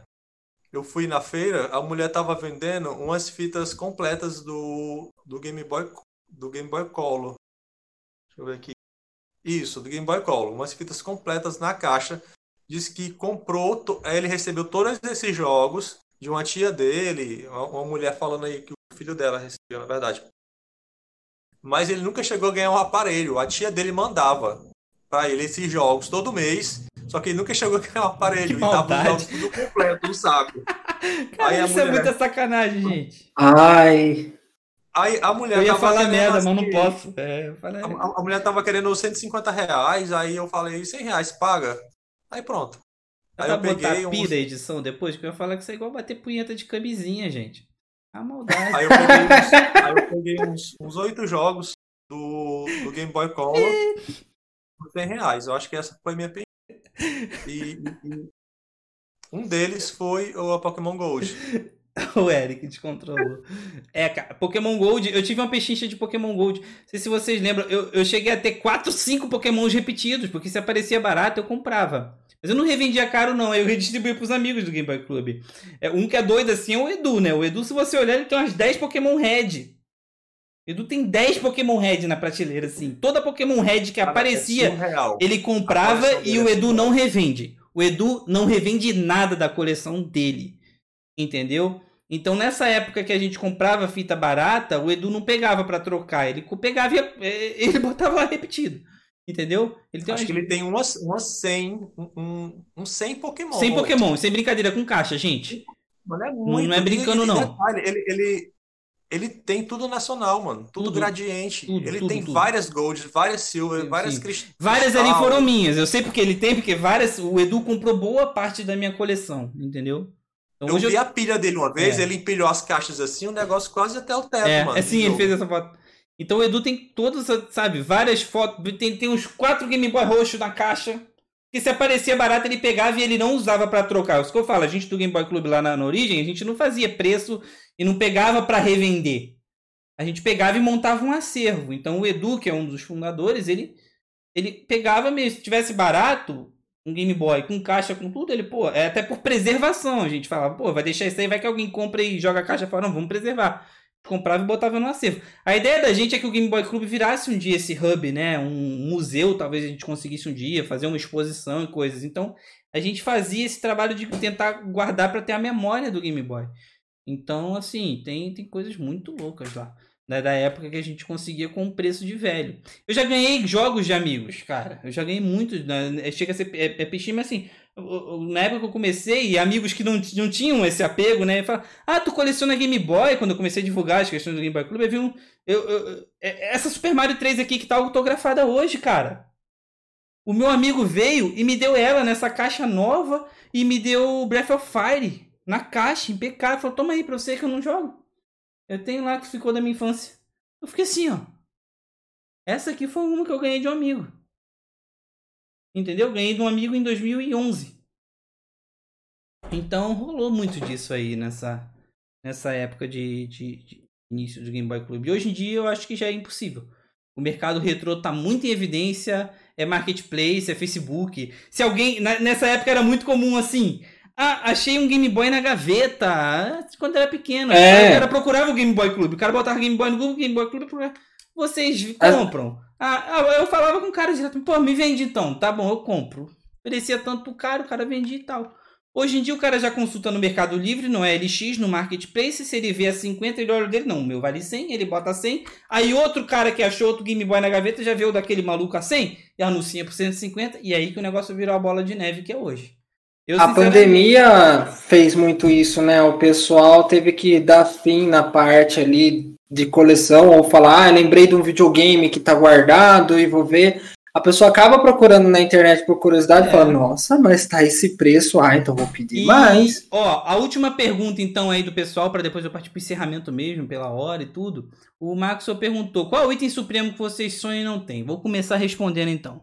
O meu é, além do Game Boy Micro edição 20 anos lá do Mario, que é uma coisa linda, mas o, o item supremo mesmo pra mim era ter o bundle do Game Boy Pocket com a caixa da Gradiente. Precisa da embalagem. A- Pra mim a embalagem vale mais que o hardware. Essa embalagem da Gradiente do bundle, seja do Blue ou do Red, que o Mailson foi um dos felizados que teve quando criança, é para mim é o meu santo grau de Game Boy. É o que eu mais queria ter na minha coleção, mas pra mim não adianta ter aquele Game Boy. Aquele Game Boy é fácil ter. Pokémon, pra mim, é, eu tenho, é fácil. Eu queria ter aquela caixa. Aquela caixa do bundle, a caixinha externa da Gradiente com o guia, aquilo ali é o meu santo grau. E até conversando com colecionadores do exterior, é sim considerado um dos itens mais raros de Game Boy. O Game Boy os itens que vêm em si não são nada, mas a embalagem dele é uma coisa que foi de tiragem limitada e só saiu no Brasil daquele jeito. Então, é, é- aquilo pra mim é o meu santo grau. Pode não ser o Game Boy mais. Em termos de hardware, ele não é o Game Boy mais raro. Os Game Boys mais raros são algumas edições Pokémon Center que só saíram na loja do Pokémon em Tóquio. São, são lindos também. Eu já tive um Game Boy Advance Pokémon Center, inclusive do Cerebi com caixa. E é raríssimo, é raríssimo. Teve uma época, época que nem eBay era comum aqui, então acho que só tinha dois daquele no Brasil. Eu era um dos donos de, de, daquele. Hoje em dia você ainda garimpa no eBay. Paga caro, mas você traz. Entendeu? Quem tem grana, traz de fora.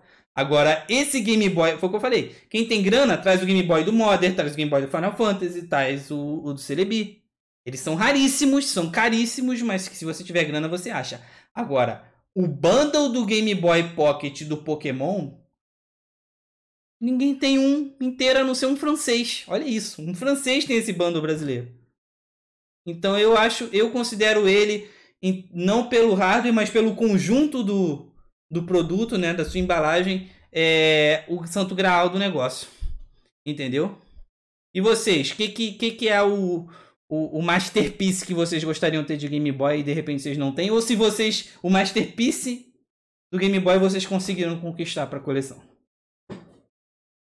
Bem, eu vou falar. Eu, eu acho que o jogo que eu mais queria numa, na minha coleção, que eu sei que eu não vou ter. Tem jogos que eu já abri mão. Eu, eu, eu tinha feito uma lista dos jogos que eu queria ter e tentando conseguir ao longo desses anos. Mas aí teve um específico que a gente já, já falou sobre ele agora há pouco, que é o Shantae do Game Boy Color. Que estava na minha lista do Color, eu consegui todos os outros. Consegui Mega Man, e é, Alan the Dark, e Resident Evil. Todos os outros jogos que eu achei, que eu achei top do Game Boy Color, só que Shantae, na época que eu fui atrás a primeira vez, ela é em média 600 reais. Né? Já tá dois, dois mil. Aí eu, não, cara, 600 reais é muito caro pra fita. Hoje em dia a fita passa de 2 mil, é. 3 mil, 4, tá entendendo? Aí então é uma coisa que eu realmente. Que seria, uma, que seria meio que a cereja do bolo na minha coleção. Mas eu já me conformei, porque tem jogos que eu não vou conseguir ter. É. Mas eu ainda, eu ainda então... tenho a esperança, Mailson. Sabe, eu ainda acredito naquele dia da gente passando num lugar que ninguém espera, numa lojinha de fim de corredor, abandonada, qual sebo, sabe? Que tem, existem essas lojinhas. E tu vai dar de cara com a chanteia ali. Eu ainda acredito nisso, cara. Eu acho que essa é a grande magia do, do, do retrô. Se você tem dinheiro, você compra dois mil e pendura. A graça que eu, que eu achava, a... e que eu acho que a internet acabou um pouco com isso, é a do garimpo. Eu adorava garimpar em feira de rolo, em joga, loja de jogo antigo, loja de, de bairro lá na PQP, que eu sei que é a lojinha do cara que vendia fitinha veinha. Enquanto o cara tá já no PlayStation 3, o cara tava lá vendendo a fitinha de Super Nintendo sendo feliz. Eu, eu, eu adorava essas lojas. Primeiro, pelo cara tá, tá sobrevivendo com aquilo, e segundo, nessas lojas eu achava essas coisas. Então, eu ainda tenho esperança nesse nesse, tá, nesse romantismo da tá loja antiga, mas tá cada vez mais difícil. Mais difícil encontrar esse, esse que tu tá dizendo, de encontrar raridades nesses locais. Porque as pessoas hoje em dia, elas Olha têm acesso, muito acesso à internet, OLX e Mercado Livre, eles que eles e até o eBay, né? Eles ditam preço, tá entendendo? E até o Mercado eBay Livre, agora, é fácil o eBay. Pois é, eBay, eles ditam preço. Então, quem tem um cantinho que vende bugiganga antiga, ele já sabe que ali no meio tem coisa rara. É. Não só de Game Boy, e mas trato um feio. livro ou, ou, um pacote de estilito lacrado dos anos 90, tá entendendo? Qualquer coisa hoje em dia é colecionável. E tem gente que paga uma nota por uma coisa que ela uhum. queira muito. Tá ele sabe que vai ter alguém que tá procurando aquilo. Isso, sabe? Com certeza. Não é mais aquela coisa que ele não sabe o que é. Figurinhas que... Álbum de figurinhas. Eu, eu fui meu primo me deu um álbum de Tazo, Tazo do Máscara. Ah, nossa, que a gente colecionava quando eu era mais novo. Você se lembra de Tazo, sim, né? Tinha o Looney Tunes. Eu fui pesquisar, mano, esse álbum completo no, no, no, Mercado Livre. Eu, meu Deus, tinha um anúncio de mil reais. Ah. Eu, cara, eu vou vender esse é negócio. É como a revista Ação, Ação Games número 1, um, a Ação Games, a Game Power, que ela tem um Blanca na capa. É consider... Foi a primeira revista de videogame do Brasil, praticamente, assim, de sucesso. Então, uma revista daquela, até no capenga, tá na faixa de 150 reais. Eu sonho em ter aquela revista, porque era a revista que meu irmão tinha e tinha um pôster, sabe, que eu idolatro Blanca, tinha um pôster do Blanca. Então, aquela revista tá na minha memória de primeira revista de videogame que eu li. Eu sou doido para conseguir ela e ela realmente é difícil. E você, Eric, qual é a sua pagar ela? Tu vai conseguir pagar esse valor um dia? Não sei, se ela tiver inteira com o pôster, se ela tiver o pôster, eu pago. Falo mesmo. Pois é, tem quem pague, mano. Quem pague. Ela tá, tem uma memória afetiva com ela. Eu, eu também não sou o cara que quero ter porque é rara para mostrar que é rara. Não. Tem que ter uma memória afetiva daquilo comigo, entendeu? E tem, e, e, tem, e tem esse fator mesmo que tu falou, né? A memória afetiva pesa muito, né, para cada pessoa, para ela pagar ou querer muito ter um determinado Sim. item, né? Então vamos ao Masterpiece do Eric. Olha, meu masterpiece é, é, é até simples, não, simples. É que eu não, não fico pesquisando muito, não sei preço, mas deve estar tá aí. Para mim, é o, o cartucho do Mega Man Extreme do Game Boy Color e o Game Boy Verde Kiwi, né, o, o Color, mas assim, o meu ápice, o meu sonho maior, assim, não é nem com a família do Game Boy, era ter o Anderson Color, que foi a edição branco perolado do Final Fantasy. É bonito, eu já vi. É muito Eu bonito. sim, pela internet. Eu acho que o José, né, temos um, tem um grande amigo, eles também conhecem o José Moraes Júnior, citando ele aqui. Ele e o pai dele são grandes colecionadores de videogame de portáteis, então assim, é, eu, sou, eu sou muito amigo deles e eles têm isso. Eles têm essa peça aí, é linda. Eles já me mostraram cada coisa, cara. E eu fiquei assim. Eu, e eu, eu, quando fundei o Game Boy Clube, eu pesquisava muito. Eu recorria já aos colecionadores perguntar, ah, qual é edição tal? O que, que tem? Então aprendi muito com essa galera. Aprendi demais. E esse Wonder Swan é bonito demais. Bonito demais. Gente, então a gente vai caminhar para o nosso encerramento. É, eu gostaria, primeiramente, de agradecer meus amigos Maílson e Eric por terem, depois de, anos a gente falando, vamos fazer, vamos fazer, fazer, a gente conseguir botar esse, esse podcast no ar. É, sem dúvida isso aconteceu por causa de vocês. O Eric na, deu o reforço todo da parte gráfica pra gente, né, Maílson? O Eric adotou eu e o Maílson aí na parte gráfica, então eu tenho muito a agradecer. eu de falar isso publicamente. É, pro Eric com Gameplay é, dando todo esse apoio aqui para o Sobe TV e para esse podcast, o Troco de Ficha, que vai ter mais episódios. Vou, tra vou trazer mais pessoas para conversar, vou trazer mais vezes o Maílson e o Eric para falar de Game Boy. Game Boy a gente tem muita coisa para falar, a gente direcionou mais no GBA hoje. É, demais ao público que veio já pela Xsob TV, ao pessoal que colou novo que veio pelo Twitch e o pessoal que veio pela indicação dos meus amigos, os amigos streamers que apoiaram bastante, que tacaram o dedo nos beats que nem precisava, só de vocês estarem aqui. A Pan Alba que me incentivaram. Eu tava pilhado, gente, com esse podcast o dia inteiro hoje. É, temos algumas coisinhas ainda técnicas para resolver, mas a gente está aprendendo. Mas o importante é que a gente botou a cara aqui. Então eu vou ainda dar umas editadas, uns ajustes para publicar o podcast nas outras plataformas. É, agradecer demais vocês colaram do início ao fim participando aí com a gente, trocando ideia sobre Game Boy uma coisa que a gente ama tanto, eu falo, uma coisa que faz parte do meu da minha construção como jogador de videogame. E eu falo que eu sou portateiro, eu sempre falo isso, eu sou portateiro. Quando eu comprei o Switch, eu queria até comprar o Lite, comprei o, o normal para jogar na live. E minha última palavra sobre Game Boy, gente, é quando o Game Boy Micro saiu de linha, foi o último Game Boy com esse nome. Quem acredita que o Game Boy acabou, no meu entendimento, é... viaja. O Game Boy tá aí até hoje. Tá aí até hoje na Nintendo. O Game Boy tava no DS. O Game Boy tava no 3DS. O Switch. É meio polêmico falar isso, mas o Switch, ao meu ver, é um videogame portátil. Ele não é híbrido. Ele é um portátil que você pode jogar na TV. Isso não quer dizer que ele é híbrido. É um pulo gato aí nas coisas. Mas ele é a Nintendo falando: o Game Boy vive. O Game Boy é o carro-chefe da Nintendo. Nessa era aí do Play 2, o, Game Boy Advance sustentou demais a Nintendo e permitiu capital, tudo. É, alguns podem não concordar, mas o Game Boy ele fez. O, claro, o Nintendinho, o Super Nintendo, todos têm a sua história, eu acho que máxima até sobre a Nintendo, mas eu acho que o Game Boy assumiu a grande identidade da Nintendo. O Game Boy fidelizou muito o público da Nintendo. Quando todo mundo fez outros tipos de videogame, se você queria jogar na mão, você tinha que ir para Nintendo, você queria ir para Nintendo. Então, o, por isso que eu falo, o Game Boy tá aí até hoje no Switch. O Game Boy tá no 3DS, ele tava no DS e ele vai estar tá daqui a 500 anos em qualquer coisa que a Nintendo lançar. Vocês podem contar que o Game Boy vai estar. Infelizmente a Nintendo ainda não lançou, mas é um tempo para outro podcast. Quando que a Nintendo vai trazer lá no Switch Online que já tem o NES, já tem o Super Nintendo, o Game Boy, pô. Precisamos do Game Boy no Nintendo Switch. Vai sair daqui a uns dias a coletânea do Neo Geo Pocket, que foi um concorrente do Game Boy, uma coletânea da, da Neo Geo no Switch do concorrente do Game Boy e a Nintendo eu acho que ela tá guardando alguma coisa muito grande, cara. Sinceramente, como fã, penso que a Nintendo tá guardando alguma coisa muito grande para lançar sobre Game Boy no Switch, porque não é possível que ele não não mostre essa biblioteca fantástica, principalmente do Game Boy Advance. Gente, tem muita coisa do Game Boy Advance que a gente pode explorar no Nintendo Switch. Deixa agora a palavra final pro Mailson e pro Eric. Vocês podem encerrar aí. Agradeço demais a presença de todos vocês. Mailson e Eric vão falar um pouquinho aí do, do, do que eles têm sobre Game Boy para finalizar e passar as redes deles também para vocês. Bem, galera, muito obrigado por ter acompanhado a live hoje.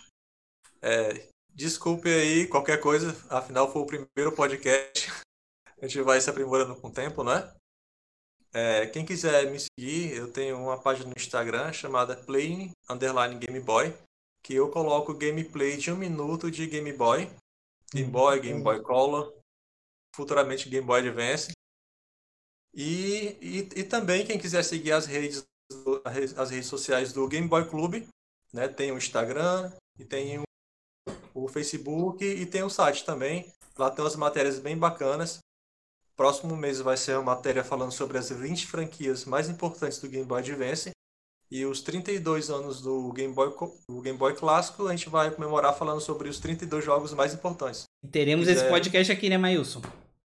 Com certeza. Se vocês quiserem entrar lá e conferir a, as matérias. E todo mês a gente está soltando matéria lá sobre jogos. Eric. Muito bem, gente. Eu queria agradecer muito ao que sobe aí, o Felipe, pela experiência, por ter aberto o canal aí para a gente estar tá fazendo isso. Agradecer ao Mailson, que está sempre por trás ali auxiliando a gente na parte técnica do Game Boy, ele que traz para a gente a lista, ele que aponta, olha, não, é isso, é aquilo, foi assim, foi assado. Foi a coluna vertical então, do negócio. É, ele é ali o, a espinha do negócio para fazer funcionar. Então, eu queria agradecer muito vocês pela oportunidade, né, pelo espaço, por estar tá aí com a gente nessas três horinhas. Então segue lá a Gameplay, a Gameplay TV na Twitch, né? Tem aí bonitinho os links. Eu e o Mozão a gente faz live lá. Vai começar agora toda terça, toda terça, quinta e sábado, né? Sábado vai ser às 10 da manhã, terça e quinta às 9 da noite, e a gente vai variando os jogos, vai jogando. Segue em todas as redes sociais, arroba Gameplay, então tem no Twitter, tem no Instagram, tem no Pinterest, tem no Facebook. A gente tem o nosso site, com é o nosso blog lá, gameplay.com. Então a gente traz curiosidades, fala sobre emulação, sobre ROMs, a importância deles aí também para a preservação da, da história. Então tem um conteúdo bem bacana que a gente está trazendo aí no blog e a gente faz para vocês. E é isso aí. .com com o M, eu errei, pessoal. Muito obrigado a todo mundo mais uma vez. Sério, eu tô feliz demais estar tá com meus amigos aqui fazendo isso, com meus amigos acompanhando, todo mundo que apoiou pra caramba, falando de uma coisa que eu gosto demais, tô sendo repetitivo. Mas esse podcast hoje foi, foi realmente uma realização. São anos querendo fazer isso. Muito trabalho envolvido, muitos anos escrevendo, muitos anos desmotivado, parando, voltando, parando, abrindo canal, fechando canal, voltando, voltando, voltando. E chegar nisso aqui hoje para mim foi muito importante e sem dúvida deu um baita gás para continuar com esse podcast e também com a Xsob TV, apoiando o Gameplay, apoiando o Play Game Boy. É, só tenho a agradecer, só tenho a agradecer a todos vocês. Muito obrigado a todos. Eu vou em breve disponibilizar esse episódio do podcast no Spotify, no YouTube e em outras plataformas. Pode ser que demore esse primeiro episódio a disponibilizar, porque é tudo novo pra gente aqui, então a gente vai ver para botar um negócio direitinho para vocês, para vocês depois passarem para os amigos, ouvirem de novo, perder uma, uma, parte que perdeu, quiser ouvir novamente. Então, e a, a, ideia é que o podcast aconteça a cada 15 dias ou uma vez por mês nesse início, até a gente pegando jeito, depois a gente intensifica. Então, foi muito importante o apoio de vocês hoje para que isso continue. Só tenho a agradecer a todos vocês, tenham uma boa noite e lembra, foi no boteco, foi na padaria, sobrou aquela moedinha, Gasta o troco de ficha, minha gente. Valeu!